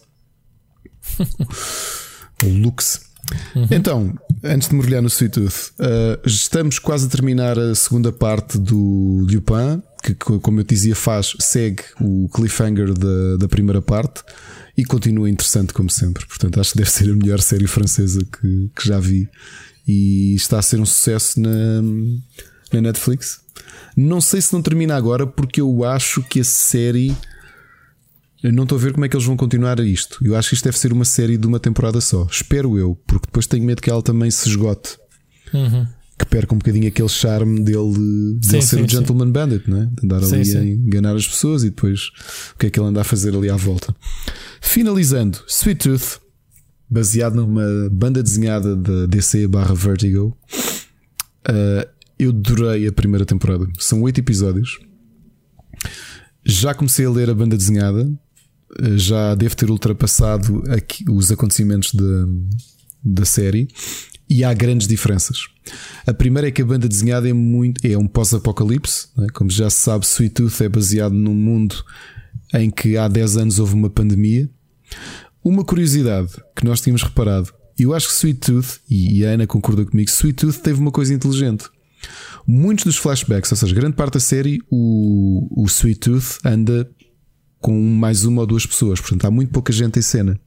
Mas quando há flashbacks, e mesmo em cenas do presente em que há muita gente, as pessoas estão mascaradas. Porque o vírus ainda está, ainda está aí a correr. E aquilo tem uma coisa inteligente se tu vires bem: é que foi uma forma deles continuarem a filmar em tempos de pandemia. Uhum. Porque tu incluíste uma ideia de pandemia dentro da série e a malta está protegida enquanto filma. Já viste? Yeah, yeah. Então o que acontece em Sweet Tooth? Há uma pandemia, um vírus respiratório grave, respiratório, pelo menos assume-se que é respiratório, mas tem outras consequências. Ao mesmo tempo que começam a nascer bebés que são mistura de animais e humanos. E depois o que acontece?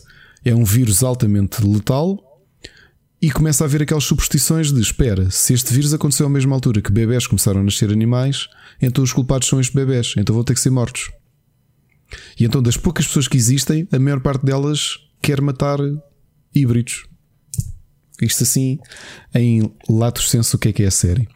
O protagonista, vês logo no início, que é levado pelo pai para o meio do parque de Yellowstone para viverem isolados de tudo e o pai vive numa, numa ensino a sobreviver essencialmente escondidos de tudo e desde-lhe montes de regras que é ele não pode sair da rede de Yellowstone porque o mundo lá fora só tem homens maus uh, há fogo por todo lado e as pessoas querem matá-lo e tudo isso. Portanto essa parte é verdade de querer matá-lo o resto é que não.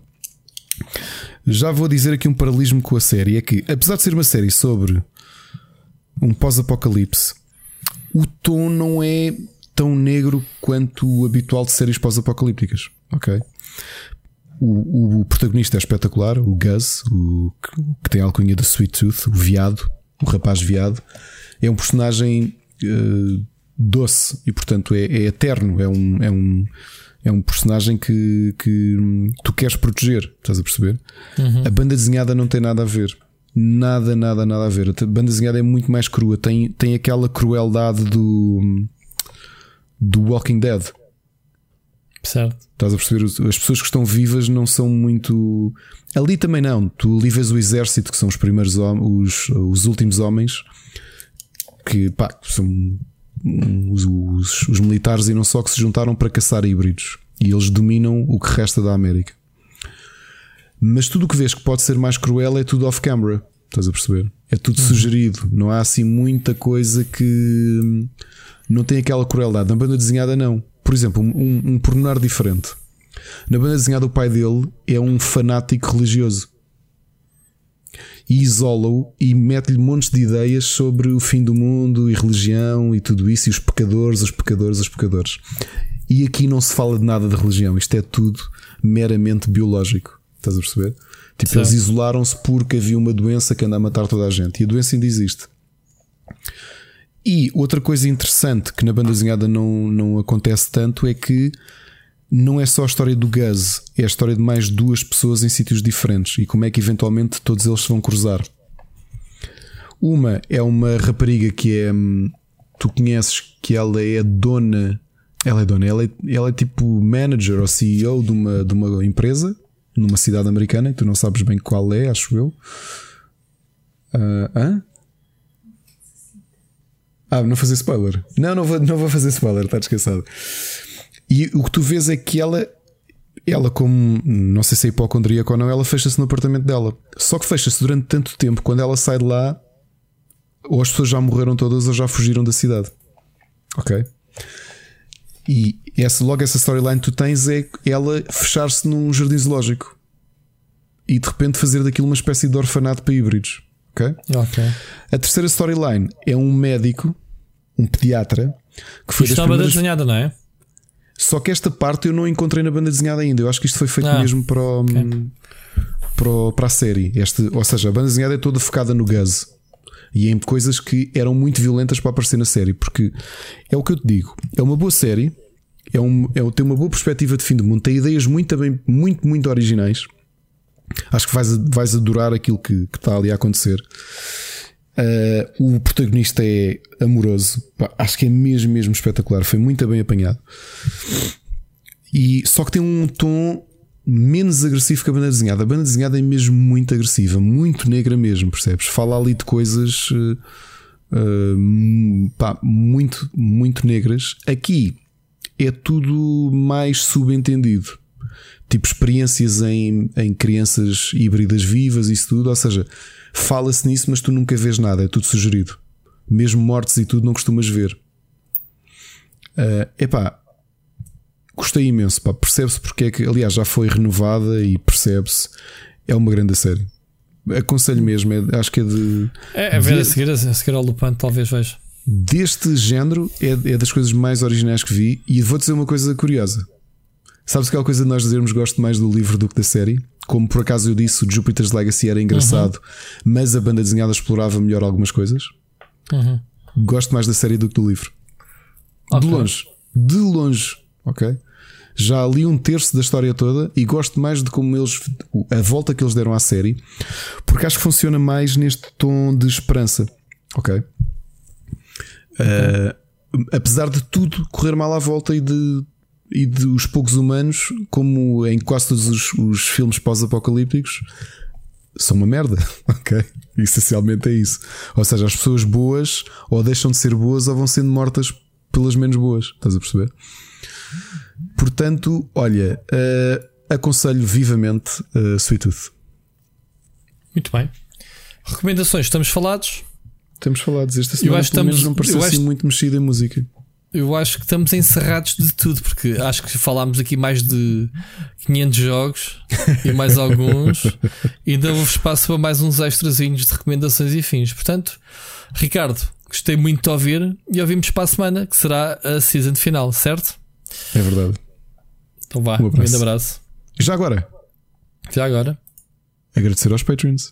É verdade. É pá, então íamos embora sem agradecer os Patreons. É verdade. Isto, Temos... isto porquê? Isto porquê? Porque avisar já que é esta semana que fechamos os episódios em atraso e lembrando que este domingo há Hell in a Cell e portanto para é além dos é já este é para além, para, além do, para além do Split Chicken Extra que o, possivelmente vão ter os dois esta semana, mas pelo menos um garantidamente. Uhum. Para a semana, para além da season finale, há Super Finisher. Relembrar também para os nossos Patreons que desde sexta-feira, dia de lançamento, temos passatempo de cópia digital de um dos nossos jogos favoritos do ano, se não, pelo menos no meu caso, o meu jogo favorito até Sim. então, Ratchet and Clank Rift Apart.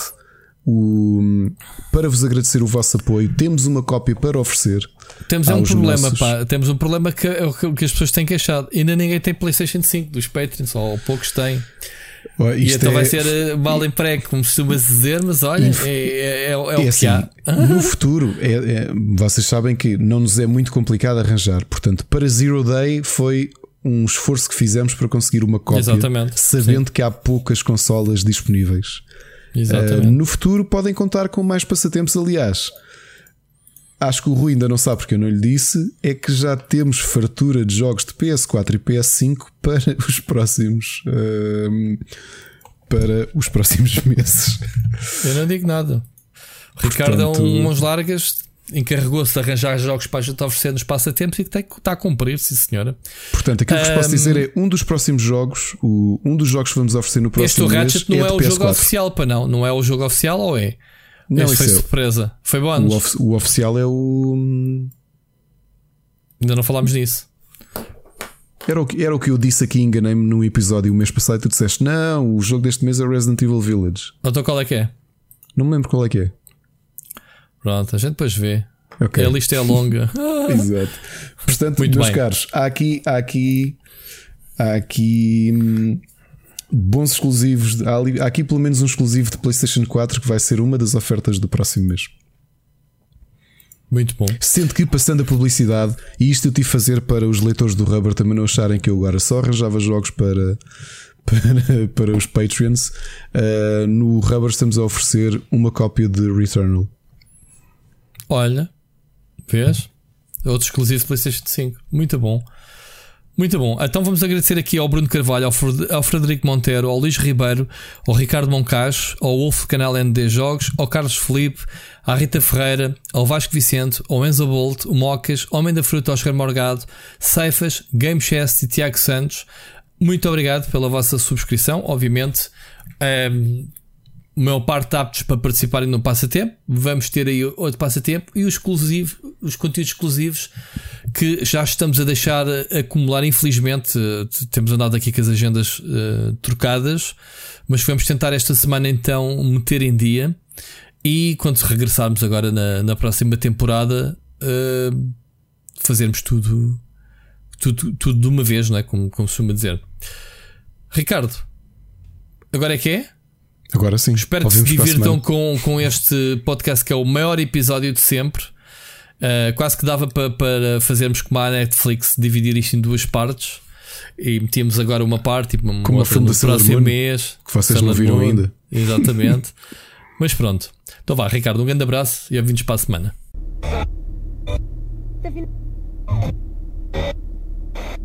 Tá